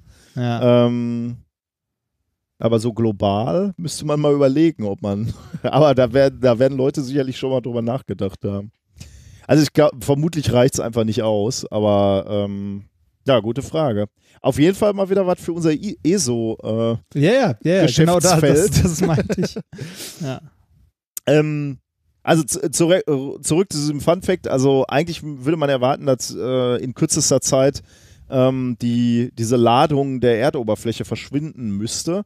Äh, und es gibt tatsächlich verschiedene Mechanismen, die dis diskutiert werden, warum dem nicht so ist. Und man ist sich sicherlich sicher, dass Blitze äh, ähm, zwischen Gewitterwolken und der Erde eine relativ große Rolle dabei spielen, denn dabei wird negative Ladung zur Erdoberfläche transportiert. Also da ist man schon sicher, aber es gibt sicher, oder man vermutet, dass es da auch noch andere Effekte gibt. Aber darum geht es jetzt gar nicht. Ich wollte es nur mal kurz erwähnen, also warum, warum es überhaupt noch diese Potenzialdifferenz ähm, gibt. Im Wesentlichen äh, obwohl wir diesen Strom messen, äh, diesen schönen Wetterstrom, bleibt nämlich das elektrische Feld der Erde stationär. Also auf einem Level sozusagen. Äh, wobei das je nach Wetterlage auch sehr unterschiedlich sein kann. Also es bleibt halt nur messtechnisch im Mittel gleich. Ähm, Mhm. Es hängt halt auch sehr davon ab von den Wetterbedingungen. Wenn das jetzt beispielsweise bei Gewitterlage kann, kann dieses elektrische Feld halt viel, viel stärker sein. Da misst er teilweise äh, Feldstärken von 25 bis 35 Kilovolt pro Meter ähm, in der Nähe der Erdoberfläche. Also will nur sagen, kann auch viel, viel größer sein. Ähm, jetzt ist schon relativ lange in der, in der Tierwelt bekannt, dass einige Insekten auch äh, diese elektrostatischen Effekte nutzen. Beispielsweise, das habe ich jetzt nicht näher recherchiert, aber das stand in diesem Paper, beispielsweise nutzen wohl Hummeln elektrische Felder, die sich zwischen ihrem Körper und den Blüten aufbauen, um zu navigieren. Ähm, das finde ich ja auch irgendwie spannend. Da, da müsst ihr auch nochmal nachlesen. Darum geht es aber jetzt hier natürlich auch nicht. Hier geht es um Forscher von der University of Bristol. Ähm, die haben sich die Frage gestellt, ob diese elektrischen Felder, über die ich gerade sprach, also diese, ähm, dieser Plattenkondensator, der, der unsere Erde ist, ob die, ob Spinnen in der Lage sind, diese elektrischen Felder zu nutzen, um sich fortzubewegen. Und äh, das Paper wurde veröffentlicht in Current Biology am 5. Juli 2018 unter dem Titel Electric Fields Elicit Ballooning in Spiders. Gott. Ja. Ähm, und was haben sie gemacht? Ballooning in Spiders. Das sind so Sachen, die ich nicht zusammen hören möchte. das habe ich auch gedacht. ja. Es ist ein wenig gruselig, sich vorzustellen, dass diese Spinnen es ausnutzen, eben äh, ja, überall hinzufliegen. Zu, zu dir, zu mir, überall. Ähm, was haben die gemacht? Man kann sich natürlich vorstellen, ähm, also dass der Versuchsaufbau relativ simpel ist. Also ich habe ich hab ja gerade gesagt, die Erde ist im Prinzip ein elektrischer Kondensator, also äh, ja. ein starkes elektrisches Feld. Sowas kann man natürlich relativ einfach in, äh, in einem Labor nachbauen. Und genau das haben sie gemacht. Sie haben sich Spinnen genommen, Baldachinspinnen, und die haben sie einfach in elektrische Felder gesetzt. Also die haben auch äh, ja, zwei geladene Platten genommen und da äh, eine Spannung angelegt. Und zwar Spannungen, die etwa dem, dem entsprechen, was man so in der Atmosphäre erwarten würde. Und haben dann die Spinnen beobachtet. Und die haben äh, gesehen, dass die Spinnen das Erwartbare machen. Sobald die elektrischen Felder eingeschaltet wurden, haben die Spinnen so reagiert, dass sie Flugfäden äh, freigesetzt haben und äh, dann auch irgendwann abgehoben sind, wenn dieses elektrische Feld nicht ausgeschaltet wurde. Ähm, und damit ähm, haben sie quasi bestätigt, dass die Tiere, wenn sie diese APG, also diese atmosphärische, wie, wie war die, äh, atm diesen atmosphärischen Potentialgradienten wahrnehmen, dass sie dann Flugvorbereitung quasi machen und äh, sich bereit machen abzuheben. Ähm, Ja. Ich finde es immer noch gruselig. Also äh, man, man kann jetzt sehen, dass das halt an, äh, also mit an den äh, elektrischen Feldern liegt. genau, ja. Also die, die Forscher konnten, haben dann auch im Labor dass wenn sie das elektrische, gut, der ist jetzt dann natürlich nicht erstaunlich, aber ähm, ist, ist natürlich irgendwie eine Bestätigung. Äh, die konnten dann halt auch äh, zeigen, dass wenn sie elektrische Felder eingeschaltet haben, dann haben die sich bereit gemacht zu fliegen, sind dann auch tatsächlich abgehoben. Wenn sie das elektrische Feld dann abgeschaltet haben, äh, sind die äh, Spinnen wieder runtergefallen oder haben sich abwärts bewegt. Ähm, Ja. Bitte? Ich finde es immer noch so, wow. Ja, ja, natürlich. Ähm, ja.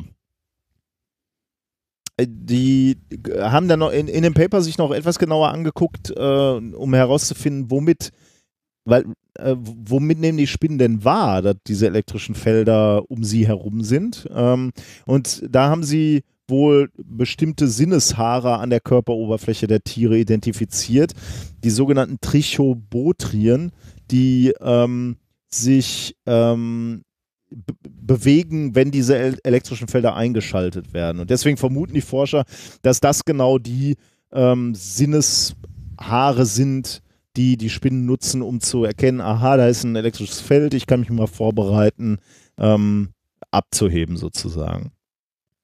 Ähm, Aber, aber Mhm. sind, äh, sind, äh, sind diese, äh, also diese elektrischen Felder, die die messen, ähm, äh, korreliert das mit Winden, die günstig sind für die Spinnen, um sich fortzubewegen? ähm, die Frage habe ich mir gerade auch gestellt. Also, macht, ich, macht, macht, macht das Sinn für Nee, die Spinnen? also ich wissen, da, okay, da ist jetzt, äh, also ich, weiß nicht. ich glaube, Sinn macht das nicht. Wenn das elektrische Feld groß genug ist oder äh, wenn ihnen danach ist abzuheben sozusagen und das elektrische Feld ist entsprechend, dann heben die ab. Und dann Okay. sind sie aber dem, dem Wind ausgesetzt, ne? also dem schwachen Wind, der nicht ausreichen Ja. würde, um sie zu tragen.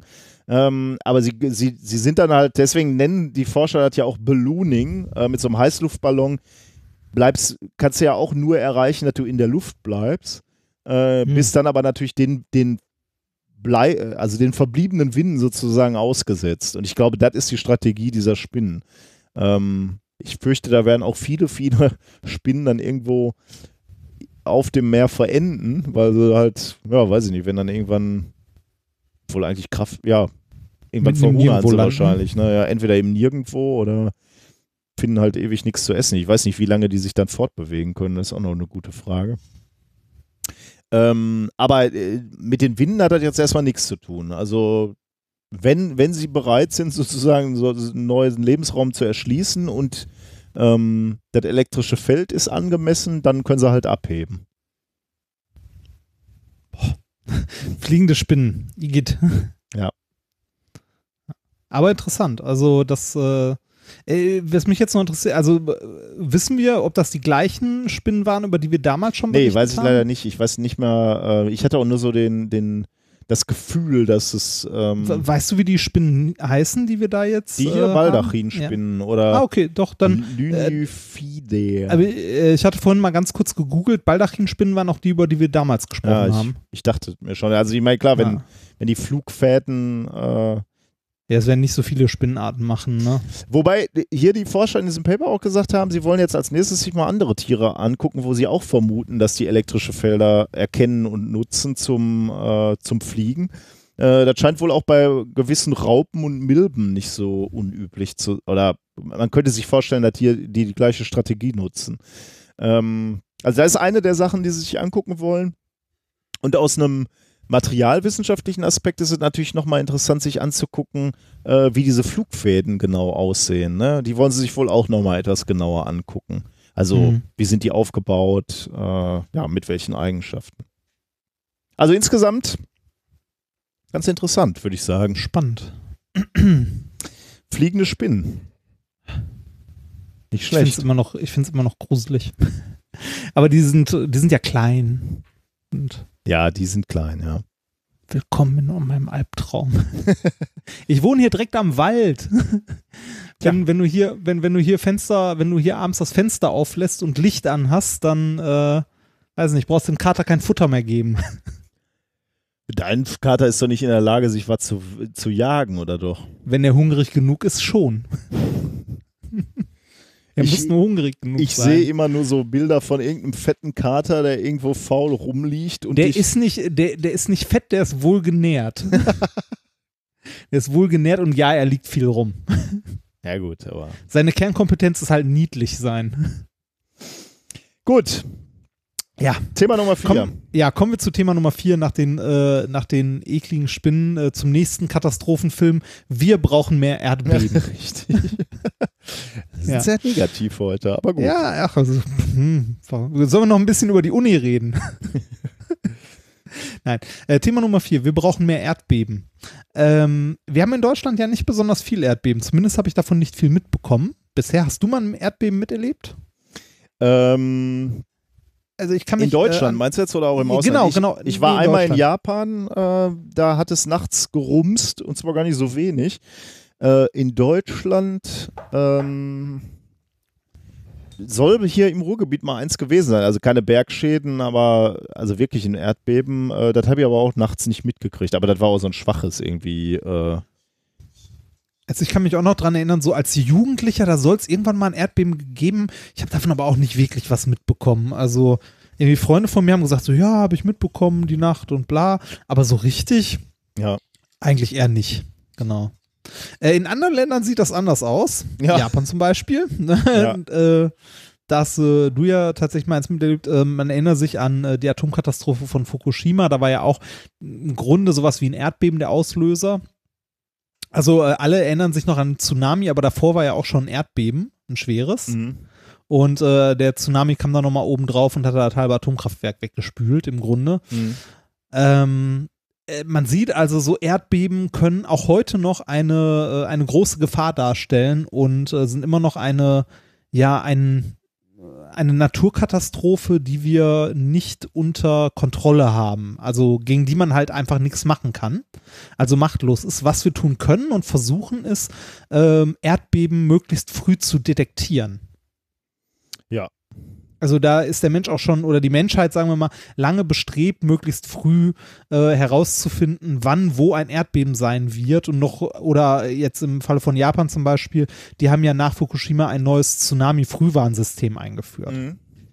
Das heißt, gerade in Regionen wie, äh, weiß ich nicht, Mexico City, generell Japan äh, und so weiter äh, oder Los Angeles ist man bestrebt, äh, Detektoren zu haben, die einem sagen können, wann Beben auftauchen, also kleinere Beben, ähm, um halt große Beben rechtzeitig, äh, ja, um vor großen Beben rechtzeitig zu warnen, um die Völ Bevölkerung in Sicherheit zu bringen. Ja.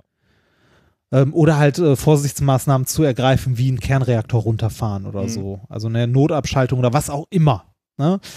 Äh, das Problem ist, äh, wir haben zwar, also wir wissen ja, wo Erdbeben häufig entstehen, das ist da, wo Kontinentalplatten aneinander reiben oder aneinander stoßen. Da haben wir auch schon mehr Detektoren als sonst auf der Welt, aber insgesamt ist unser weltweites Detektorennetz ja jetzt nicht so eng und auch nicht so ja, so, so ausgefeilt, dass wir jetzt jedes Erdbeben auf der Welt äh, stundenlang vorher vorhersagen können oder vor jedem Tsu äh, Tsunami warnen können. Ne, Weil häufig entstehen halt Beben, äh, da wo wir es nicht detektieren können, auch irgendwo weit draußen in der See und wir können halt nicht registrieren, ob da eine große Welle auf die Küste zuschwappt oder nicht. Mhm. Nichtsdestotrotz ähm, versucht man es und baut äh, gerade in diesen gefährdeten Gebieten diese Netzwerke aus so Seismographen aus. Und äh, da das halt ein äh, internationales Phänomen ist, hat man auch ein internationales Netzwerk aus äh, Sensoren, mit denen ja nicht nur ähm, also nicht nur Erdbeben nachgewiesen werden oder vorhergesagt werden oder gewarnt wird, sondern äh, das, äh, diese Wel dieses weltweite Sensorennetz dient ja auch, äh, was man, wo man im ersten Moment nicht drauf kommen würde, äh, zur Überwachung der internationalen Atomabkommen. Ach so, weil wenn Tests ablaufen, dann Genau, halt, Atombombentests dann siehst rumpst du auch. Mhm. Genau, die siehst du halt. Also es ist nicht möglich, geheim Atomwaffentests durchzuführen, Mhm. zumindest keine großen, weil du äh, das halt äh, als Schockwelle im Erdmantel messen kannst. Mhm. Also auch dafür werden solche Messstationen benutzt. Um jetzt möglichst zuverlässig äh, ein globales Modell zu haben und Erdbeben vorhersagen zu können oder davor warnen zu können, bräuchte man ein möglichst dichtes Netzwerk von diesen Sensoren. Das Problem ist, das ist sehr aufwendig und die Dinger sind halt auch teuer. Ja? Vielleicht kann man aber etwas anderes benutzen, was wir schon weltweit haben, womit wir Erdbeben äh, messen und vorhersagen können. Etwas, das ursprünglich nicht dafür gedacht war. Hm. Folgendes Paper äh, ist äh, so einer Idee nachgegangen. Äh, das Paper hält, äh, also hat den Titel Dynamic Strain Determination using Fiber Optic Cables allows imaging of seismological and structural features. Geil, okay. Ist nett, ne? Erschienen Ge- ist das Ganze. Idee, die, die Idee ist geil, genau. Deshalb habe ich es auch im Großen und Ganzen vorgestellt. Technisch ähm, ist es äh, mittelkompliziert, äh, wobei jetzt auch so sehr, dass es so sehr in die Tiefe geht. Ich habe das Paper äh, angefangen zu lesen. Irgendwann bin ich nicht mehr durchgestiegen, aber ich habe die Grundidee verstanden.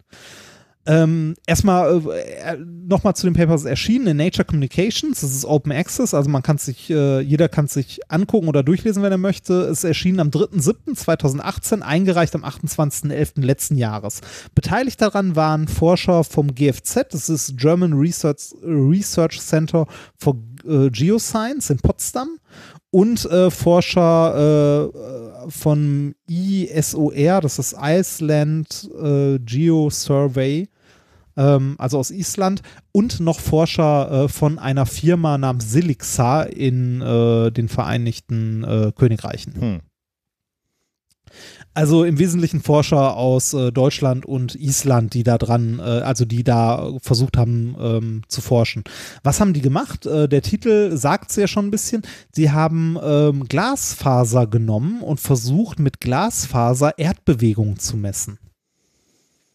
Das ist nett. eigentlich, eigentlich, einen, also äh, bevor ich das gelesen habe, also oder in dem Moment, als ich es gelesen habe, habe ich mir gedacht so, ja, eigentlich eine verdammt gute Idee. Da hätte man auch mal eher drauf kommen können, ne? ja. Mhm. Aber was passiert, Ähm, äh, gut, du wirst ja natürlich jetzt erzählen, ne? Aber äh, streck, streckt man da die äh, Glasfaser oder ähm, Genau.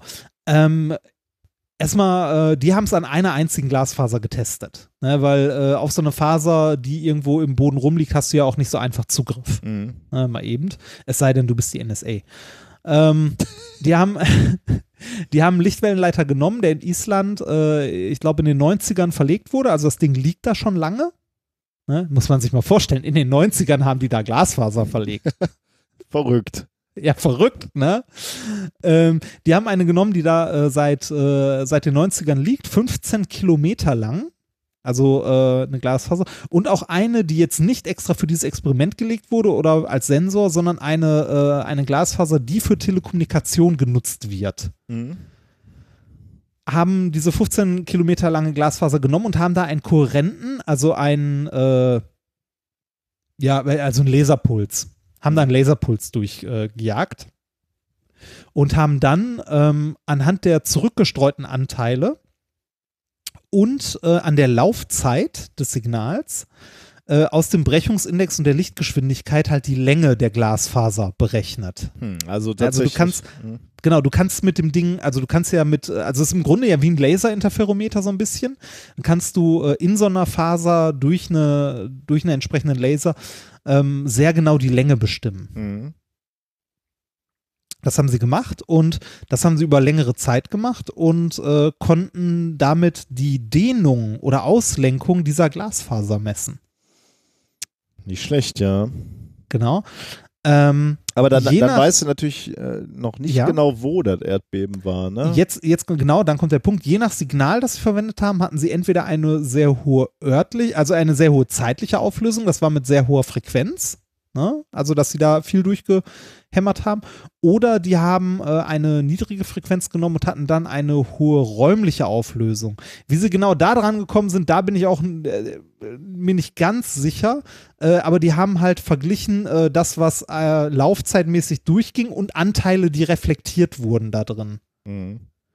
ähm, mit, äh, mit der kompletten Messtechnik, die sie drüber gejagt haben, ähm, haben sie am Ende Auswertungen gehabt, wo sie Auslenkungssignale oder Ausdehnungswerte alle vier Meter bekommen haben. Hängt wahrscheinlich auch von der Wellenlänge ab, die du da durchjagst. Ja. Und den Winkel, in dem du das einkoppelst Mhm. in die Glasfaser. Also sie haben es auf jeden Fall hinbekommen, äh, mit einem entsprechenden Signal ähm, Ausdehnungen der Faser äh, im, ich glaube, Mikrometerbereich war es, alle vier Meter ähm, zu bekommen. Das heißt, die Glasfaser, die da lag, die 15 Kilometer lange Glasfaser, hat im Grunde so funktioniert wie ein, äh, ein Sensornetzwerk, das alle vier Meter so einen Seismographen liegen hat.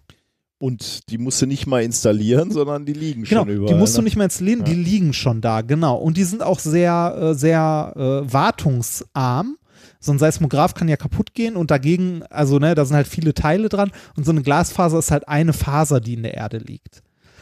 Ähm, interessant ist, sie haben ähm, halt verschiedene Pulse durchgejagt und sich die Ausdehnung angeguckt und haben das dann verglichen mit äh, Seismographen, die entlang dieser Strecke platziert waren. Also haben geguckt, ob sie die Signale, die auch mit den Seismographen gemessen wurden, damit auch messen konnten. Also ob das Signal, das sie daraus bekommen haben, auch sinnvolle Werte liefert. Mhm.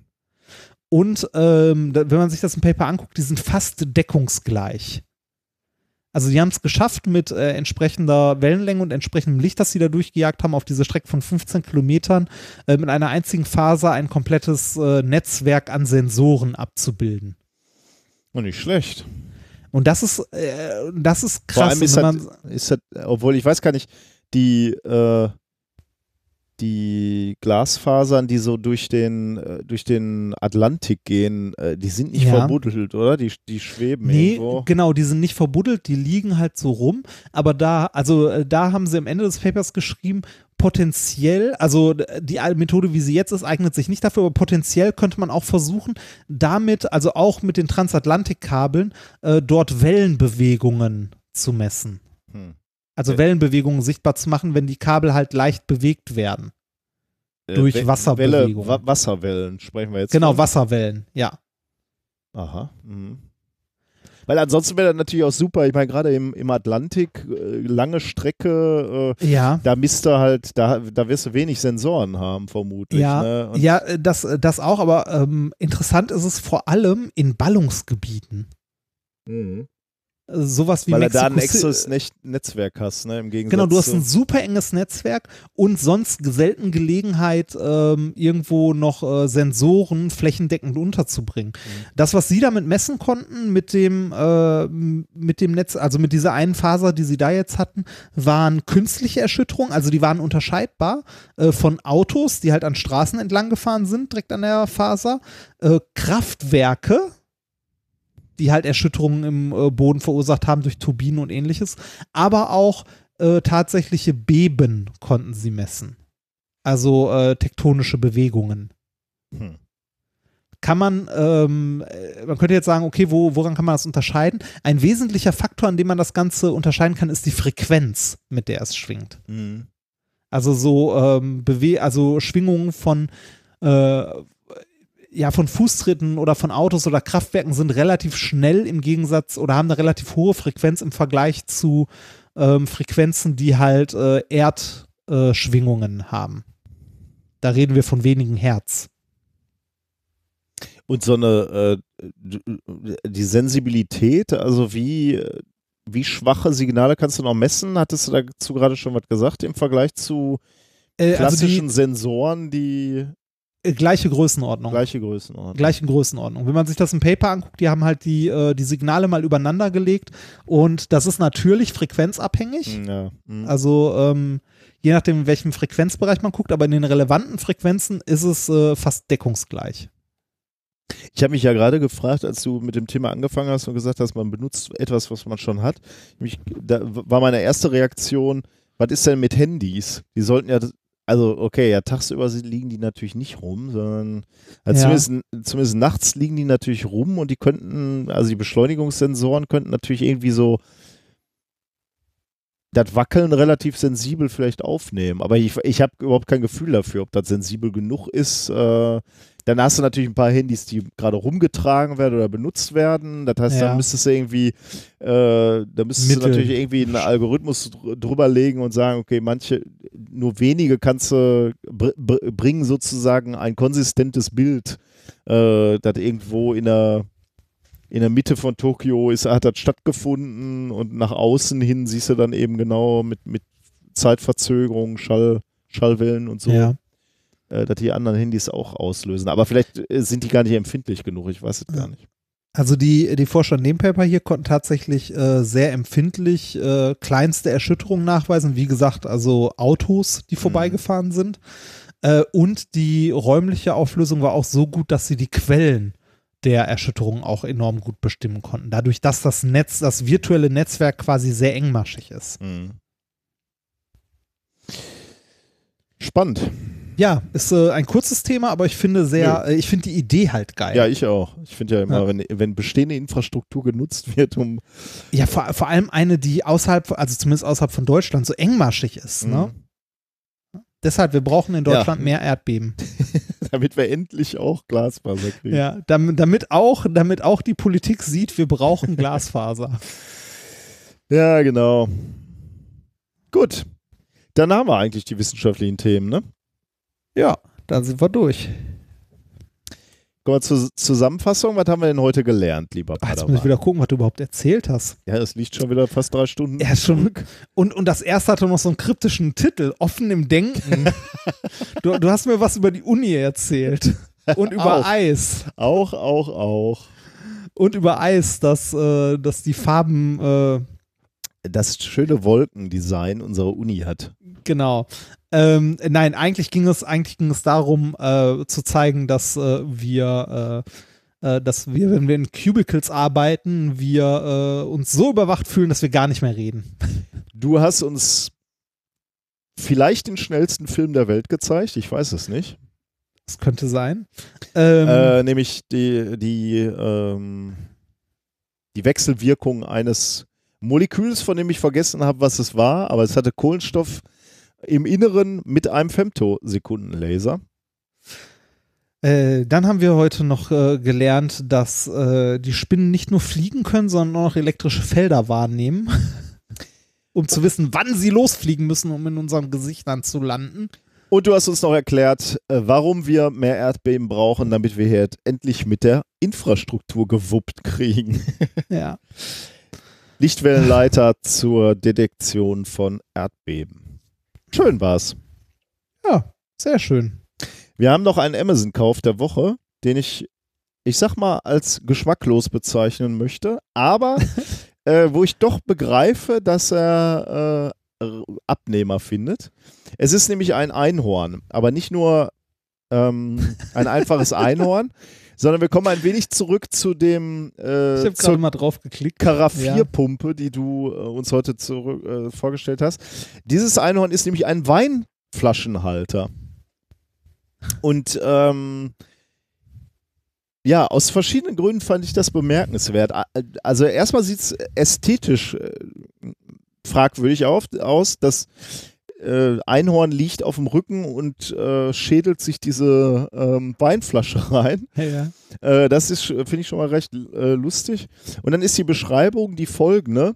Einhorngeschenk Weinflaschenhalter, süße Geschenkidee zum Geburtstag für große Mädchen, Mädels und Frauen, die Einhornprodukte lieben. Tolles Deko-Geschenk für die beste Freundin Flaschenhalter.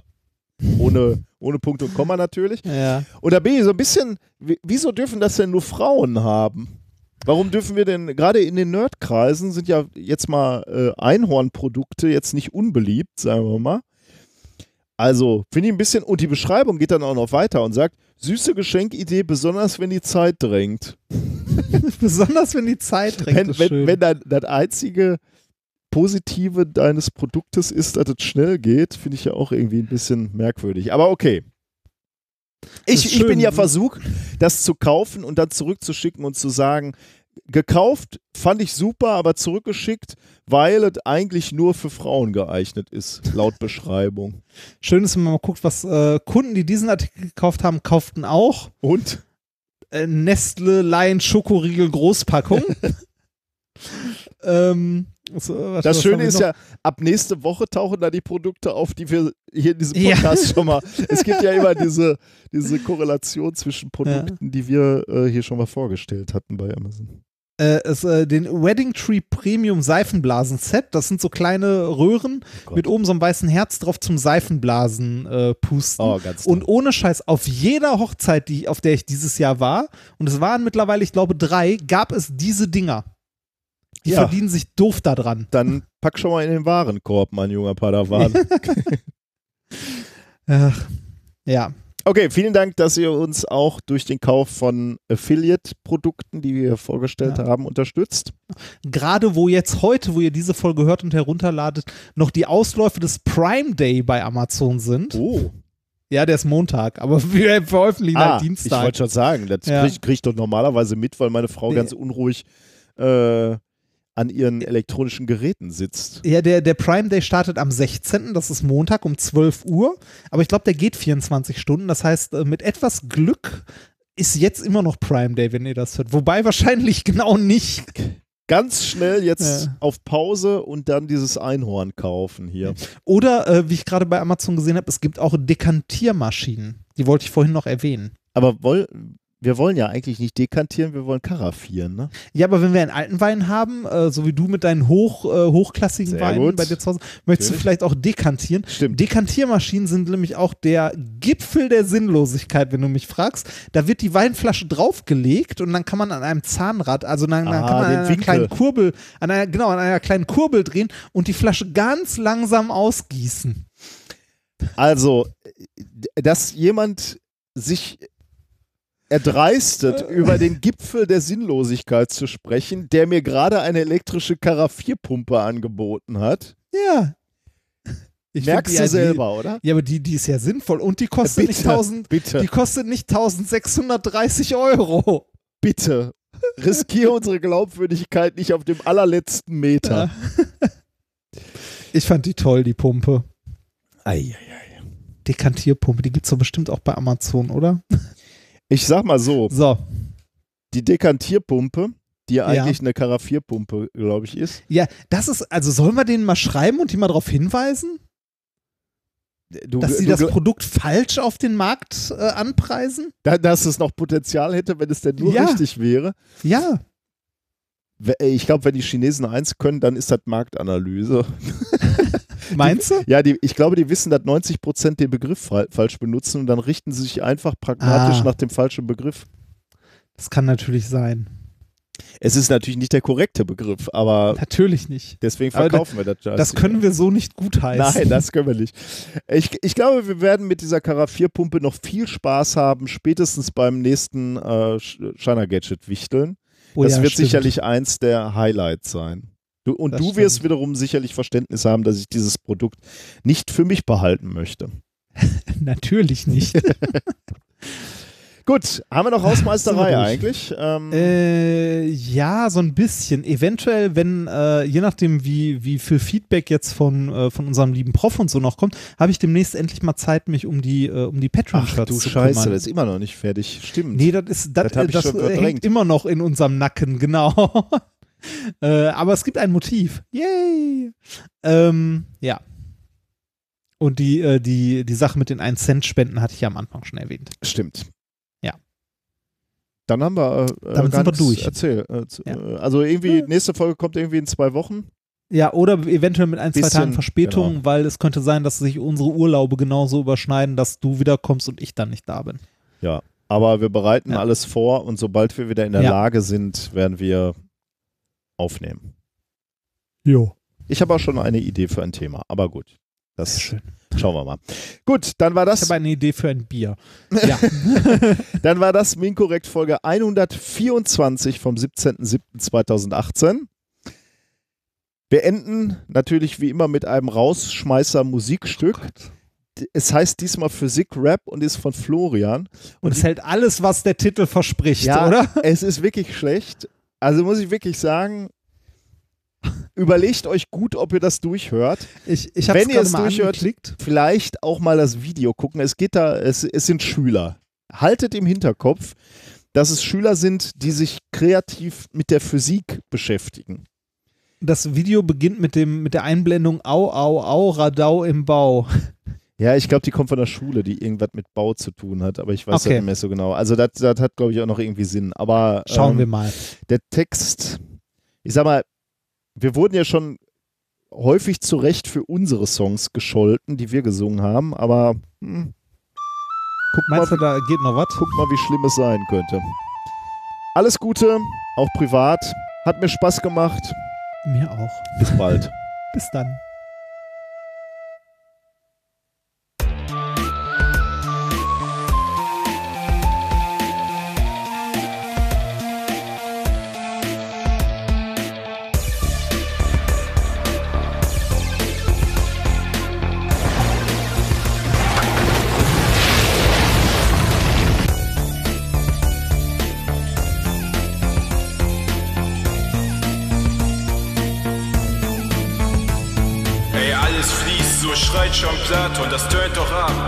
Ist echt krank. Jeder Bullshit ist gequantet, geht's nach diesem Typen plank. So forget it, it's statistics, small amounts of energy. Like it's bubbling through your brain, just call it quantum theory.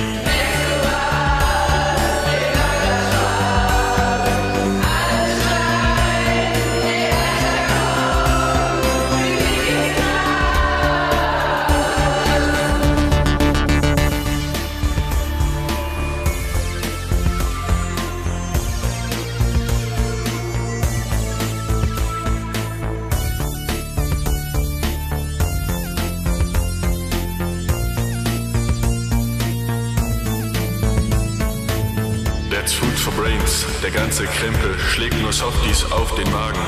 Heavy Learning, Easy Forgetting, das ist Physik in Petershagen.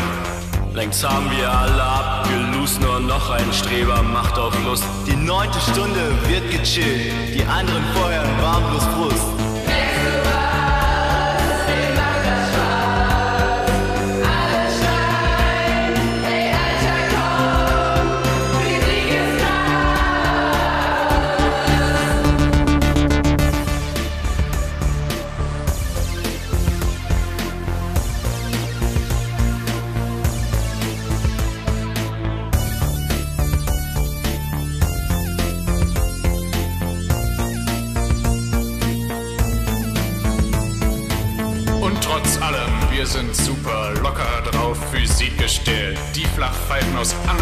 Kursen haben sich grottenschlecht verwählt. Bei unserer Truppe zählt die Gruppe, nur wir sind up, die anderen down. Weil der Rest der Faker ist und Schnuppe, weil die dort nur Scheiße bauen.